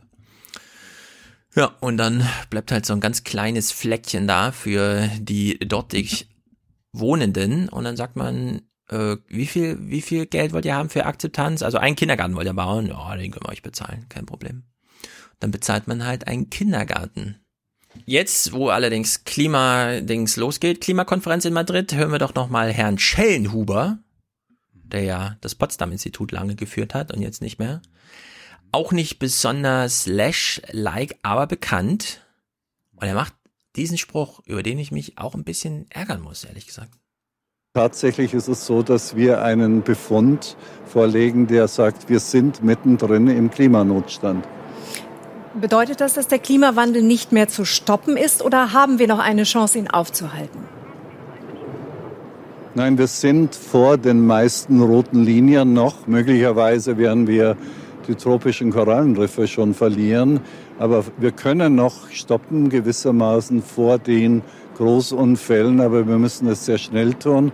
Und wir haben sogar ausgerechnet, wie schnell das geschehen muss. Wir müssen quasi vor allem in den Industrieländern bis 2040 klimaneutral wirtschaften. Wenn das gelingt, dann würden wir die größten Unfälle vermeiden und wir würden vor allem unseren Nachkommen noch eine lebenswerte Welt übergeben können. Also dieses 2040-Ziel wird gerissen, natürlich, ist doch klar. Ramsdorff meinte 235, ne? Ja, das sind einfach, also das, klar, es ist jetzt noch nicht geschehen, aber wir sind absolut nicht auf dem Weg, äh, das einzuhalten. Wir müssen uns jetzt andere Fragen stellen und so. Ich finde es dann immer nicht so gut, wenn das nochmal, also wenn nochmal so, so ein Hoffnung aus dieser Binarität geschöpft wird, als ob man den Klimawandel so ein- und ausschalten kann, weil wir wissen alle, Bevölkerungswachstum und so weiter, äh, passiert nicht. Da sollte man dann auch Ja, keine gut, falsche Hoffnung machen. Ja, aber als Wissenschaftler kann er ja sagen, natürlich könnten wir morgen das Richtige beschließen. Wird nur nicht passieren. Genau, das muss man dann immer anfügen, finde ich. Äh, es wird nicht Das hat, passieren. das hat Ramsdorff ja immer gemacht. Ramsdorff hat ja immer seinen Ausblick mit dem der politischen Realität abgeglichen. Ja, wieder theoretisch, ja, aber praktisch ist es, muss man Und ganz klar sagen. nicht möglich. Ja, Nicht und möglich. äh, vor allem wegen sowas, ja, fragt man sich so ein bisschen, hatten wir nicht mal so einen Beitrag, wo der VW-Typ sagt, mein Unternehmen ist so groß und mit allem, was wir machen, nämlich Autos herstellen, sind wir für ein Prozent der Klimagase auf der ganzen Welt verantwortlich. Kann man die eigentlich mal in Verantwortung ziehen oder die Entwicklung einfach laufen lassen, wie sie läuft? Nach den kräftigen Verlusten gestern haben die Aktienkurse deutscher Autohersteller heute unerwartet zugelegt, vor allem die von, die von VW. Grund sind gute Verkaufszahlen auf dem europäischen Markt im Oktober. Mehr dazu von Markus Gürne aus der Frankfurter Börse. Die deutschen Hersteller verdienen dank steigender Nachfrage ihrer Produkte heute das Geld, das sie für die Herausforderungen von morgen dringend benötigen. Ja, das ist nämlich dieser Dreh. Wir können jetzt auf gar keinen Fall die Autounternehmen da in Verantwortung nehmen, weil dann fehlt denen ja das Investitionsgeld für die Herausforderungen von morgen. Ach ja. Dann ist es einfach schade. Es ist schade für Deutschland, es ist wirklich schade für Volkswagen und auch für die Kunden. Ja. Das ist auch nicht schlecht. Äh, Audi gehört ja zu VW. Kennst Audi? Mhm. Audi Klar. ist in Ingolstadt. Was ist, wenn man in Ingolstadt eine Straßenumfrage macht? Man kriegt solche O-Töne hier. Wenn es der Audi schlecht geht, dann fühlen sich Ingolstädter schlecht. Bitte auf dein Soundboard. Ja, wir fühlen uns dann schlecht, wenn es der Audi schlecht geht. Was ist, wie fühlen sich Menschen, hm. wenn es der Kreuzfahrtwirtschaft gut geht, Stefan? Oh. Die ja. freuen sich. Klar, Urlaub. Einer der besten Orte zum Mitschiff gucken, die Wismarer Seebrücke. Hunderte Menschen bewundern die Ankunft des riesigen Schiffskörpers, darunter bewundern auch viele Werftarbeiter. Also ich arbeite auch auf der Werft in Stralsund. Bin jetzt mal mit meiner Freundin hergefahren, um das anzugucken. Ist schon beeindruckend, ja, auf jeden Fall. Äh, stolz. Ja, also was genau, was denken Sie dabei? ich habe mitgebaut. Ach. Das finden wir ganz toll. Und auch für Wismar wunderbar. Und deswegen sind wir hier, um das anzugucken und zu staunen. Auf das Mittelstück? Uh, auf das Mittelstück. Alles passt. Alles passt hier. Jawohl. Ja, also ich verstehe, ich kann es nachvollziehen, was sie machen. Allerdings lebe ich schon zu sehr in der Zukunft, glaube ich. Ah, du, äh, du, du bist abgedreht. du hast keine Ahnung. Weil ja. der Experte, der Experte, den das Nordmagazin zugeschaltet hat, den kennen wir sogar schon aus Podcast, der erklärt dir nochmal, wie sauber, mhm. wie toll dieser Antrieb des Global Dreams eigentlich ist.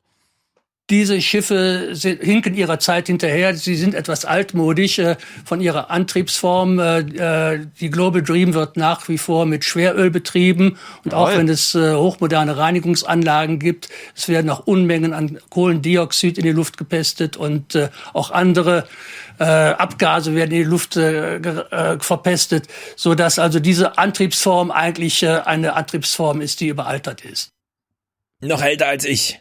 Das ist der Opa, der lange Kreuzfahren gemacht hat und dann dieses Buch schrieb, ne? Ich erinnere mich. Ja. ja. Ist guter Mann. Und es kommt ja immer wieder auch von Schwesig äh, und Altmaier, ne, die, die Argumente mit, ja, mhm. aber die Arbeitsplätze, die müssen wir, müssen wir schützen, darum geben wir Hermesburgschaften, darum geben wir Milliarden an Garantien für die, für den Bau von diesen Kreuzfahrtschiffen. Ja.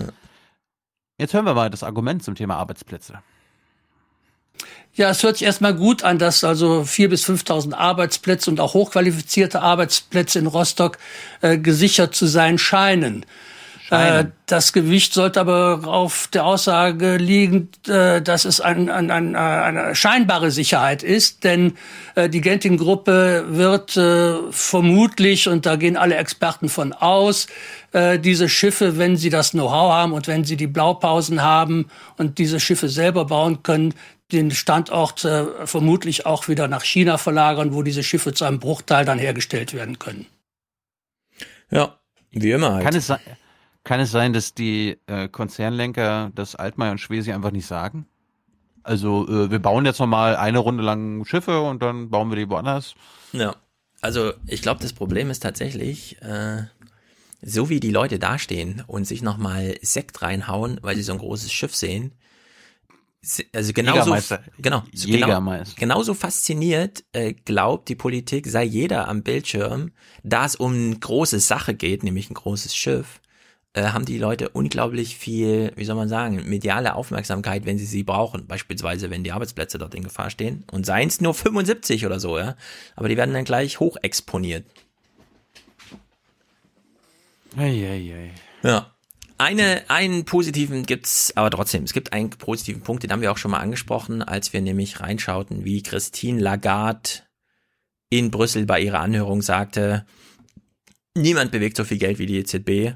Kann man das auch in grüne Bonds, also vor allem in Richtung grüne Investitionen schieben? Ja, das geht. Nein, nein, nein, nein hast du, hast du Herrn Weidmann nicht zugehört?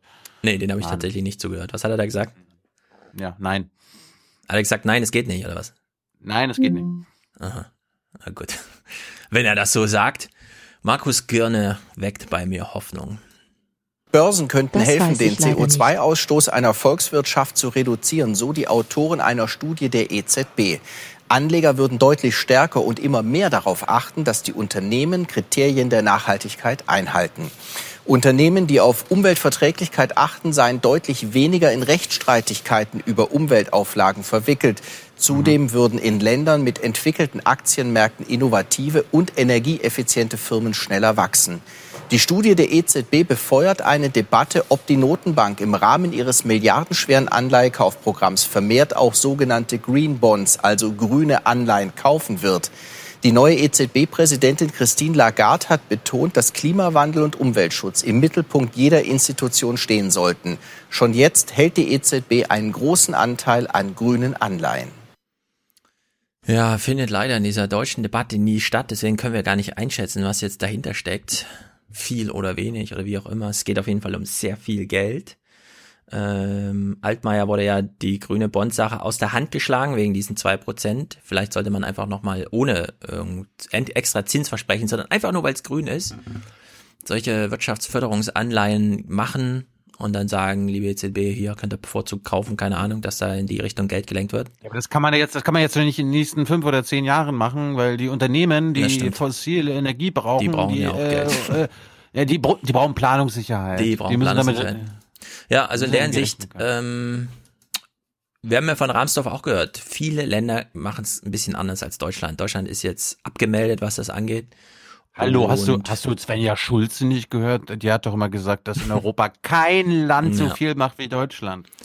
Ja, in absoluten Zahlen, weil in Deutschland so viele Leute wohnen, aber in relativen Zahlen Mm. scheint mir da sehr viel Potenzial zu sein. Und vielleicht ist das tatsächlich, vielleicht schafft es die Europäische Kommission mit dem Anspruch von von der Leyen, dass jede jetzt sich distanziert von seinem eigenen Land und ein europäisches Gewissen entwickelt.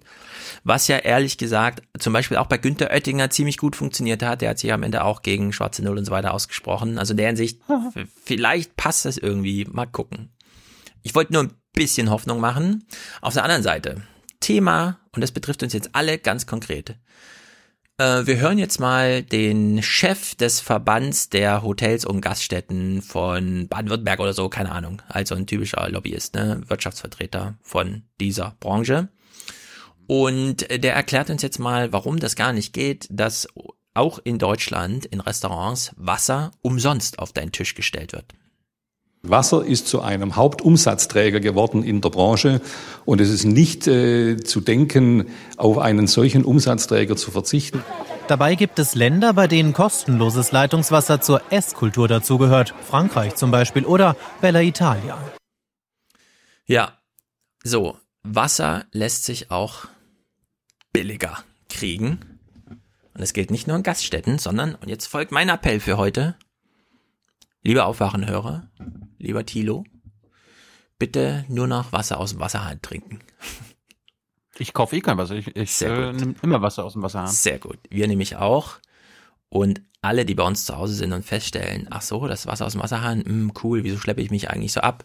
Denn, und das ist ja auch neu, seit einem halben Jahr oder so hat das so zugenommen, kannst du ja in jedem Supermarkt fast diese CO2-Kartuschen für, ja, mit Kohlensäure schmeckt's besser, äh, einfach holen.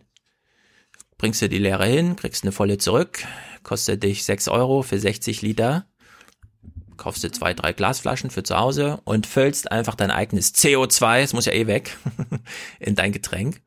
Und man muss heute kein Wasser mehr im Supermarkt kaufen. Vor allem, und das ist eben der Kicker, dieses Plastik. Das sind alles Einwegflaschen, die da immer zerknüllt werden im Automaten. Und wir kennen, glaube ich, alle das Bild, wenn dieser Flaschenautomat voll ist und dann holen die da so ein 5 Kubikmeter große Plastiktüte mit lauter leeren Wasserflaschen raus. Und es einfach nur, damit zu Hause Wasser getrunken werden kann, obwohl man einen Wasseranschluss hat. Sogar mehrere. ist absurd. Also in der Hinsicht, sonntags, wisst ihr ja, nicht mehr Podcast im Auto hören und ab sofort kein Wasser mehr kaufen. Ihr habt besseres Wasser im Wasserhahn. Hm. Mein Appell an dieser Stelle pro Wasser oder wie Harald Schmidt immer sagte, ich sage ja zu deutschem Wasser. Und in der Gaststätte bitte vorher fragen, ob ihr da kostenloses Wasser haben könnt, ansonsten wieder rausgehen. Und sagen, ich muss hier nicht essen. Okay, so viel zum Klima. Ja. Gehen wir nach Sachsen ganz kurz. Es ist dramatisch. In Sachsen gibt es eine neue Regierung. Hm. Also der Koalitionsvertrag steht. Ja. Auch in Sachsen regierte bislang eine große Koalition, doch dafür reicht es nach der Landtagswahl vor knapp drei Monaten nicht mehr. Jetzt die Einigung auf ein neues Bündnis, die sogenannte Kenia-Koalition. Die Spitzen von CDU, Grünen und SPD stellten heute in Dresden den Koalitionsvertrag vor. Damit kann Ministerpräsident Kretschmer wohl weiter regieren. Allerdings muss bei der CDU noch ein Parteitag zustimmen. SPD und Grüne wollen ihre Basis befragen. Ja. Ich hatte, ja. ich hatte am Wochenende die Meldung gesehen und dachte mir, vielleicht beim MDR oder beim ZDF gibt es Inhalte, ja, was im Mhm. Koalitionsvertrag steht, ja, was die Grünen vielleicht umgesetzt haben oder nicht, oder was die CDU bekommen hat und was nicht. Äh, leider habe ich dazu nichts gefunden. Ja, ich bin schon terminiert diese Woche mit Robert aus Dresden. Ganz wunderbarer Typ, ihr werdet ihn alle lieben. Er schreibt an wirklich Deutschlands ausgezeichneter, bester, mehrfach als bester Schülerzeitung ausgewiesenen Zeitung mit. Und äh, wie ihr hier lesen könnt, hat das CDF sogar geschrieben, es ist eine Kenia-Koalition. Nein, es ist eine, Zitat, Sachsen-Koalition. Das lässt man sich da nicht nehmen, wenn man Kretschmer im Amt hat. Darauf kommen wir also ausführlich zurück. Bis dahin wird es dann auch Clips geben. Und falls nicht, Robert ist bei allen politischen Terminen vor Ort und hat schöne Handyaufnahmen. Manche sind sehr lustig, wie zum Beispiel, wie heißt der SPD-Typ nochmal? Ah, Dings. Dulich. Dulich. Wie Dulich da sitzt und sagt, Ja, guten Tag. die DDR war kein Unrechtsstaat. Also wie er sozusagen das Bodo Ramelow-Argument macht, allerdings aus SPD-Richtung, weil er will ja niemanden verunglimpfen. Und ja, man kann vielleicht auch sagen, es war ein Unrechtsstaat und so weiter. Ja, also die, eine wunderbare Diskussion.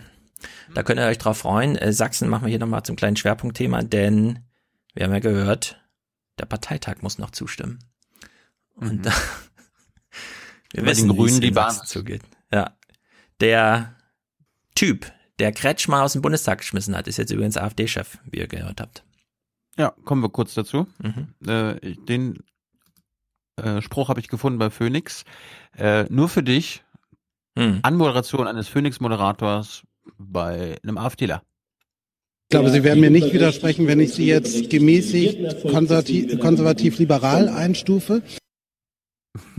Ja, das kann man so nicht verkürzen. Kennst du es in Ausführlichkeit? Nein. Ich habe den AfD-Parteitag angefangen zu gucken und dachte genau das. Der Typ geht da durch die Reihen und stellt so komische Fragen. Aber das machte dann in dieser ganzen Berichterstattung super Sinn. Die haben beispielsweise, wie heißt er, Kähler, Kähner, Kähner, also dieser Phoenix-Typ, der halt oben am Tisch stand und die Interviews gemacht hat. Der hatte Kalbitz, Weidel, äh, Höcke, alle da. Und jedes dieser Gespräche ist eine Sensation. Also kann man nicht anders sagen. Es war sehr lustig, das zu begleiten. Äh, könnt ein bisschen auf Twitter nachlesen. Ich habe dazu geschrieben, Matthias hat dazu kommentiert.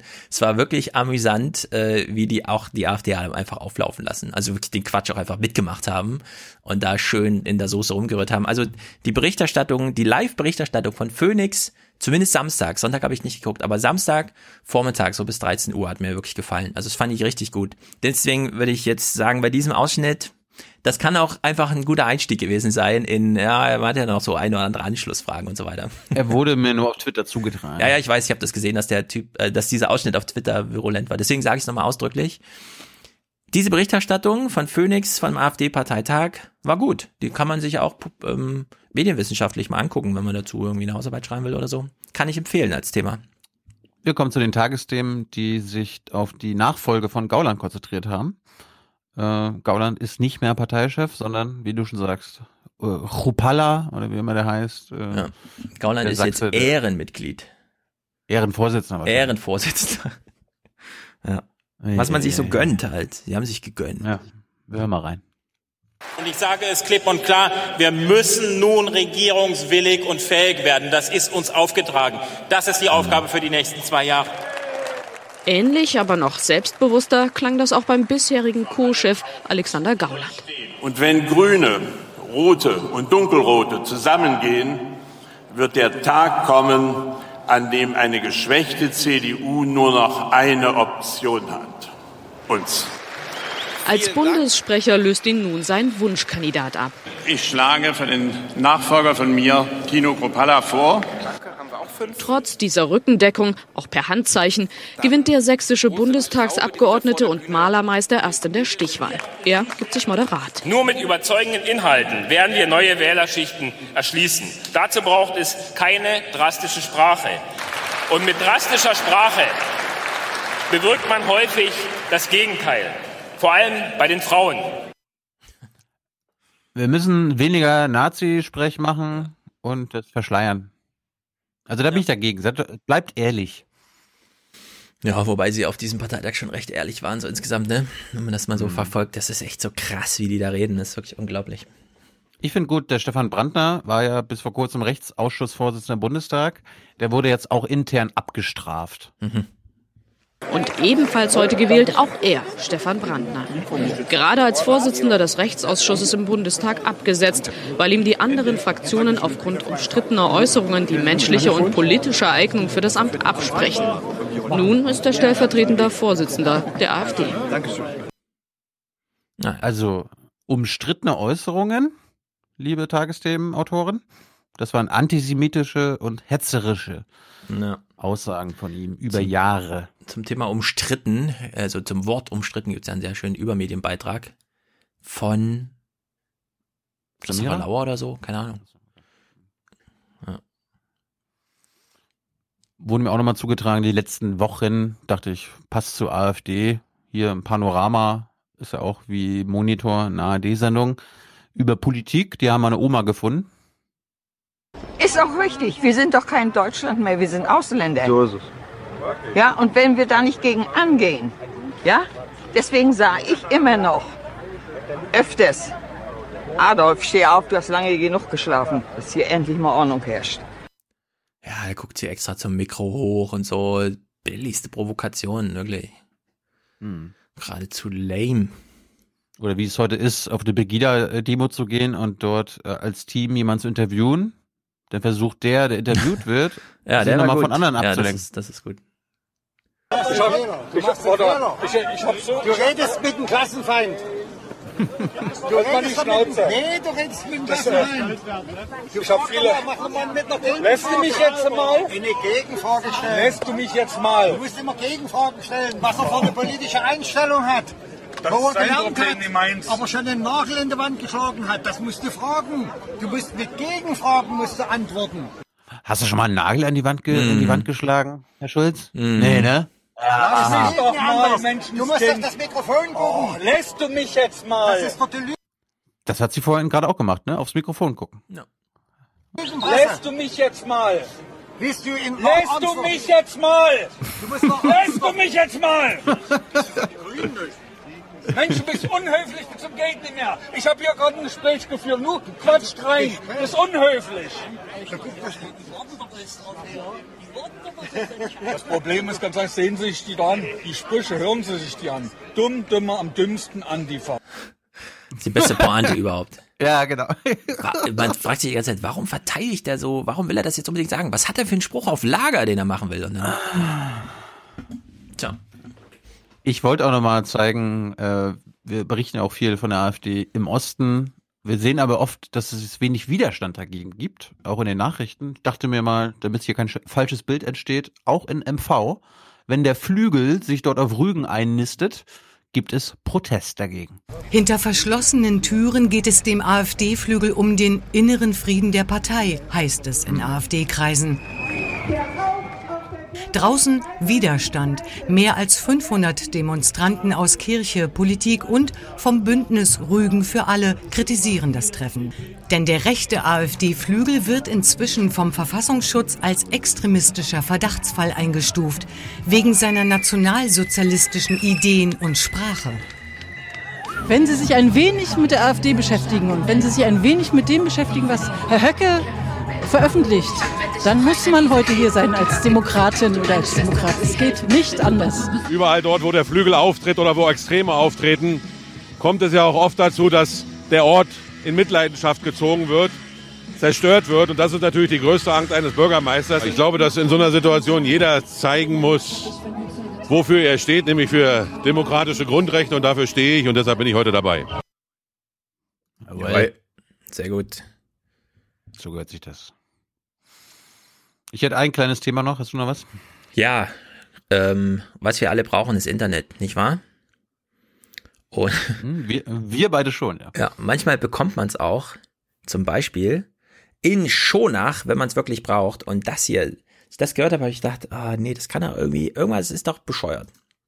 Schonach im Schwarzwald. Luftkurort, Wintersportzentrum. Im März startet hier der Weltcup der nordischen Kombinierer. Weil der Standardmobilfunk zu schwach ist, mieten die Sportveranstalter jedes Jahr zusätzliche Funkkapazitäten an. Mobile Masten, die eine reibungslose Übertragung der Wettkampfbilder garantieren. Den Rest des Jahres werden die Schonacher von Funklöchern gequält. Mhm.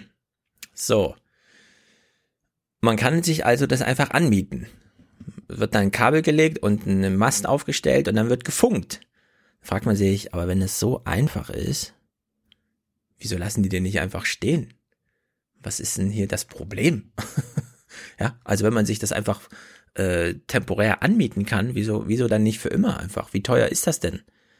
Rechnerisch, ja. Also kann man es nicht einfach so ein bisschen improvisieren, sondern muss immer gleich der Bagger kommen und es irgendwie und so weiter. Kann man nicht einfach Gelegenheiten nutzen und dann sagen, ja, Wintersport ist jetzt vorbei, wir gratulieren den Siegern, aber lassen den Mast einfach mal stehen.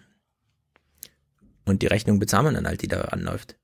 Jedenfalls äh, diese, Da diese kann, da, da kann man, das kann man doch wahrscheinlich sogar querfinanzieren. Da kommen doch 100.000 Leute an dem Wochenende oder Mhm. zu diesem Weltcup. Wenn die, wenn da jeder ein Euro quasi äh, Funklochgebühr zahlt, dann kann man diese 100.000 Euro einsetzen, um die Masten das ganze Jahr aufzustellen. Ja, eine Funklochabgabe als Kurtaxe. Warum nicht? Ja. Dann hat man es finanziert. Was ich besonders albern noch dazu finde, ist diese Rechnerei. Ne? Welcher Provider macht jetzt wie viel Fläche und was sind eigentlich die neuen Ziele und so weiter. Das hier ist mal der Ist-Zustand. Anders sieht es beim schnellen LTE 4G-Netz aus. Hier gibt es große Unterschiede. Die Telekom deckt 89,9 Prozent ab, Vodafone 80,8 Prozent. Schlusslicht ist Telefonica mit 69,1 Prozent. So, jetzt können wir sagen, okay, das ist aber ganz schön wenig, weil das sind ja nicht 100 Prozent. Und wie sieht jetzt der äh, gesollte Zustand aus? Die Bundesregierung hat mit ihrer Mobilfunkstrategie nun neue Ziele formuliert. Bis 2024 sollen 97,5 Prozent der Fläche mit schnellem Netz versorgt sein. Mhm. Nicht 100? 97,5 Prozent. Ja, da frage ich mich auch ehrlich gesagt, wieso ist der Anspruch nicht 100? Und ja, den erreicht man dann halt nicht, weil 100 Prozent Netzsicherheit gibt's ja nicht, wie wir alle wissen. Aber wie, was ist das für ein Ziel, ja? Weil die Frage ist ja dann immer bei 97,5 Prozent, also erstens, warum nicht 97,6 und zweitens, welche zweieinhalb, also wo sind denn die restlichen zweieinhalb Prozent? Ich denke da sofort an meine Eltern. Ja. Das genau in diesem kleinen Dorf Ja. die 2,5 Prozent. Ah, also haben die jetzt besonders Pech gehabt oder sind die zweieinhalb Prozent Funkloch mehrfach in Deutschland vergeben oder? Ja, also diese Rechnung, also die Zielsetzung auf nicht 100 Prozent zu machen, finde ich irgendwie Banane. Das ist Quatsch. Soll man einfach sagen, das Ziel ist 100 Prozent, ja, wir werden es nicht erreichen, aber es ist halt trotzdem das Ziel. Erstmal, ja, damit keiner sagen kann, ja, hier können wir jetzt aufhören zu bauen, weil wir haben ja eh zweieinhalb Prozent Reserve. Ach so, die wurden schon woanders aufgebraucht. Na egal. Wir haben den Stempel schon, ja. Das ist doch irgendwie Banane. Justus Kliss kommentiert. Und die Bundesregierung hat bei der Versteigerung der Frequenzen vergessen, klare Regeln zu verhandeln.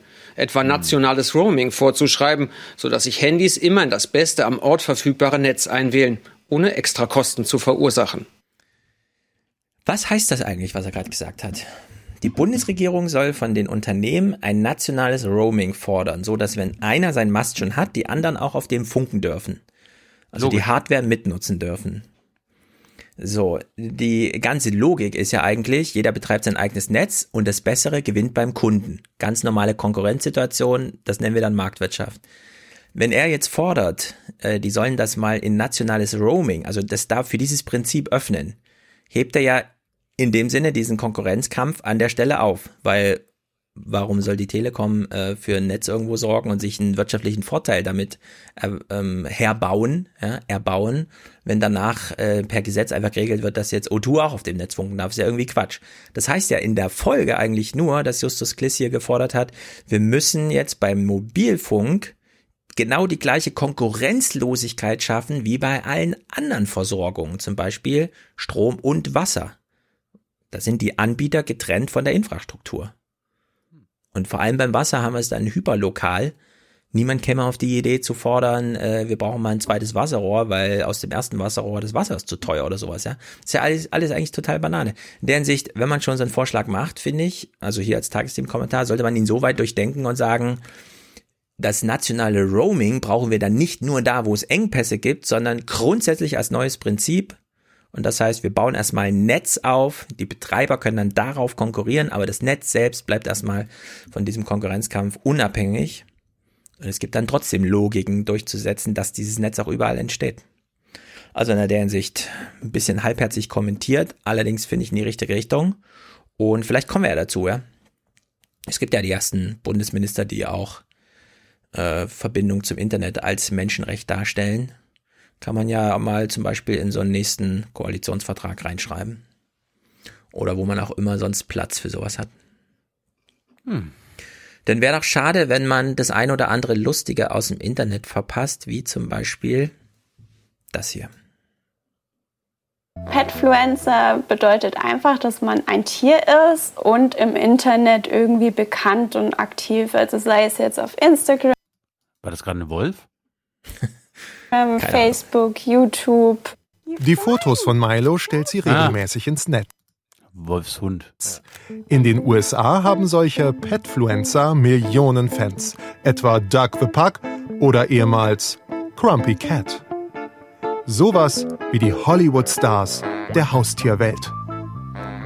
Auf der Haustiermesse in Stuttgart hält Nicole Lehnhardt ihren ersten Vortrag, quasi als Managerin von Milo.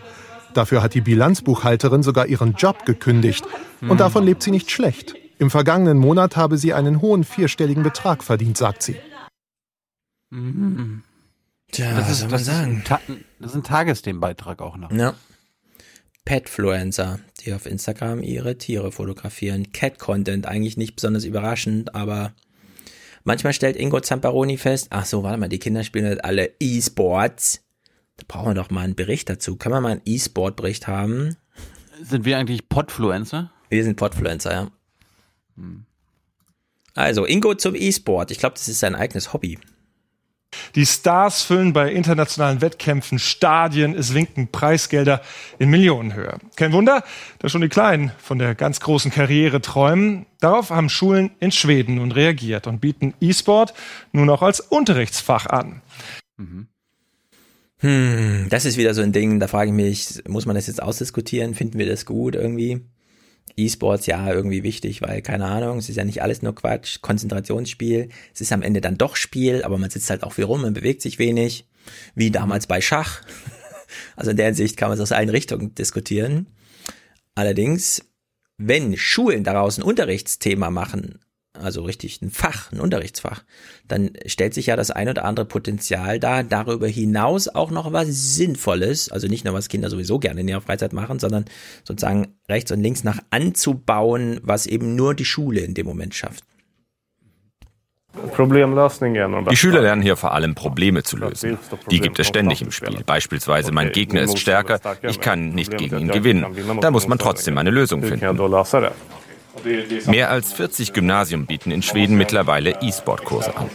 Neben dem Training am Rechner stehen auch körperliche Fitness und die richtige Ernährung auf dem Stundenplan. Mhm. Fitness und Ernährung gehört dazu.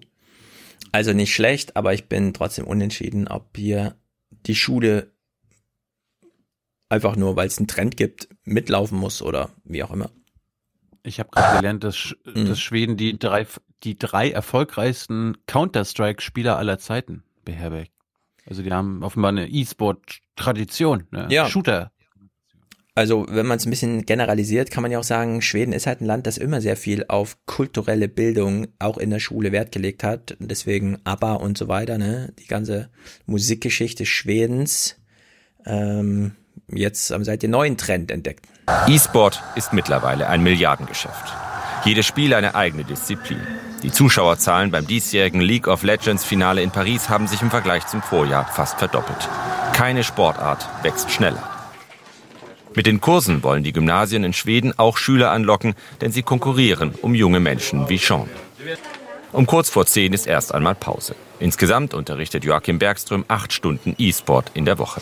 Er ist überzeugt, dass immer mehr Schulen in Schweden E-Sport-Kurse anbieten werden. Na dann.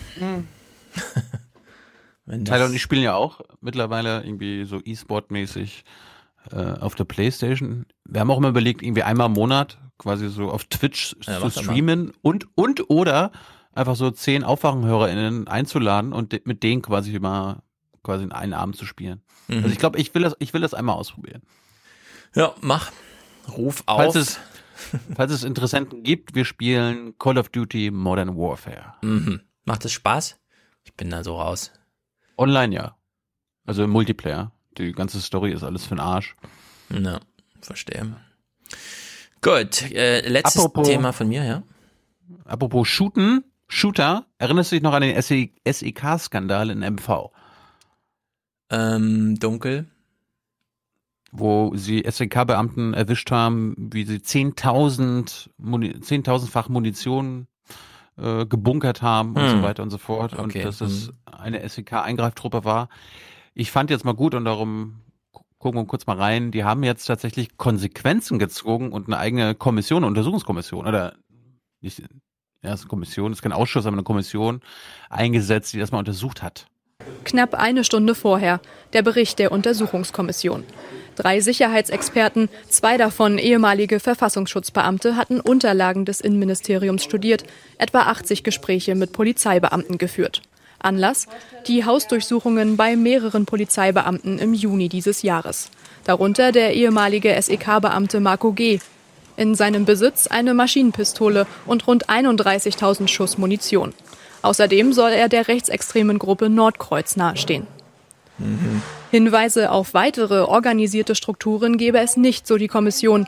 Immerhin eine von drei SEK-Gruppen sei aktiv gewesen, als rechtsextreme Subkultur innerhalb des SEK. Bereits Eine von drei. 2009 habe es erste Hinweise auf schwarze Schafe gegeben, etwa durch den Besitz von Wehrmachtsbüchern. äh, Die Reaktion darauf war bei vielen von den Beamten, mit denen wir gesprochen haben, auch in diesem Workshop, dass die sagten, ja, irgendwie ist uns das aufgefallen. Dann haben wir gedacht, naja, der ist vielleicht ein bisschen schräg, äh, aber weil geschichtliches Interesse darf man ja auch haben. Man hat es sozusagen nicht transportiert in die Definition, die kommen aus der rechten Ecke und wir müssen aufpassen, was wir da für Kollegen haben. Das SEK sei mit seinen Dienstaufgaben überfordert gewesen. Es habe an Führungskraft gefehlt. Die Kommission schlägt unter anderem vor, schon in der Ausbildung über die Auswirkungen von Migration zu sprechen. Dass man dieses Thema dann auch so offen und offensiv äh, sozusagen angehen sollte in der Aus- und Fortbildung äh, und äh, dann mit den Polizisten dort auch dann in, in die Diskussion geben sollte, äh, was ist das mit der Migration, was ist unsere Pflicht dabei, was ist unsere Belastung dabei, wie siehst du das, äh, wie ist Mecklenburg-Vorpommern eigentlich betroffen. Ich glaube, rechtsextremes Gedankengut sei von außen ins SEK getragen worden, so die Kommission. Einige Beamte waren bereits vor ihrem Diensteintritt ausländerfeindlich. Die Auswahlverfahren bei den Spezialeinheiten wird zukünftig wieder zwingend von einem Psychologen begleitet. Das war jahrelang die Regel. In den letzten Jahren gab es jedoch personelle Engpässe. Auch die Auswahlverfahren für den Polizeinachwuchs insgesamt werden zukünftig wieder von Psychologen unterstützt. Die haben jahrelang offenbar Ja. Polizisten und SEK-Beamte eingestellt, wo sie das nicht psychologisch geklärt haben. Ja, ich hätte eh gedacht, dass bei so viel, es ist ja nicht unwahrscheinlich, dass man auf sehr intensiven Menschenkontakt tritt in so einer Berufsrolle. Das ist da sowieso, und zwar nicht, äh, also einfach grundsätzlich. Aber so wie er auch sagte, wir machen mal eine Geschichtsbildung, hätte ich gedacht, äh, das gibt's schon soweit, dass man das sozusagen, wenn man mit einer Waffenausbildung, was kann man mit Waffen so machen und wer hat aus welchen Motivationen und so weiter. Ja, na gut. Personelle Engpässe halt. Wie so häufig. Gut. Soll ich mal meinen Rausschmeißer spielen? Mach mal. In Amerika ist ein Wahlkampf. Allerdings erst nächstes Jahr. Das kann man sich immer noch nicht vorstellen, aber es ist fast noch ein Jahr hin, bis da tatsächlich gewählt wird. Steht noch sehr viel an. Und jetzt stellt man sich die Frage, wie werden eigentlich die Bürger ähm, involviert? Richtig. Als erstens mal als Konsumenten und Käufer von Winkelementen, auf denen ihr Liebling steht. Und das ist bei vielen Trump. So, und jetzt ist Trump ja in die eine oder andere politische Sackgasse gefahren, zum Beispiel in einen Wirtschaftskrieg mit China. Viele halten ihn für unausweichlich, andere sagen, er musste auch mal ausgetragen werden. Andere kommen und sagen, Trump hat schon einen Punkt, da wird sehr billig hergestellt. Ja, und das nutzt natürlich Trump auch, denn die äh, schönen Trump-Fähnchen kommen, wie schon die letzten Trump-Hütchen und so weiter, als Massenproduktion aus chinesischen Provinzen. Also hat man dort mal einen Vorortbericht, äh, Besuch gemacht und ein bisschen reportiert. Ein Hauch von Disneyland begrüßt den Besucher der Stadt Shaojing. Hier haben sie keine Probleme, Kulturen zu mischen. Auf dem Dach der heimischen Textilfabrik weht stolz die chinesische Fahne. Aber seit sie in Kambodscha noch billiger produzieren können, haben die Chinesen ihre Produktpalette erweitert. Sie versorgen den Trump-Wahlkampf mit Winkelementen. Keep America Great. Diese Fahne ist der große Verkaufsschlager. Natürlich in den USA. Geil. Seit Anfang des Jahres ist die Nachfrage nach Trump-Fahnen enorm gestiegen. Seit Anfang des Jahres, ne, sagt er so im November irgendwie. Wir kommen jetzt wohl in die heiße Phase des US-Wahlkampfes. Wir haben Vorbestellungen bis ins nächste Jahr. Amerikas Patriotismus lässt Chinas Fahnenindustrie reich werden. Herr Jin ist natürlich Kommunist, aber eben auch ein guter Geschäftsmann. Ja. naja, in der Hinsicht, wie es halt so ist, macht man da so einen lustigen Bericht. Aber warum nicht? Einfach mal. Und das wird, glaube ich, ein Running Gag im amerikanischen Wahlkampf, weil das Zeug kommt natürlich alles aus China. Auf der anderen Seite haben sie ja nicht dazu gesagt, wer es bestellt hat. Also es könnten auch wirklich irgendwelche Touri-Händler am Strand sein, die halt auch solche Fahnen dann im. Programm haben. Ja. Noch ist es nicht Trump selbst, dem man das jetzt ans Bein binden kann. Aber das kommt auch noch. Wir wissen ja, wie er seine Sachen so am liebsten bezahlt. Erstens gar nicht und dann so gering wie möglich. Ich habe noch ein Rauschmeißer-Thema, weil wir ja in der Vorweihnachtszeit sind und auch mal an die Menschen denken, die vielleicht nicht jeden Tag in den Supermarkt gehen können und sich das kaufen können, was sie brauchen. Manche Leute müssen zur Tafel gehen und in Rostock äh, gibt es einen jungen Mann, der jetzt Fahrer bei der Tafel ist und der erzählt uns mal, wie das ist, beim ersten Mal dabei zu sein.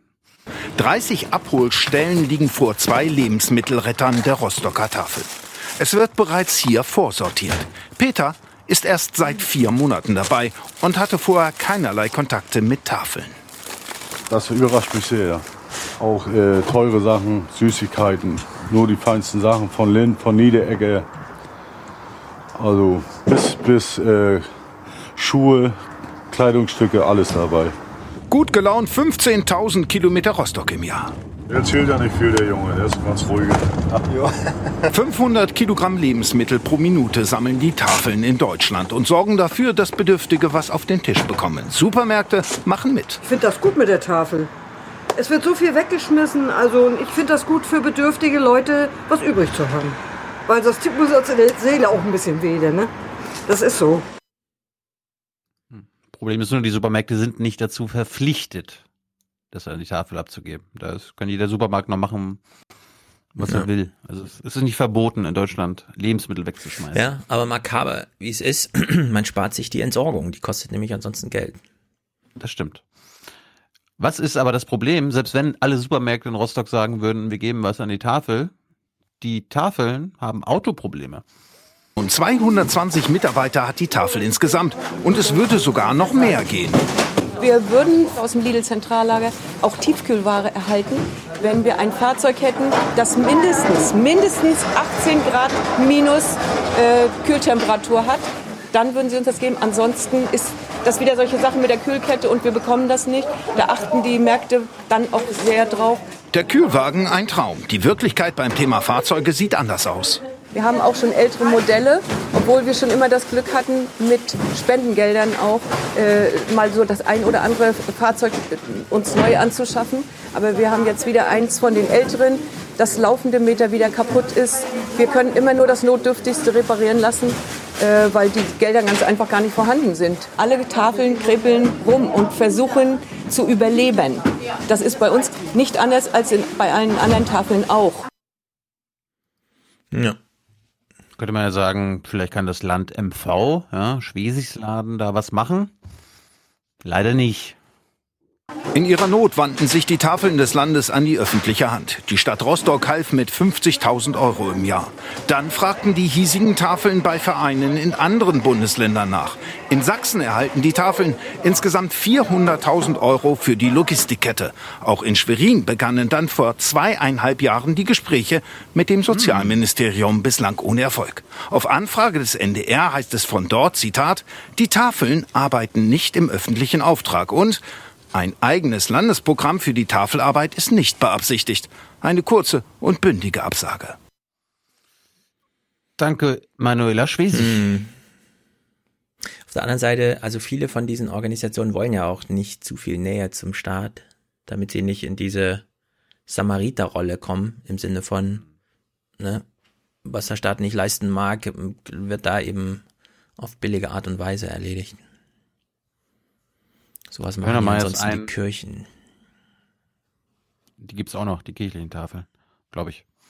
Wir hören nochmal einen Rentner, der uns erklärt, so als Rauschmeister, warum er überhaupt zur Tafel muss. Bei der ehrenamtlichen Arbeit ist Mecklenburg-Vorpommern führend in den neuen Bundesländern. Bei den Zuwendungen nicht, so die Tafel. Bis zu 3,50 Euro zahlen die Bedürftigen für eine Wochenration Gemüse, Fleisch, Käse und Obst. Die Rente reicht für Gottfried Mattes nicht. Knapp 1000. Ja. ja, und dann 500 Euro Miete und dann die ganze Versicherung bald 80 Euro. Dann habe ich noch Kreditabzahlung 80 Euro. Ja, das kann ich gebrauchen. Ne? Ich habe aber keine Möglichkeit mal zu kulturellen Veranstaltungen, da reicht das Geld nicht. Tja, sagt das nicht Tilman Kuban. Nee. Sonst diskutiert der wild rum. Der hat ja zugesagt für Jung Naiv, da bin ich gespannt. Oh, da bin ich auch gespannt. Im, im Januar dann. Mm. Gut. Das war's von mir. Yes. Jessen, ich hoffe, dass Hans nächste Woche mein Ersatz ist. Ja. Hans, ich hoffe, du guckst nochmal zu. Komm zurück. Hans, komm Wir zurück. sind gespannt. Ich werde ihn mal anschreiben. Mm, Anrufen, für ruf ihn- ruf- ruf ihn mal an. anrufen. Also nächste Woche, wie gesagt, übernächste Woche, da wir heute zum Beispiel so einen Kommentar von Fabian haben, der sich nochmal aufregt über mich und meine Haltung zu Sarah Wagenknecht. Also übernächste Woche ist hier, wenn ihr wollt, Open Dings da Bums, wie heißt Fishbowl. Meldet euch bei mir an und dann könnt ihr mit mir mal richtig diskutieren. Sozusagen als Jahresausklang. Jahresausklang Fishbowl. Man kann Themen vorschlagen, würde ich sagen. Mal gucken. Ich bin gespannt. Steht jetzt hier so im Digitales Raum. Hörertreffen, ja. Digitales Hörertreffen. So nennen wir das. ja. Aber, aber bitte nicht so negativ.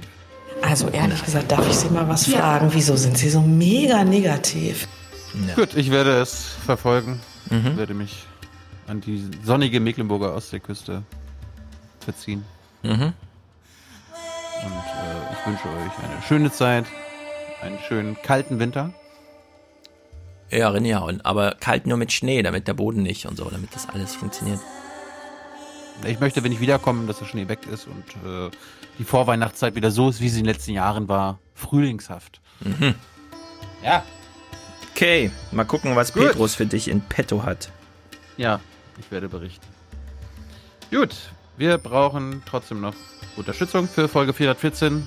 Äh, Stefan braucht ein Intro-Intro. Schickt das bitte Stefan. Falls ich eins bekomme, schicke ich es dir weiter, Stefan. Aber ein Intro-Intro für 414 brauchen wir noch. Mhm. Heute nochmal Danke an Janni für dieses finnische Intro-Intro. Und äh, wir brauchen noch Unterstützung. Das werdet ihr ab dem ersten Euro. Äh, ihr könnt ihr eure Schwarzhörerschaft beenden. Ihr könnt Produzenten werden ab 42 Euro und Präsentatorinnen ab 250 Euro. Ähm, die nächsten Wochen kommt bei uns Salman Rushdie. äh, Alexander Graf Lambsdorff und wen hatte ich denn jetzt noch? Ach, Hans-Werner Sinn, dieser Hm. linksversiffte Wirtschaftswissenschaftler. Ja, Rentner Das- vor allem. Das erwartet euch und also ein sehr überraschendes Interview auch. Also äh, guckt es nicht nur aus äh, Ablehnungsgründen oder so weiter, sondern hört mal zu, ist ganz interessant. Und zwischendurch gibt es noch eine Politi Politikanalyse von Wolfgang. Und ja, die Videos vom Aufwärm Podcast kommen natürlich auch hier in diesem Kanal. Ich werde es dann. Ach so, genau. Also je nachdem, wie Hans nächsten Dienstag drauf ist, Hm. würde ich mit ihm, wenn er wieder bereit ist und so weiter, äh, Livestreamen. Das haben wir beim letzten Mal ja auch gemacht. Das ist ganz witzig, weil dann können wir Chat mitlesen und so. Das ist mir egal, solange das auf, am Ende auf YouTube landet. Ja, behalte Twitter, äh, ja, Twitter-Blick. Da würde ich das, glaube ich, bekannt geben. Mhm. Gut. Sonst noch irgendwas? Nein. Ciao, ciao. Rinjahauen. Guckt Watchmen, guckt Mr. Robot. Ist übrigens auch jetzt letzte Staffel, finale Staffel. Mr. Robot sensationell, die letzte Staffel. Und ich habe auch schon gehört, ah, manche haben sich an meinem Tipp von Mandalorian schon getraut und stimmen mir zu. Sehr schön. Du noch irgendwelche Tipps? Hast du, hast du Frozen jetzt schon gesehen? Nein, aber ich habe schon einen Termin. Aber du hattest so letzte Woche einen Termin für letzte Woche. Wenn man Familie hat, es ist nicht immer ganz so einfach. Dann hat man nicht einen Termin, der ist dann morgen, sondern dann muss man gerade in der Weihnachtszeit alles sehr genau hin und her schieben. Na gut, ich bin Ich gespannt. berichten. Schöne Weihnachtszeit. Ich mache jetzt Pause, zwei Wochen. Und äh, bis bald. So viel heute von uns. Ihnen noch einen schönen Abend bei uns im Ersten. Selbstverständlich werden Sie die Tagesschau und die Tagesthemen auf dem Laufenden halten. Machen Sie es gut. Herzlichen Dank und äh, Deutschland alles Gute. Herzlichen Dank und Ihnen und Ihren Zuschauerinnen und Zuschauern einen schönen Abend. Total komisch. Das war widerlich. Das ist respektlos. Das ist respektlos und unverschämt. Unverschämt, respektlos und polemisch. Wer nicht mit ihnen leben muss, sagt süß. Wer mit ihm leben muss, hat Angst. We connect the dots. Anna, we connect the dots. Ich gehe nur tot hier raus. Niemals ins Pflegeheim. Ich möchte doch alles von allem auch äh, im Gemeindezentrum gehen und dergleichen. Ich möchte am Leben teilnehmen. Wir müssen jetzt für unser Deutschland unbedingt kämpfen und uns nicht untergehen lassen. Das ist ganz, ganz wichtig. Dass Deutschland bleibt. Es waren so 45 Euro über den Schnitt. Bereut? Na, überhaupt nicht. Wir haben Riesenrad gegessen und haben schön Puffjes gefahren. toller Nachmittag, der allen Beteiligten richtig Spaß gemacht hat. Freut mich sehr. Tschüss. Tschüss zusammen. Wiedersehen. Ciao, vielen Dank.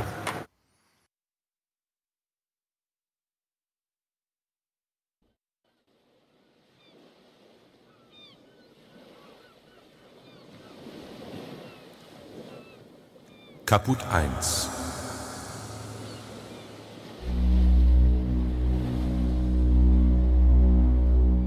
Im traurigen Monat November war's.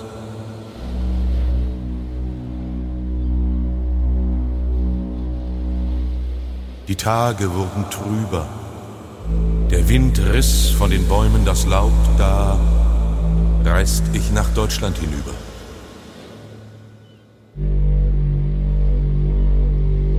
Und als ich an die Grenze kam, da fühlt ich ein stärkeres Klopfen in meiner Brust.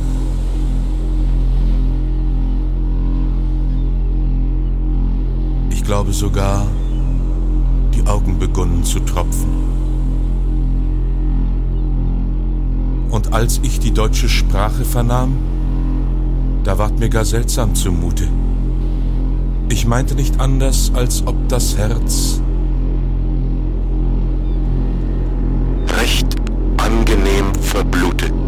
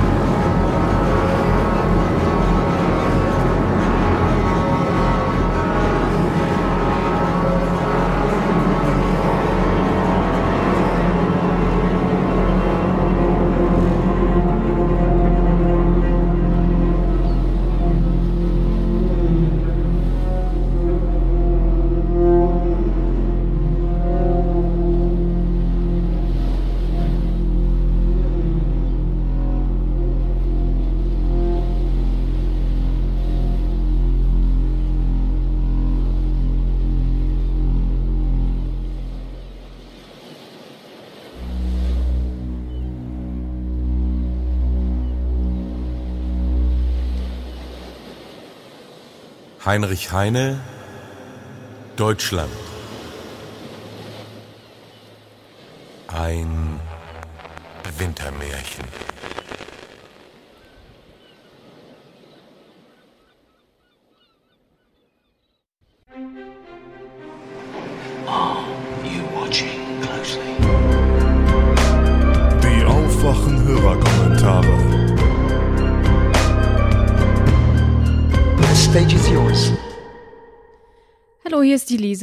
Ich wollte eigentlich schon ein paar Mal irgendwie einen Audiokommentar abgeben, aber da es mir eigentlich in der Regel immer ein bisschen schwer fällt, meine Gedanken sehr präzise zu äußern, habe ich das bisher dann doch noch nicht gemacht. Aber jetzt versuche ich mich mal dran äh, und nehmst du bitte nicht übel, wenn äh, ich vielleicht ein bisschen äh, die Sache nicht auf den Punkt bringen kann.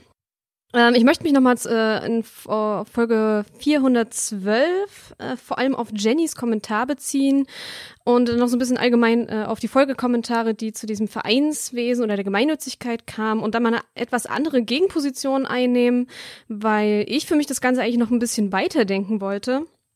Und ähm, so Grundaussagen wollte ich mal kurz wiederholen, worauf ich da genau eingehen will. Das eine war irgendwie die Aussage, dass das irgendwie ein großer emanzipatorischer Wert sei. Ähm, dass Frauen jetzt irgendwie unter sich sein können in einem Verein und äh, wenn jetzt Männer Frauen aufnehmen müssen in ihren Verein, dass das ja für Frauen auch genauso gilt in den Frauenvereinen, dass sie Männer aufnehmen müssen und das ja ein sehr, sehr großes Problem sei.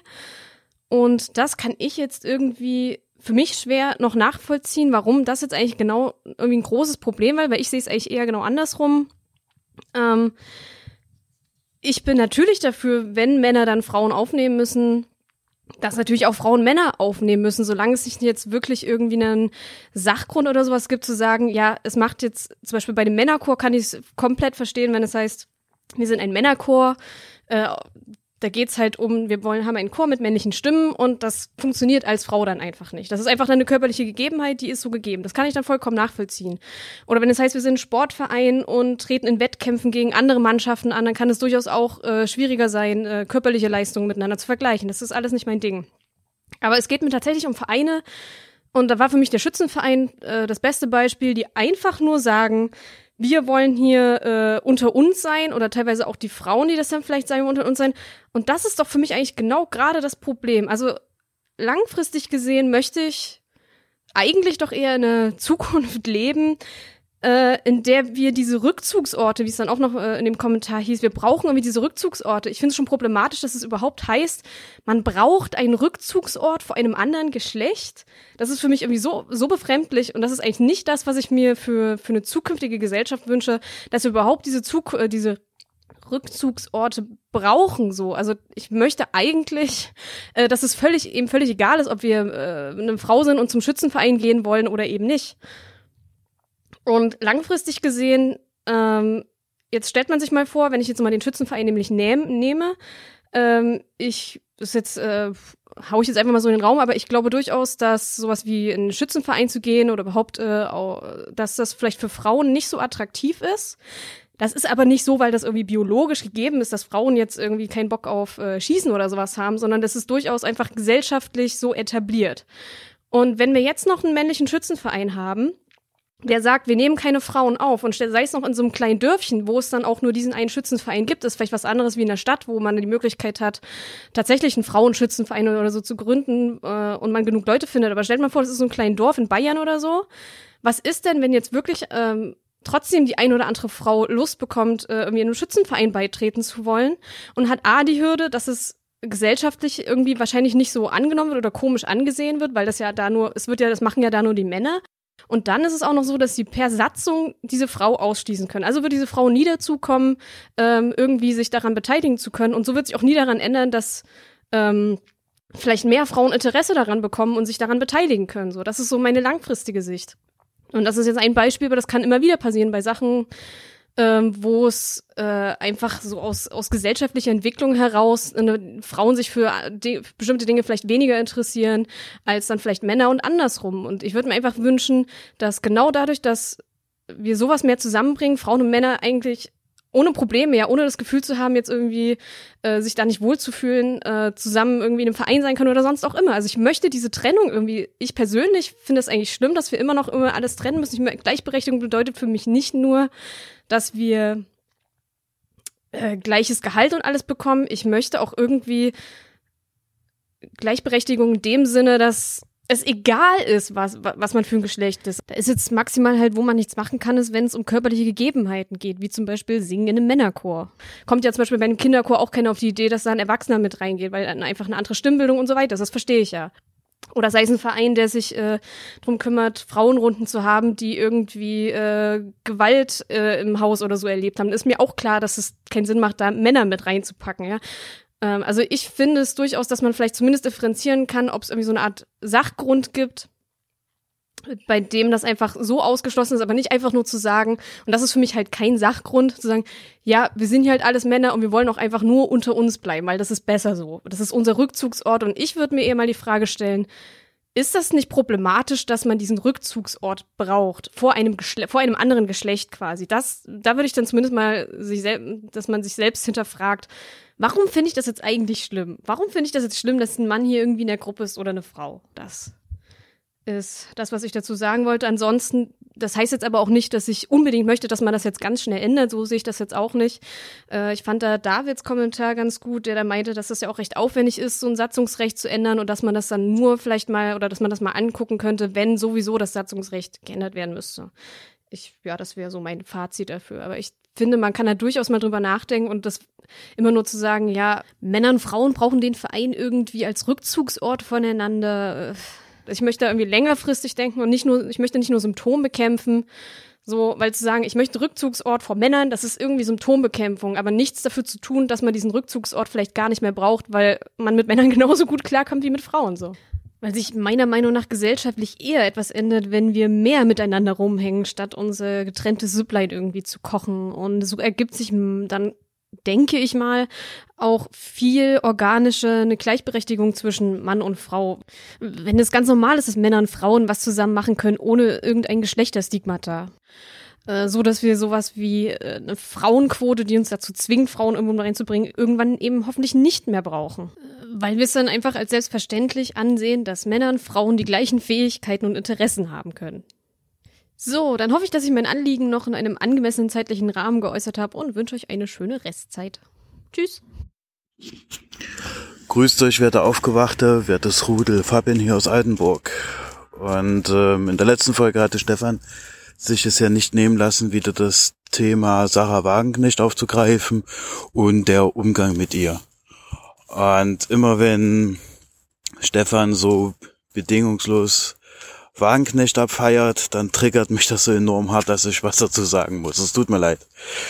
Ähm, wobei ich natürlich eins von ranstellen kann. Ich teile natürlich Stefans Eindruck, dass sie, dass sie absolut gut performt, dass sie ähm, sehr gut äh, linke Positionen vertreten kann, dass sie auch überzeugt über Parteigrenzen, Lagergrenzen hinweg.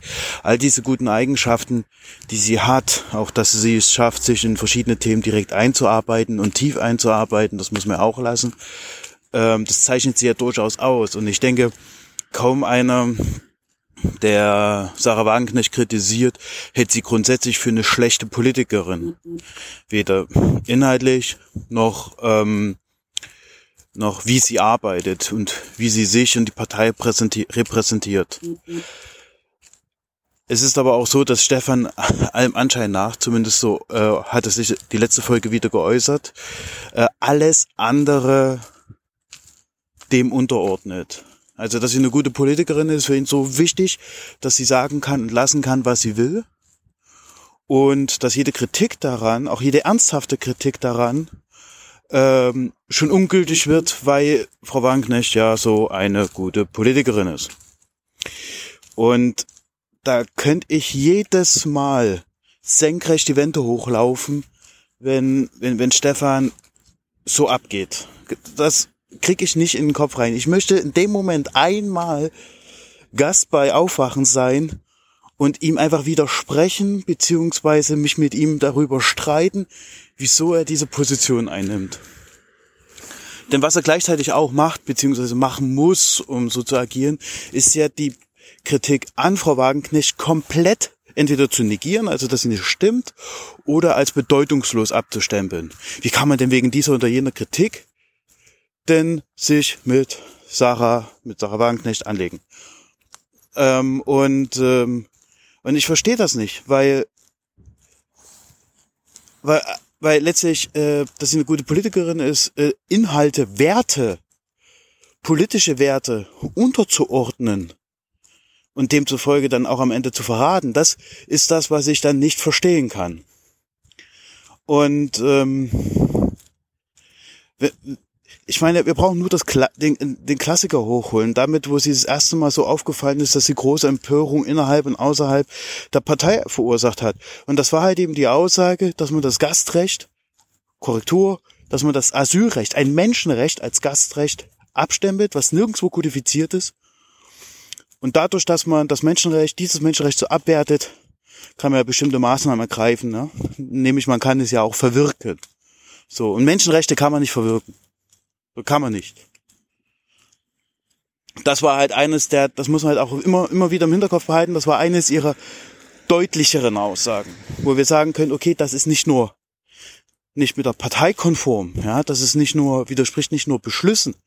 Und da muss man auch sagen, Stefan, natürlich, ich suche das auch gerne nochmal raus, ich verlinke das auch gerne nochmal, das ist Beschluss der Erfurter, äh, des Erfurter Parteitags gewesen, ich glaube 2011. Das suche ich auch gerne nochmal raus, das steht da drin. Da steht ganz klar drin, dass man, jetzt mit meinen Worten wiedergegeben, dass es für Menschen auf der Flucht Fluchtwege, sichere Fluchtwege geben muss und man ihnen Asyl gewähren muss. Das steht ganz klar drin. So, und äh, man kann es offene Grenzen nennen. Dort wurde es auch offen, offene Grenzen genannt, meint aber halt eben nicht offene Grenzen für alle, womit ich persönlich damit jetzt kein Problem hätte, aber in dem Fall meint es offene Grenzen für Menschen auf der Flucht. So. Und wenn sie sich dagegen hinstellt, letztlich, weil sie jetzt sagt, ja, das ist ja ein Gastrecht und das kann man auch verwirken, dann widerspricht sie Parteibeschlüssen, die tatsächlich kodifiziert sind.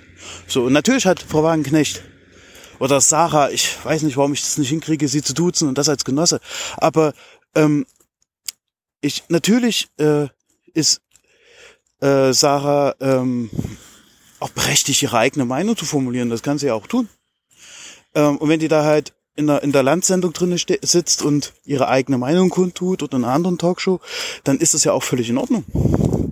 Nur wenn sie vor dem Mikrofon steht, vor der Presse, als Fraktionsvorsitzende, dann übernimmt sie die Aufgabe des Fraktionsvorsitzes. Und dann sollte sie bitte auch als Fraktionsvorsitzende agieren. Und äh, dass du dann sagst, na, das ist ja letztlich egal, weil sie ist ja eine gute Politikerin und sie kann halt eben äh, auch die Massen aufwirbeln dann, dann, dann verstehe ich das nicht. Denn zum einen, ja, hat sie gemacht, sie hat vor allem das linke Lager aufgewirbelt. Und zum anderen ähm, sind diese Regeln ja nicht ohne Grund da. Und äh, es ist ja nicht nur so, dass sie gesagt hat, okay, sie hat jetzt nicht den Parteikonsens wiedergegeben und verteidigt und begründet, sondern sie hat sogar dem Parteikonsens ja letztlich widersprochen. Und dann kann man auch immer noch unterscheiden, ja, ist es, ähm, ist es äh, eine Aussage, wo man sagen könnte, okay, äh, die kann man auch haben, die, das, ja, auf die haben wir uns nicht verständigt, aber die kann man auch haben. Oder widerspricht das mit den Grundwerten der Partei, mit der, mit, den, mit, mit der Moral, mit den Werten, die die Partei ausmacht. Und da muss man halt einfach sagen, letzteres ist der Fall. Und äh, das hat für die Empörung gesorgt. Und später ist ja die Sarah ja auch vorsichtiger geworden. Ne? Sie hat dann halt eben solche Sachen gesagt, die, die du auch gut findest. Äh, ja, Leute, äh, Migration, auch Migration durch Flucht, äh, ist meist immer in die unteren, meist immer ist Quatsch, ist meistens in die unteren Gesellschaftsschichten. Bedeutet, äh, die Leute haben entweder gar keine Arbeit, sind auf Sozialleistungen angewiesen oder haben äh, äh, ein geringes Einkommen ähm, bei Jobs, für die es eine geringere Qualifikation braucht und sei es, weil man die Qualifikation, die sie haben, nicht an, man nicht anerkennt. Und natürlich auch sind sie äh, vor allem Konkurrenten auf dem günstigen Wohnungsmarkt. So. Und wenn die, und das ist ja alles richtig. So, da sagt ja auch äh, Stefan, ja, puh, alles gut. Gut analysiert, gut erkannt. Das Problem ist nur, dass Sarah dann halt aufhört zu reden, zu argumentieren. Du, man weiß in dem Moment gar nicht, wofür oder wogegen sie argumentiert, sondern die macht dann einfach Schluss. So. Und die Methode wird, wenn man kurz darüber nachdenkt, auch ziemlich deutlich, was sie damit versucht zu erreichen. Der Linke denkt sich, ja genau, seht ihr, wir, wir leben unter diesen Umständen, deswegen brauchen wir einen Ausbau des sozialen Wohnungsbauprogramms. Wir brauchen ähm, wir müssen den Arbeitsmarkt neu konsolidieren, damit das funktioniert. Wir brauchen einen äh, stärkeren Sozialstaat, ein funktionierendes Sozialsystem. Und äh, der Rechte sagt sich, ja genau, seht ihr, Ausländer raus. Die nehmen uns die Jobs weg, die nehmen uns die Wohnung weg und die kosten unser Geld. So, und ganz ehrlich, wenn man das so hört, ist letzteres sogar leichter, auch wenn es ein Fehlschluss ist, leichter zu ziehen als ersteres. Und da muss ich halt sagen, und da muss ich sagen, das kann ich nicht verstehen, dass man das einfach so hinnimmt, dass man versucht, möglichst links und rechts durch unkonkrete Aussagen, in der Sache korrekt, weil die Faktennennung ist korrekt, aber ansonsten durch unkonkrete Aussagen, was man will, wofür oder wogegen man argumentiert, hofft einfach möglichst vielen Leuten zu gefallen. Und ja, das, und diese Kritik wird jetzt wahrscheinlich wieder ignoriert werden und diese Kritik wird wieder ungültig sein und das macht mich jetzt schon wieder wahnsinnig. Und was ich halt auch nicht verstehe ist, ich finde es ja interessant, äh, ich bin zwar erst seit kurzem Genosse, aber trotz alledem denke ich so einigermaßen in der Partei drin zu stecken. Ähm, die äh, zu verstehen, wie das intern läuft, natürlich eher auf unterer Ebene zugegeben, aber immerhin, ich war jahrelang in der Linksjugend, bin jetzt auch mit in der Partei, und dann haut Stefan hier Dinge raus, wie das wo intern im Präsidium oder in der Fraktion funktioniert haben muss, wie da das Hauen und Stechen ausgesehen hat. Mich würde ja mal interessieren, wie man mit, woher du weißt, also Stefan, woher weißt du, woher, was sind deine Quellen, was sind deine Belege, wie der Umgang innerhalb der Parteispitze mit Sarah Wagenknecht war und wie ihr Umgang mit anderen Menschen war. Das würde mich einfach mal interessieren, ob das, also ich sage nicht, dass du da Unrecht hast, ich sage nur, dass es mir völlig entgangen ist und ich wüsste das einfach gern mal. Ja, jetzt habe ich genug gerantet, ich denke, ich mache es auch Schluss. Sorry Leute, aber ich verstehe nicht, wie man so sehr an den konkreten und doch nicht gar zu versteckten Sachverhalten und schwer zu verstehenden Sachverhalten vorbei argumentieren kann. Ich denke, hier ist es auch weniger ein Wissensdefizit, das sich durchschlägt und mehr halt einfach unterschiedliche Art der Wertung, die bei mir weil es anderem einfach nicht gelten gelassen wird. Ja, finde ich nicht so geil, muss ich ganz ehrlich sagen. Gut, na dann viel Spaß noch beim Anhören der anderen Kommentare. Ciao.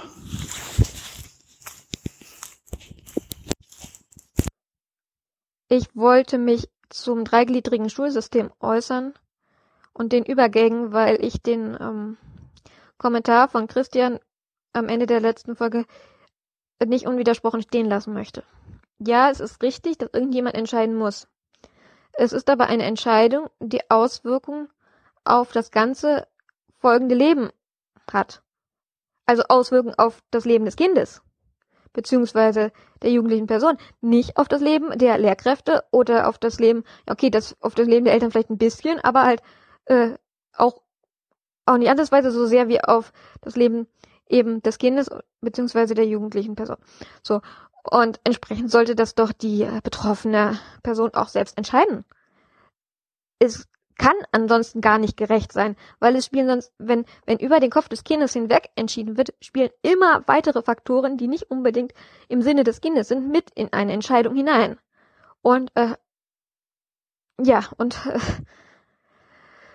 und führen so zu Ungerechtigkeiten. Ähm, es berichten äh, zum Beispiel afrodeutsche Personen davon, dass sie in der Grundschule sehr gute Noten hatten und trotzdem eine Hauptschulempfehlung bekamen aufgrund von rassistischen Vorurteilen. So und auf die ein oder vielleicht andere berichten davon, dass Lehrkräfte sie einfach nicht mochten oder so.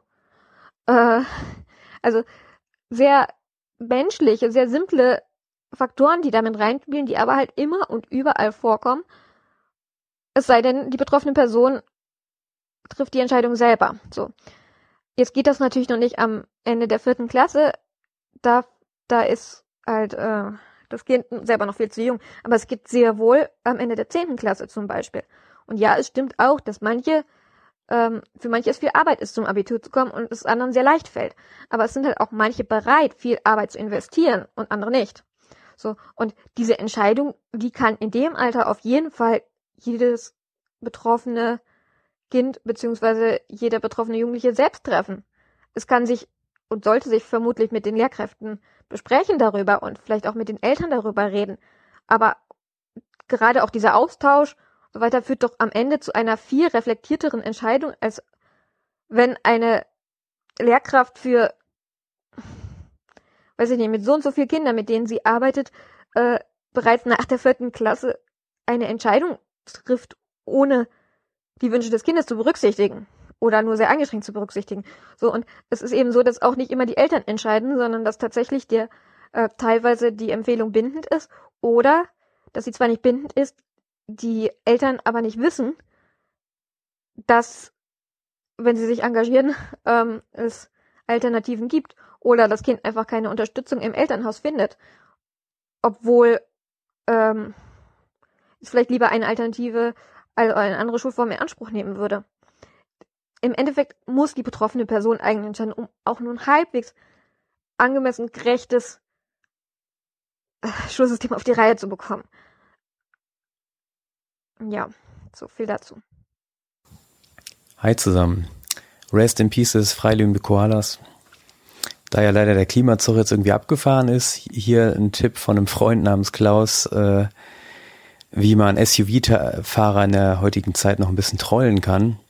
Und zwar einfach mal zu denen hingehen und auch nur zu denen, die die allergrößte SUV-Klasse fahren, also dieser riesen äh, Mercedes, BMW oder dieser Audi Q7 oder dieser ähm, Land Rover irgendwas, XXL. Und auch nur zu den Fahrern, die einem offensichtlich keine reinhauen würden. Und dann einfach mal fragen, fährt Ihre Linie auch über den Hauptbahnhof? Äh, andere Varianten wären auch, ähm, ja, ich würde gern Vierer-Ticket lösen. Und dann kommt wahrscheinlich irgendwie eine komische Antwort und dann fragt, sagt man dann, ja, wie, wieso? Sie sind doch Busfahrer. Und das ist ja für die Fahrer von solchen Autos ja leider auch eine Beleidigung. Und wenn die dann halt einen beleidigen oder so, dann kann man immer noch sagen, ja, ich werde mich jetzt bei den Verkehrsbetrieben beschweren. Und als Einstieg sind so viele verschiedene Varianten da möglich. Ich glaube, dass, da kann man richtig viel Spaß haben. Hallo Tito, hallo Stefan, hier ist Marlon. Ich habe mir gerade die Kommentare nach der Folge Grundrentner angehört. Und da waren ja einige zum Thema Medizin dabei. Ähm, vor ein paar Monaten gab es auch schon mal einen Kommentar von einer Ärztin, die halbtags gearbeitet hat, damit sie nur Vollzeit arbeiten muss. Und auch schon da fand ich die, die Argumentation total hanebüchen.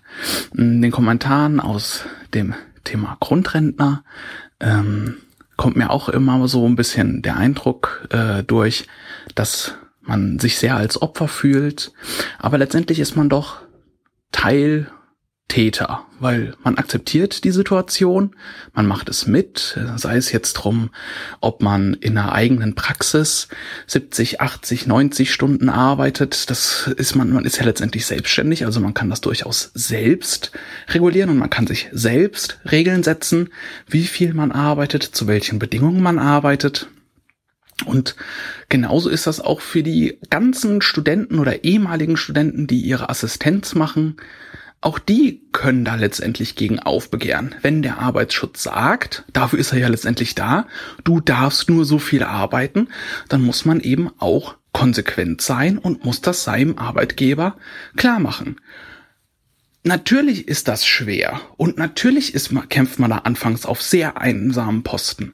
Aber letztendlich äh, wird das nach und nach Beispiel machen, wird nach und nach hoffentlich auch von anderen so gesehen werden. Und dementsprechend wird sich auch nur so die Situation für euch alle Mediziner oder angehenden Mediziner verbessern. Danke für den Podcast und alles Gute an euch und an alle Zuhörer. Bis bald. Hi, hier ist Christoph. Ich wollte auch noch ein paar Worte zu Bolivien sagen. Das Thema hattet ihr ja in der letzten Folge. Ähm, ich habe fast zwei Jahre in Südamerika gelebt, die meiste Zeit in Chile, habe aber auch Bolivien zweimal bereist und ja, das sind natürlich meine subjektiven Eindrücke, aber vielleicht hilft das ja doch, äh, um auch einen anderen Blickwinkel zu haben, wie aus den Medien und es ein bisschen einzuordnen. Ja, wie fange ich denn am besten an? Ich glaube, ich glaube mit einer Anekdote. Und zwar, als ich das letzte Mal in Bolivien war, stand die Regierung Morales oder vor allem Morales selber gerade international ziemlich in der Kritik. Und der Tenor war, ja, jetzt zeigt dieser indigenen Präsident, der so Konzepte wie Buen Vivir, also Buen Vivir ist, ist ein alternatives, ja, Gesellschaftsmodell, kann man eigentlich sagen, das auch auf Genügsamkeit und einem Ausgleich und nicht auf grenzenlosem Wachstum eigentlich basiert und aus ist. Auf jeden Fall sowas hat er da in die Verfassung schreiben lassen, ähm, nach, nach Ecuador. Das zweite Land, ähm, Bhutan, hat sowas ähnliches mit ihrem Bruttosozialglück. Ja, auf jeden Fall war man dann relativ froh, dass diesen Präsidenten überführt zu haben, weil was er jetzt gemacht hat, war ohne Rücksicht auf indigene und Amazonas-Regenwaldstraßen durch den, mit Gewalt durch den Urwald zu bauen. Das war so mehr oder weniger die internationale Berichterstattung. Und ähm, es gab tatsächlich da eben Proteste von Indigenen in, in diesem Amazonas-Teil. Ähm, waren auch Bilder in den Medien von den Zusammenstößen. Ähm, die haben dann Straßenblockaden errichtet. Und ja, ich war dann in Santa Cruz, eine größere Stadt dort in der Gegend. Und auf dem Marktplatz gab es einen Informationsstand. Äh, der Informationsstand hatte so eine große Fototapete mit Dschungelmotiven im Hintergrund. Aus einem Lautsprecher, Verstärker trällerte so Panflötenmusik. Es gab einen Pappaufsteller, eine komplette Indianerfamilie in Lebensgröße und eine blondierte mit 50erin, die dort Flyer verteilt hat, ähm, die aufgeklärt haben, welche Zerstörung da Morales im Amazonas anrichtet und was er eigentlich für ein Diktator ist. Also man hört es bestimmt raus. Ähm, für mich machte diese ganze Chose einen ultra Fake-Eindruck. Also die Dame ähm, ja, so, so sieht niemand aus, der sich mit Indianern oder Indigenen solidarisiert, vor allem wenn sie es nicht mal geschafft haben, da tatsächlich dann Betroffene mit auf den Stand zu bringen. Ähm, stattdessen waren da noch so ein paar Polizisten in Blickweite, wahrscheinlich für den Fall, dass sich da irgendjemand mit der auseinandersetzen wollte. Ähm, Im Nachhinein hat sich dann auch diese diese ganze Chose mehr oder weniger äh, Wohlgefallen aufgelöst. Also ich glaube, das war auch dann so, dass es den Indigenen mehr darum ging, dass sie bei der Planung nicht wirklich eingebunden worden wären und ähm, ja, hatte keine großen Auswirkungen, aber äh, das Bild, diese Zusammenstöße, das wurde einmal in die Welt hinaus transportiert und ähm, Morales hatte seinen Ruf als Amazonas-Zerstörer weg. Das im Nachhinein war das so ein Paradebeispiel für mich, wo man gemerkt hat, wie man eigentlich mit so wohlplatzierten Bildern und ja, eine, eine politische Kampagne, und das war es meiner Meinung nach auch, ähm, schaffen kann, weil was man verstehen muss, es gibt dort in dem Teil oder vor allem im Osten von Bolivien eine sehr reiche weiße Minderheit.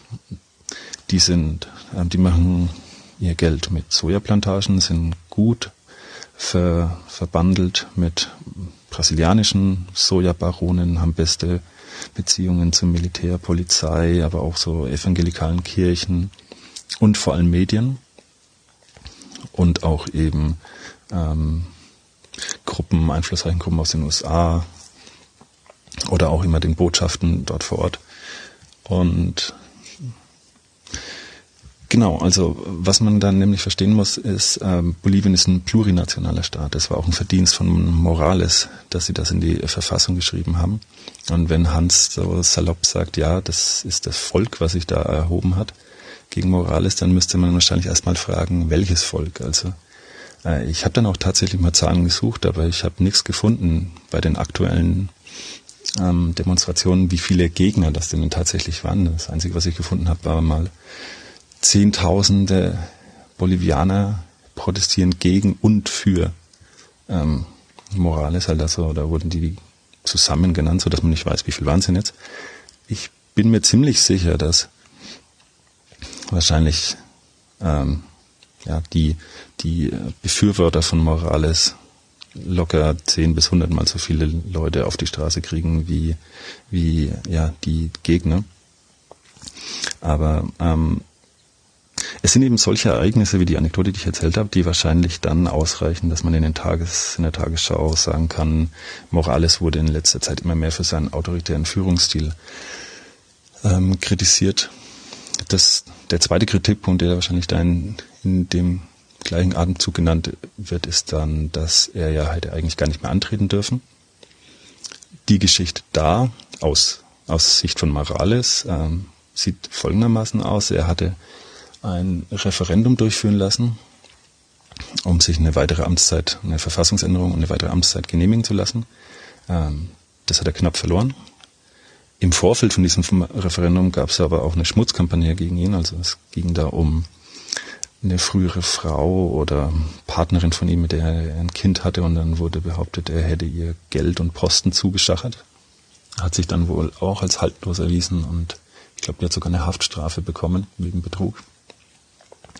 Aber ähm, laut Morales war das der Grund, dass ihn das Referendum gekostet hat. Und dann haben nicht er, aber Leute aus seiner Partei ähm, letztendlich beim Verfassungsgericht eine Änderung eingereicht mit dem gleichen Ziel, dass er da noch eine Wahlperiode ranhängen kann. Und das Verfassungsgericht hat das dann durchgewunken. Somit war der Weg eben frei für eine weitere Amtszeit oder Kandidatur. Und ja, also er hat jetzt letztendlich kann man ihn vorwerfen, den Willen der Bevölkerung mit Blick auf dieses Referendum ignoriert. Auf der anderen Seite hätten sie ihn ja abstrafen können in der letzten Wahl. Das war wohl nicht der Fall. Er hat ja mit einer Mehrheit gewonnen, mit einer Vorsprung von 10 Prozent, was nicht mal eine Stichwahl notwendig macht. Ihr habt ja diskutiert, die OAS oder Teile davon haben das ähm, angezweifelt, ohne Beweise vorzulegen. Und ähm, genau, das Volk hat sich erhoben und das Militär schlägt sich auf Seiten der Bevölkerung. Ja, das ist so das, was wir in den Medien sind. Jetzt habe ich heute gelesen, dass ähm, es gibt inzwischen zwei Studien aus den USA, die eine von einem Prof aus Michigan, ich weiß nicht mehr die andere, die sich eben genau diese Kritik der OAS angeguckt haben und zu dem Schluss kommen, dass sie haltlos ist. Also die beobachteten Unregelmäßigkeiten sind wohl im weiß nicht, im, äh, im erwartbaren Rahmen dieses statistischen Rauschens oder Ungenauigkeiten, die man bei Wahlen eben so hat.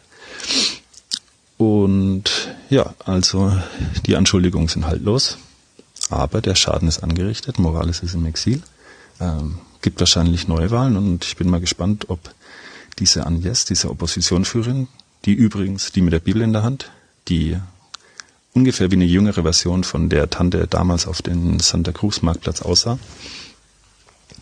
Ähm, ob die jetzt mit ihrer Forderung durchkommt, dass Morales nicht kandidieren dürfe. Ja, also wie gesagt, das sind meine stark subjektiven Eindrücke. Ähm, ich finde es ziemlich schade, was da passiert. Schade auch für Deutschland, um den Soundbite nochmal unterzukriegen. Ähm, wir hatten ja, Deutschland hat vor gar nicht so lange her eine strategische Kooperation mit Bolivien ähm, angeschoben. Da geht es um eine gemeinsame Entwicklung von nicht nur Lithiumförderung, sondern eben auch eine Batterieproduktion. Und Bolivien versucht halt auch mal ein bisschen Teil der Wertschöpfungskette zu werden und nicht nur noch Rohstoffe, Rohmaterialien zu exportieren. Und ähm, ja, ich habe immer noch ein besseres Gefühl, wenn Deutschland das dann in Kooperation mit denen macht, wie wenn sie das vielleicht mit anderen Ländern machen. Aber ich weiß nicht, was da dann daraus wird.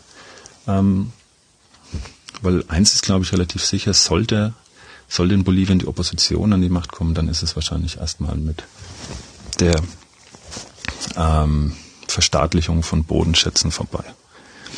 Okay, ähm, das war es erstmal von meiner Seite, schon wieder ziemlich lang geworden. Vielleicht spielt es ja trotzdem. Tschüss. Moin Kilo, moin Stefan, Lukas hier. Ich wollte kurz was sagen zu äh, Stefans Kommentar zum König der Löwen und der digitalen Kamera und so. Ähm, also ihr habt ja gesagt in eurer letzten Folge, dass ähm, beim König der Löwen jetzt bei dem, bei der, ähm, bei dem Remake, äh, dass im Prinzip äh, alles CG war, nur die Kamera nicht mehr und dass man die demnächst auch CG macht. Und ähm, kurze Anmerkung dazu. Äh, ja, es ist tatsächlich das exakte Gegenteil. Ähm, es ist wirklich in einem CG-Programm das leichteste der Welt und eigentlich sozusagen auch so ein bisschen eine Basic, äh, eine Kamera einzurichten und die äh, durch den Raum zu bewegen und mit der irgendwelche tollen Sachen zu machen. Es ist tatsächlich das eher schwierige, ähm, eine organische oder eine menschliche Kamerabewegung reinzukriegen und der Trend geht halt wirklich genau in die andere Richtung, dass ähm, man halt den, ja, den menschlichen Kameramann eigentlich wieder im Film haben möchte und damit auch so ein bisschen die Ausdrucksmöglichkeiten von einem Kameramann im Film. Genau.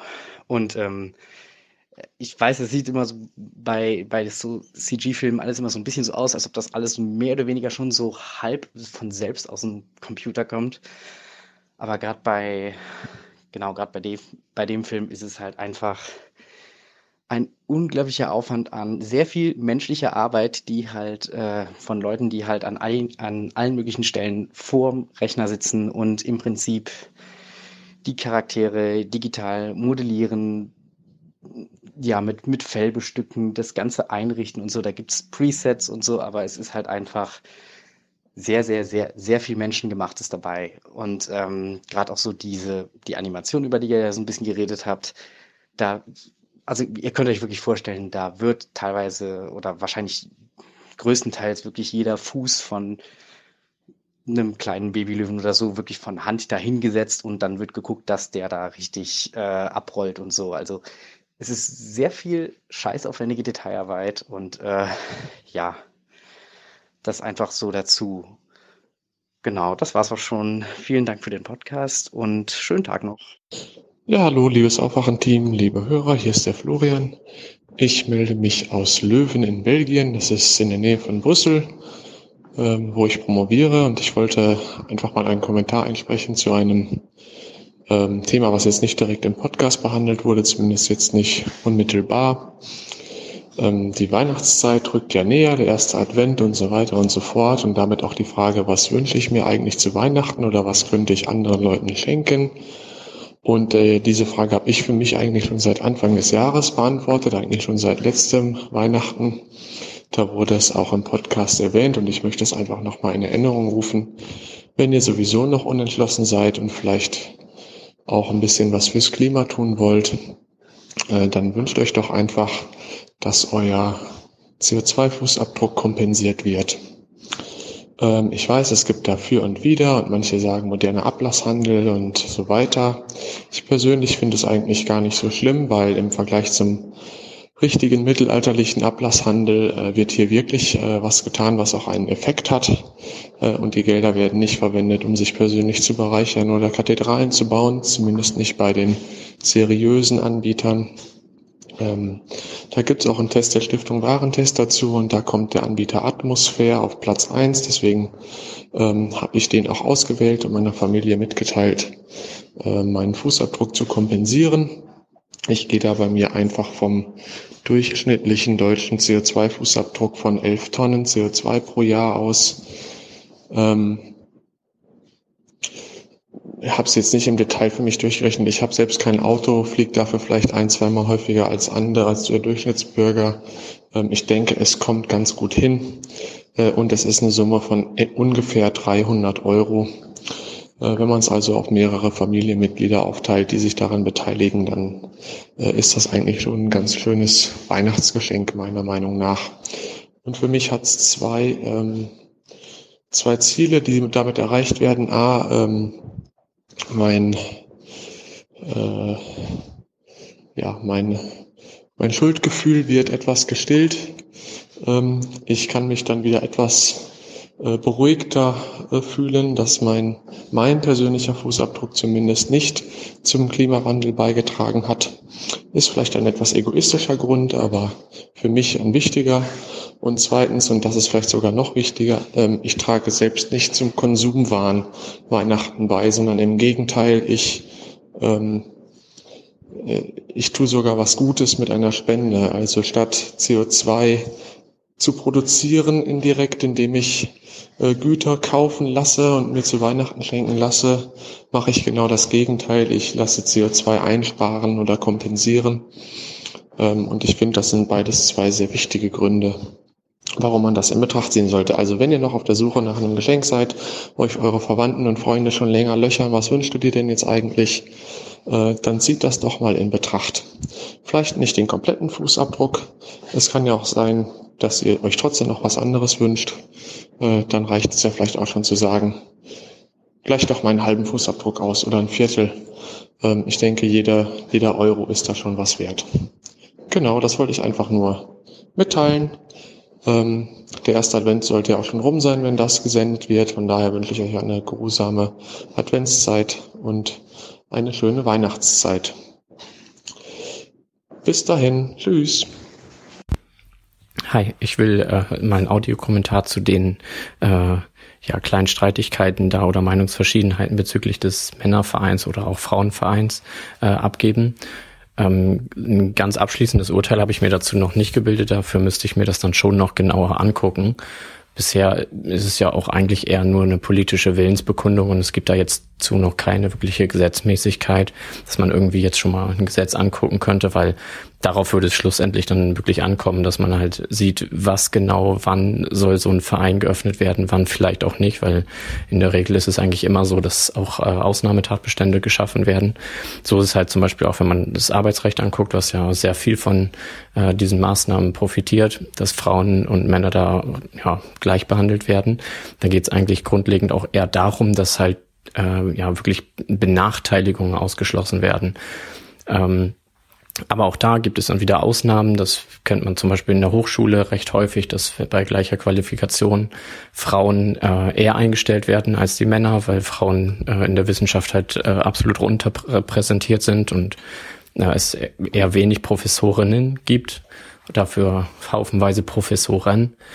Und äh, da ist es dann auch so, es gibt dann zum Beispiel immer wieder diesen Lehrbuchfall, wenn äh, ja, ein Theaterschauspieler angestellt werden soll und das soll ein Mann sein, dann darf man da auch praktisch diskriminieren, dass halt die Männerrolle ausgeschrieben wird oder halt die Frauenrolle, je nachdem. Äh, genau, wie ich darauf gekommen bin. Also da gibt es dann halt wirklich, dass man Benachteiligungen ausschließen will. Und bis jetzt kann ich noch nicht ganz erkennen, worin die Benachteiligung jetzt bei den Vereinen liegt. Wenn es jetzt wirklich der einzige Verein in der Stadt wäre, der beispielsweise Ruderverein ist, dann kann man schon sagen, dass da, äh, wenn es nur für Männer ist oder nur für Frauen, dass es eine Benachteiligung für alle anderen wäre. Aber wenn es halt ein Verein unter vielen ist, sehe ich jetzt noch nicht ganz die Benachteiligung und nur dafür tatsächlich ein Vereinswesen so grundlegend zu ändern, was halt über, wie man da jetzt auch den Beitrag gesehen hat, Generationen gewachsen ist, halte ich da jetzt erstmal für ja, nicht unbedingt angemessen. Zwar ist es ein absolut legitimer Zweck, aber die Angemessenheit und auch die Verhältnismäßigkeit sehe ich da jetzt noch nicht ganz. Was man dann nämlich auch mit äh, in dem Beitrag gehört hat, ist es ja schon so, dass dieser Frauenverein gesagt hat, wenn sie die Gemeinnützigkeit entzogen bekommen würden, dass sie vor Existenznöten stehen würden. Und das ist tatsächlich bei recht vielen Vereinen so. Also es sind nicht nur Spender, die äh, Geld dalassen. Tatsächlich ist es auch so, dass wenn ab und zu mal Bußgelder vor Gericht gezahlt werden, dass dann diese Bußgelder an Vereine gehen. Und da ist halt eine Grundvoraussetzung, dass die gemeinnützig sind. Und da kommt mitunter relativ sehr viel Geld so zusammen. Also das sollte man nicht äh, unterschätzen. Und Vereine sind eigentlich fast immer so aufgebaut, dass Studenten oder ja, sei es jetzt irgendwie äh, Einkommen, die im unteren Segment sind, dass die fast immer irgendwie subventioniert sind durch die anderen Beiträge. Und das ist halt nicht immer nur Mitgliedsbeiträge. Also die können eigentlich fast ein Vereinswesen kaum so stemmen. Das ist immer auf Spenden, sei von welcher Seite auch immer, äh, angewiesen. Und damit sehe ich halt schon Probleme, dass dann halt wahrscheinlich, wenn man das ändern würde und dann ein Verein vielleicht keine nicht mehr gemeinnützig ist, dass die Mitgliedsbeiträge so hoch werden, dass sie dann ja, Personengruppen komplett ausschließen aufgrund einfach dieses Geldes. Und naja, für mich ist es halt so, dass Vereine eigentlich eher ein Zugang zur Gesellschaft sind, auch wenn sie dann vielleicht gesellschaftlich äh, in halt im Geschlecht geschlossen sind, aber trotzdem immer noch äh, so einen Austausch bieten. Und das halte ich schon für recht sinnvoll. Also man müsste mir halt erstmal genau darlegen, was hier der ja wirklich der der Zweck sein soll, dass man das öffnet. Also wo die wirkliche Benachteiligung ist. Sonst sehe ich das absolut so, dass man das auch öffnen muss für alle. Aber bis jetzt kann ich mir das noch nicht so vorstellen. Und dadurch, dass es halt so schön unkonkret ist, lässt sich darüber halt trefflich streiten. Also weil jeder natürlich sagen, also jeder eigentlich von uns, der das hier irgendwie hören wird, wird ja sagen, äh, Frauen und Männer sollten gleichen Zugang haben. Das ist eine Benachteiligung. Keiner ist da jetzt irgendwie für so eine Benachteiligung. Aber sie muss halt wirklich irgendwie verhältnismäßig sein. Also sie muss halt wirklich ein äh, eine Benachteiligung ausschließen und nicht einfach nur als Mittel zum Zweck sein, weil sich das gerade politisch gut macht. Naja, ich müsste da, wie gesagt, ich müsste da mal ein bisschen länger drüber nachdenken. Tschüss. Hallo, hier ist der Philipp und ihr sprecht jetzt äh, die letzten zwei Folgen recht intensiv über Vereine. Und ich dachte mir, ich habe selbst einen Sportverein in Berlin gegründet, da kann ich ja mal ein bisschen was zu erzählen, weil ihr dann ähm, recht häufig die Gemeinnützigkeit vergleicht mit dem Vereinsrecht. Und ähm, ich glaube, um ein bisschen mehr Licht auch in eure Diskussion zu bekommen, wäre das ganz gut, das mal ein bisschen zu behellen. Denn das hat erstmal so weit miteinander jetzt nicht viel zu tun. Ein Verein ähm, nach dem Vereinsrecht, den gründen wir schon dann automatisch, wenn wir uns jede Woche ähm, einmal am Wochenende äh, in der Kneipe zum Skatspielen treffen. Dann haben wir schon, das machen wir dreimal, dann haben wir schon einen Verein gegründet, ohne dass wir es wissen. Und der ist natürlich nicht eingetragen, aber das ist ein Verein. Und wenn man sich die Frage irgendwann stellt, hm, macht es vielleicht Sinn, äh, den eintragen zu lassen, wegen Versicherungsgründen oder steuerrechtlichen Vorteilen zum Beispiel, dann kann man das machen. Äh, und dann greift aber das Vereinsrecht. Und laut Vereinsrecht ähm, kannst du nicht äh, diskriminieren. Ähm, äh, es obliegt dem Vorstand dann äh, zu sagen, äh, der Vorstand äh, kann eben alleine entscheiden, ähm, ob er die Mitgliedschaft äh, oder den Mitgliedsantrag, äh, ob er den zulässt oder nicht. Das ist schon richtig. Auch ohne Angabe von Gründen geht das sogar. Ähm, also das ist Diskriminierung. Aber laut Vereinsrecht ähm, kannst du zum Beispiel nicht einfach Gruppen ausschließen nach ihrem Geschlecht. Das geht halt nicht. Und wenn da jetzt ein Verein ist, der das äh, macht, weil die Satzung das von weiß ich wann so vorschreibt, ähm, ja, das kann so sein. Nur wo kein Kläger, da kein Richter. Das ist genauso wie wenn ich als Arbeitgeber, als Arbeitgeber kann ich erst einmal jeden kündigen. Jeden. Zu jeder Zeit. Fristlos. Ähm, äh, auch, auch Betriebsratsmitglieder. Äh, und wenn die Kündigung aber nicht wirksam ist und das alle wissen, dann ist es irrelevant, weil du musst dann eben nach äh, deutschem äh, Recht innerhalb von, äh, was sind das hier, ich weiß es nicht, äh, zwei oder drei Wochen ähm, äh, Kündigungsschutzklage einreichen, damit ein Richter sagt, ja, die äh, Kündigung ist unwirksam, weiß doch jeder. Aber wenn das kein Richter macht, ist die Kündigung wirksam. Also äh, da bedarf es auch keiner Gründe, äh, die der Arbeitgeber vorgeben muss. Das geht nun mal so einfach, bis ein Richter sagt, er ist nicht. So lange ist das immer so. Und das ist mit dem Vereinsrecht äh, äh, an der Stelle ist es so, die Satzung, die ist gar nicht wirksam von diesem von diesem Verein äh, von 1800 weiß ich was. Äh, äh, das heißt also, die Satzung sollte nicht geändert werden, sondern die hätte schon längst geändert werden müssen. Und der einzige Grund, warum sie jetzt noch sagen können, ja, die sollten wir vielleicht mal ändern, machen wir aber nicht, ist, weil es keine Behörde gibt, die von sich aus selbstständig ähm, äh, die Satzung für nichtig erklärt. Äh, äh, das, ist da, das ist die Aufgabe vom Amtsgericht. Die, die, die müssen sagen, äh, die Satzung ist nicht wirksam. Äh, hier habt ihr eine Frist, vier Wochen, neue Satzung. Äh, ansonsten machen wir den Verein dicht. Und so läuft es auch in der Praxis. Ähm, aber eben ja nicht bei großen Vereinen oder bei alten Vereinen. Das, da gibt's halt krasse Willkür. Also äh, meine Gemeinnützigkeit vom Finanzamt habe ich äh, anerkennen, äh, anerkannt bekommen innerhalb von zwei Wochen. Ähm, da, das geht ganz einfach. Da gibt es, äh, äh, da gibt es die Abgabenordnung und ähm, du äh, entschließt dich äh, eben ähm, dass dein Verein für bestimmte Teile der Abgabenordnung äh, sich für, äh, zuständig erklärt und dafür sorgt, dass es eben eingehalten wird. Und das über das sind äh, Gesetzestexte, die übernimmst du Copy und Paste und schreibst die ganz am Anfang an die an die Satzung, damit das ähm, Finanzamt ähm, für äh, Körperschaften ähm, sieht alles klar, hier ist die Abgabenordnung, das macht er gut, stimmt mit dem Gesetzestext überein, winken wir durch. Alles andere prüfen die nicht. Das macht das Amtsgericht. Und da sitzen eben ähm, Anwälte, die sich mit Vereinsrecht auskennen. Und das sind nur sehr wenige, weil das Vereinsrecht eben so viel äh, so unklar ist. Und da hat wenig Anwälte haben da Bock drauf.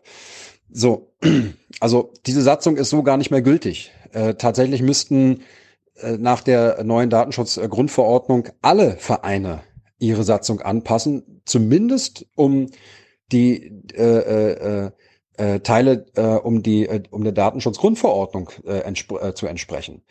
So, also die Vereine, die das jetzt noch nicht gemacht haben, also die, ja, das ist genau, die leben halt damit, äh, dass sie jederzeit abgemahnt werden können äh, von Hinz und Kunz, von eigenen Mitgliedern, von oder vom Amtsgericht, aber die Behörden machen halt nichts, weil keine Ahnung, ja, wahrscheinlich gibt's äh, zu zu wenig zu wenig ähm, Mitarbeiter. Also aus meiner Erfahrung äh, kann ich nur sagen, äh, die Gemeinnützigkeit aberkannt zu bekommen, ist für einen Verein echt doof. Zumindest beim Sportverein ähm, äh, ohne Gemeinnützigkeit ähm, gibt es keine Hallenzeiten. Ähm, und selbst die Beantragung, äh, nicht der Hallenzeiten, sondern der, äh, äh, der, der Anerkennung auf, auf ähm, Förderungswürdigkeit ähm, äh, bei der Senatsverwaltung für Inneres und Sport, also hat bei mir eineinhalb Jahre gedauert hier in Berlin. Äh, und da herrscht sehr viel Willkür ähm, und äh, führte dann auch dazu, dass ich den Verein äh, platt gemacht habe. Also das reicht eben, die können dann einfach sagen, weiß ich nicht, äh, also das hier in der, in der Satzung, das steht ganz klar drin, aber verstehe ich nicht. Und schon verzögert sich der Prozess um weitere Monate. Und äh, äh, also ähm, diese, diese Satzung, die ist nicht gültig, eigentlich. Zumindest gilt sie so lange, bis jemand sagt, die ist gar nicht gültig. Also das, äh, das ganze Gebiet ist ähm, ein riesiger Clusterfuck.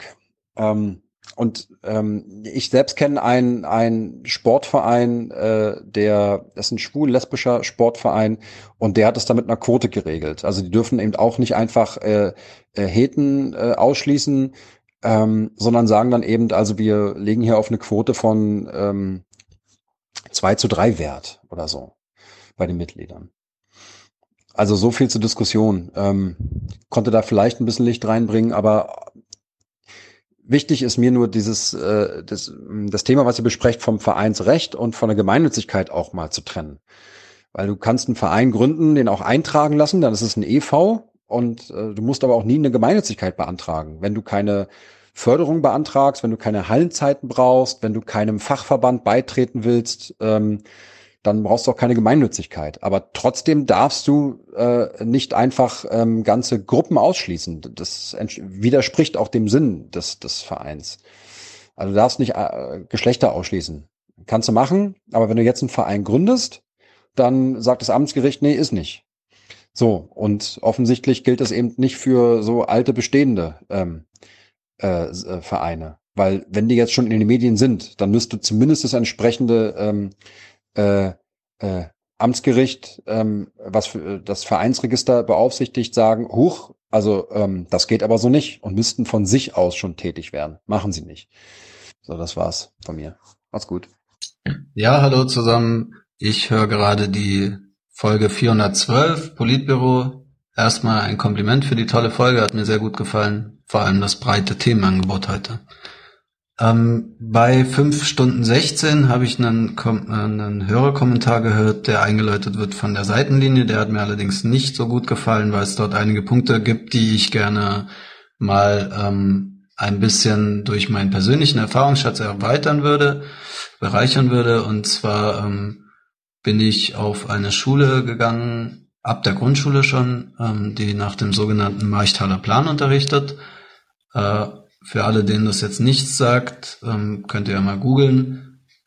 Die Schule, auch das Unterrichtskonzept hat so einige Schwierigkeiten ähm, und natürlich gibt's auch dort, gab's auch bei mir, so wie auf jeder Schule, schlechte und auch ja gute Lehrkräfte und das ist sowieso immer das Wichtigste, ob man jetzt einen guten Lehrer vor sich hat oder einen guten Pädagogen oder eben nicht. Das können bestimmt auch Quereinsteiger sein. Ähm, ich bin mir sicher, dass es auch Leute gibt, die gute Pädagogen sind, das aber erst spät in ihrem Leben herausgefunden haben. Äh, ja, jetzt zu meinem persönlichen Erfahrungsschatz. Und zwar ähm, gefällt mir nicht, dass du hier so, oder dass hier in diesem Audiokommentar ähm, so radikal der freie Unterricht auch mit ja, ziemlich harten Worten als ähm, unsinnig abgetan wird. Ähm, nämlich ist es äh, auf diesen Marchtaler Planschulen so, dass ein wichtiger Bestandteil des Unterrichts, vor allem in der Grundschule, das wird dann später immer weniger, ist die sogenannte freie Stillarbeit, äh, wo eben die Schüler oder Kinder dazu angeneigt, äh, angeleitet werden, also sie werden dabei auch geleitet von der Lehrkraft, das ist schon so vorgesehen, ähm, sich selbst Aufgaben zu wählen und auch in Gruppen zu arbeiten. Also es gibt dann eben Gruppenarbeiten und es gibt Einzelarbeiten und wenn man alle Einzelarbeiten abgearbeitet hat, muss man aber dann auch mal eine Gruppenarbeit machen.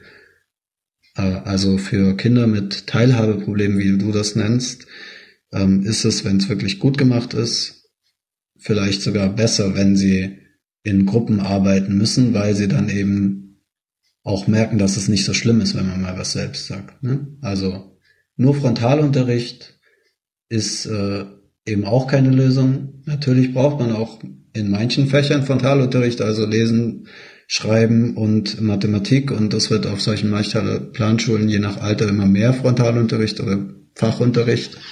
Äh, Gibt da natürlich auch. Allerdings ist es wirklich gerade so in der ersten, zweiten, dritten Klasse sehr frei und man kann sich da bewegen und das ist sehr spielerisch.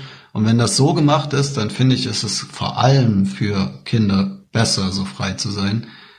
Ja, ähm, es hat sich bei mir in der Grundschule noch nicht so sehr bemerkbar gemacht, dass das mh, hm, ein gutes Konzept war, zumindest für mich. Ich äh, habe aber auch noch Kontakt mit einigen anderen meiner Mitschüler und eine Erfahrung, die wirklich alle davon mit mir teilen, ist, äh, dass wir uns trauen, was zu sagen in Situationen, wo andere sich vielleicht ähm, ja eher zurückhalten oder halt, ähm, das mag auch eine Erfahrung aus der Schule sein, sich einfach zurücklehnen und sich darauf verlassen, dass sie eben, wenn sie sich möglichst unauffällig verhalten, ganz gut durchkommen. Ähm, das ist mir zum ersten Mal extrem aufgefallen, dieser Unterschied in meinem Verhalten im Gegensatz zu anderen, die in einer, ja, ich sag jetzt mal, ähm, volkstümlichen, vielleicht üblichen Schule, also einfach eine staatliche Schule, sagen wir es so, ähm, waren, die nach dem ja, staatlichen Bildungskonzept unterrichtet, ist mir zum ersten Mal aufgefallen, als ich in Bayern äh, versucht habe, mein Abitur nachzuholen. Dort war ich nämlich auf einer Boss. Ähm, für alle, die das bayerische Schulsystem nicht kennen, dort unterrichtest du anscheinend, wenn ich dich mal so direkt ansprechen darf, kommentiere. Ähm, das ist eine Berufsoberschule. Ähm, Menschen mit Berufsausbildung können dort eben ihr Abitur oder Fachabitur nachholen. Und dort bin ich extrem mit diesem Kontrast konfrontiert worden, nämlich dort waren es wirklich, ich bin erstens, habe ich dort nicht besonders viele gute Pädagogen kennengelernt und außerdem ähm, bin ich ziemlich schnell wieder rausgeflogen, weil es ihnen nicht gepasst hat. Äh, da bin ich auch zugezogen gewesen, nochmal kurz so hinzugefügt, äh, in ziemlich kleinen Städtchen im Allgäu ähm, vielleicht mag es auch daran liegen, dass ich den Lehrern dort nicht so gepasst habe und äh, die haben mich da regelrecht rausgeekelt, weil ich eben auch mal ja widersprochen habe und zum Beispiel eine Englischlehrerin darauf hingewiesen habe, dass äh, ich sie nicht für qualifiziert halte, Englisch zu unterrichten. Und ja, das sind Qualitäten, das ist mir dann später immer wieder bewusst geworden. Ich habe wirklich einen langen und beschwerlichen Weg auf dem zweiten Bildungsweg durch, habe mittlerweile jeden Schulabschluss, den es gibt in Deutschland. Äh, jetzt studiere ich mit 30 Jahren und muss sagen, dass es mir jetzt zum Beispiel im Studium wieder sehr zum Vorteil wird. Und ich äh, schieb das auch darauf, also nämlich ähm, nicht schüchtern zu sein, sondern mitzureden und mitzuarbeiten und nie, seinem ähm, ja Meinung ist das falsche Wort, aber seine Beteiligung nicht äh, zurückzuhalten und nur in irgendwelchen Tests und Klausuren oder ähm, Hausarbeiten rauszuhauen, sondern eben auch aktiv mitzuarbeiten. Das ist äh, sehr wichtig für einen Lernprozess und das, da bin ich mir ganz sicher und das ist auch der Sinn hinter diesen freien Unterrichtsmethoden. Dieser Grundstein dafür, wo, dafür wurde eben in der Grundschule gelegt äh, durch diese freie Stillarbeit. Ja, so viel dazu. Ähm, könnt draus machen, was ihr wollt. Ihr könnt es ja gerne selber mal googeln.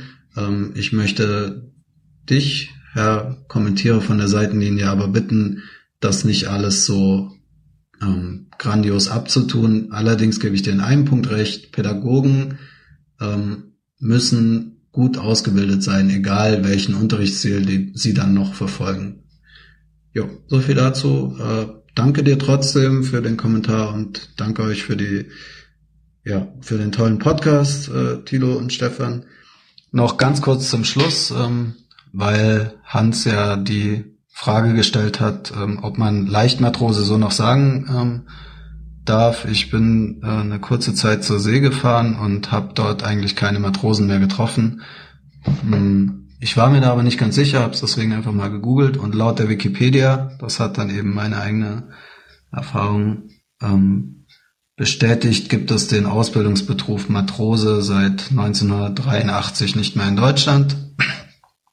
Ähm, es gibt wohl aber noch Matrosen in der deutschen Marine, also ja, naja, ich denke mal, den Begriff Leichtmatrose kann man trotzdem noch weiterhin verwenden. Das ist ja auch schon ziemlich in die ähm, in die äh, allgemeine Sprachverwendung übergegangen. Ich denke mal, jeder weiß, was gemeint ist mit einem Leichtmatrosen oder zumindest viele. Jo, danke, schönen Abend und tschüss.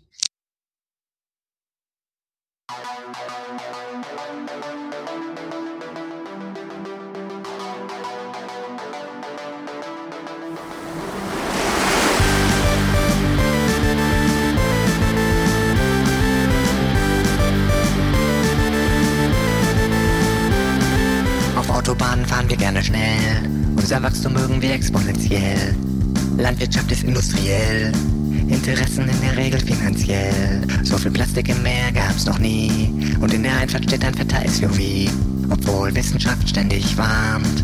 Klimawandel ist nicht eingeplant.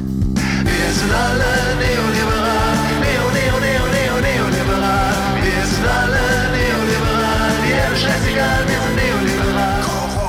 ist unsere Meute. Wir scheißen konsequent auf arme Leute. Das Einzige, was zählt, ist Macht und Geld. Wer braucht schon eine lebenswerte Welt? Solar- und Windkraft boykottiert. Der Standort BRD verliert. Uns treibt die Geo nicht der Sachverstand. So fahren wir den Karren an die Wand. Wir sind alle neoliberal. Neo, neo, neo, neo, neoliberal. Wir sind alle neoliberal. Die Erde scheißegal, wir sind neoliberal. Wir sind alle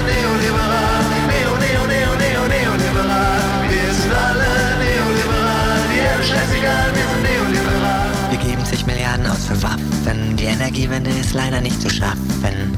Rammstein killt mit Drohnen. Für Kohle gibt's Subventionen. Flüchtlinge im Mittelmeer ersaufen. Wir gehen eine Kreuzfahrt kaufen. Diktatoren sind kein Problem. Wir bezahlen sie und machen's uns bequem. Wir sind alle neoliberal. Neo, neo, neo, neo, neoliberal. Wir sind alle neoliberal. Die Erde scheißegal, wir sind neoliberal. Wir sind alle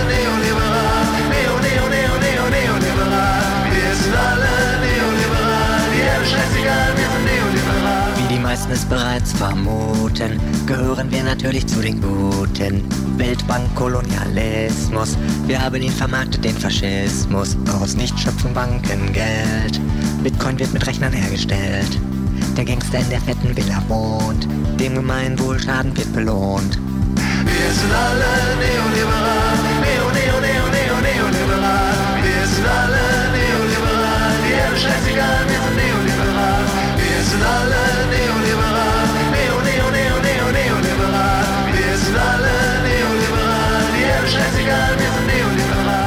geben uns humanistisch, im Inneren sind wir rassistisch, auf dem rechten Auge immer blind, weil Rechte doch recht praktisch für uns sind.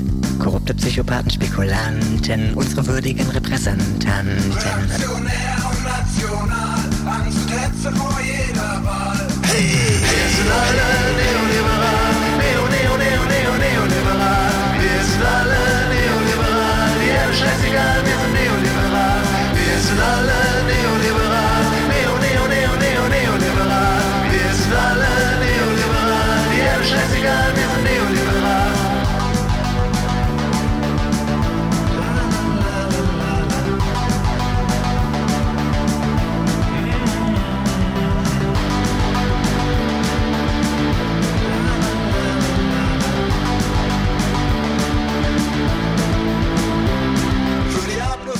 Für die Reichen steht Respekt, für die Mittelschicht ein Märchen vom Trickle-Down-Effekt. Wir sind alle neoliberal, neo, neo, neo, neo, neoliberal. Wir sind alle neoliberal, die Erde schlägt wir sind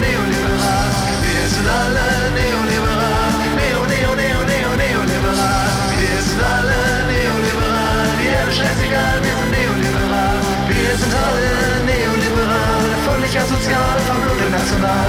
Wir sind alle neoliberal. Die Umwelt scheißegal, AfD die erste Wahl.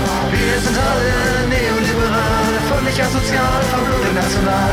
Wir sind alle neoliberal. Die Umwelt scheißegal, AfD die erste Wahl. Wir sind alle neoliberal. Neo, neo, neo, neo, neoliberal. Wir sind alle neoliberal. Neo, neo, neo, neo, neoliberal. Wir sind alle neoliberal. alle neoliberal. Wir alle scheißegal, wir sind neoliberal. Wir sind alle neoliberal.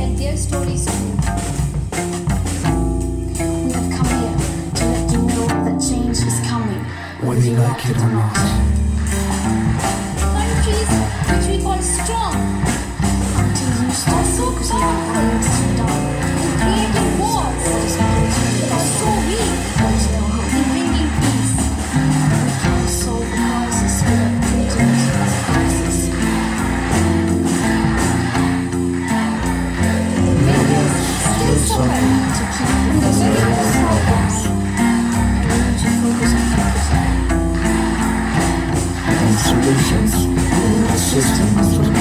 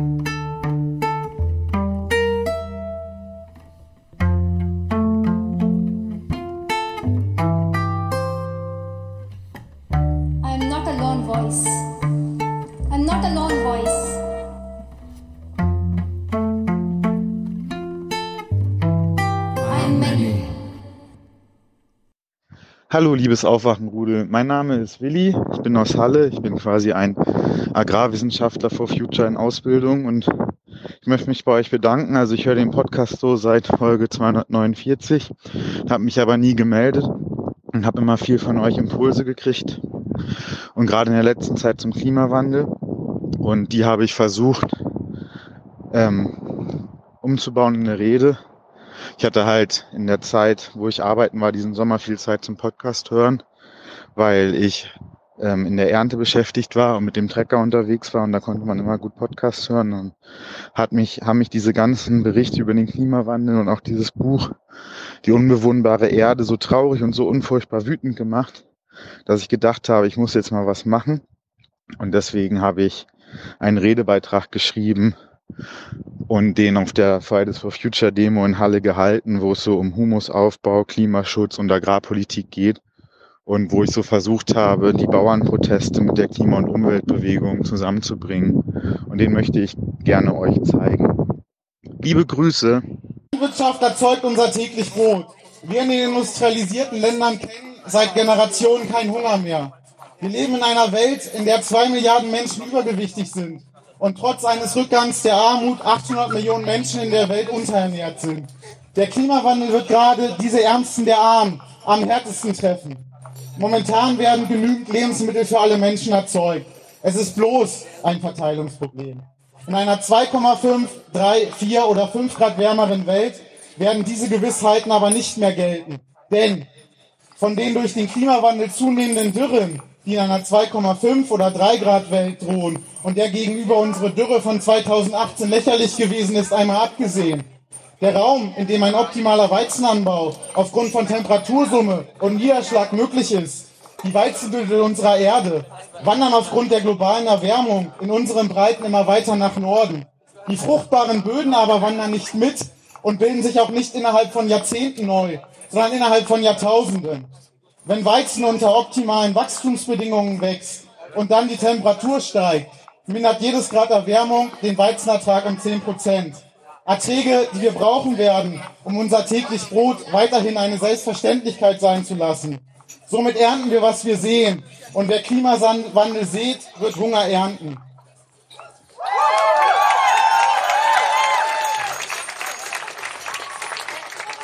Die landwirtschaftliche Produktion ist hierbei nicht nur vom Klimawandel betroffen. Sie ist auch Mitverursacher. Vor allem Methan und Lachgas entstehen bei der Produktion unserer Lebensmittel. Hierfür sind aber nicht nur die Landwirte und Landwirtinnen in der Pflicht, zu nehmen, sondern wir müssen alle unsere Konsummuster reflektieren und ändern. Eine kluge Klima- und Agrarpolitik müsste dies berücksichtigen und dabei unsere Bauern und Bäuerinnen die Möglichkeit bieten, sich dabei selbst eine gesicherte Existenz mit ihrer eigenen Hände Arbeit zu erwirtschaften und dabei das Klima und die Umwelt zu schützen. Ich sage müsste, denn momentan leistet unsere Agrarpolitik und in Deutschland und Europa dies nicht. Das möchte ich im Folgenden begründen. Die Landwirtschaft ist die einzige Branche, der es möglich ist, mittels Photosynthese ihrer Kulturpflanzen CO2 im Boden zu binden. Der größte Teil der Pflanze wächst unter der Erde durch Wurzeln. Durch diese Wurzeln sendet die Pflanze sogenannte Exudate in den Boden, um Nährstoffe auszuschließen oder das Bodenleben zu ernähren, damit das Bodenleben anschließend die Pflanze ernährt.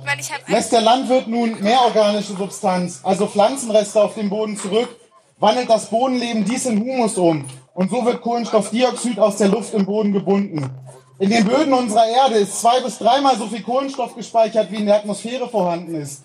Deshalb gab es bei der Pariser Klimakonferenz die leider gescheiterte 4-Promille-Initiative. Diese hatte zum Ziel, dass die Staaten sich verpflichten sollten, den Humusgehalt ihrer Böden um jährlich 4 Promille zu steigern.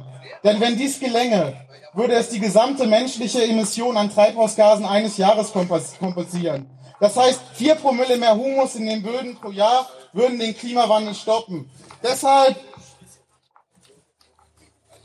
hoch mit dem Humus, runter mit der Kohle. Humus, runter mit der Kohle. Hoch mit dem Humus, runter mit der Kohle. Ich bin noch nicht fertig. Aber was macht unsere Agrar- und Klimapolitik? Die Bundesregierung und die Europäische Union sind nicht bereit, Landwirtschaft in den CO2-Zertifikatehandel mit einzubeziehen und die Emissionen aus der Landwirtschaft zu besteuern und für die gesellschaftlichen Leistungen der Landwirtschaft, wie den Entzug von Kohlenstoffdioxid aus der Atmosphäre zu bezahlen. Stattdessen wird ein Großteil der Subventionen flächengebunden ausgezahlt und die Landwirtschaft mit praxisuntauglichen bürokratischen Auflagen zugeschüttet, um sie so zur Nachhaltigkeit zu zwingen. Das heißt, die einzige Einnahmequelle für die Landwirte ist, neben den Subventionen, die Maximierung ihrer Produktion und dies bei gleichzeitig steigenden Auflagen ohne Bezahlung gesellschaftlicher Leistungen. Damit ist ein Teufelskreis ins Werk gesetzt. Die Landwirte und Landwirtinnen müssen ihre Produktion steigern, um ihre Familie zu ernähren. Gleichzeitig geschieht dies auf Kosten der Natur und des Klimas. Und in dieser schwierigen Lage werden gleichzeitig mit dem Mercosur-Freihandelsabkommen die Grenzen für Agrarprodukte aus Südamerika aufgemacht, die Zölle gesenkt und es darf mehr Fleisch und Soja aus Südamerika eingeführt werden. Produkte, die aufgrund fehlender Umweltauflagen günstiger sind als unsere heimischen, Produkte, die einen langen Transportweg haben, Produkte, für die der Regenwald abgeholzt wurde.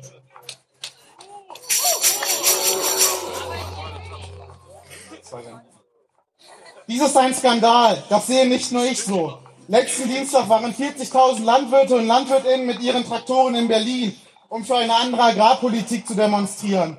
Dabei fühlen sich die Bäuerinnen und Bauern an den Rand der Gesellschaft gedrängt, diskriminiert und von der Politik gegängelt und in ihrer Existenz gedroht, bedroht.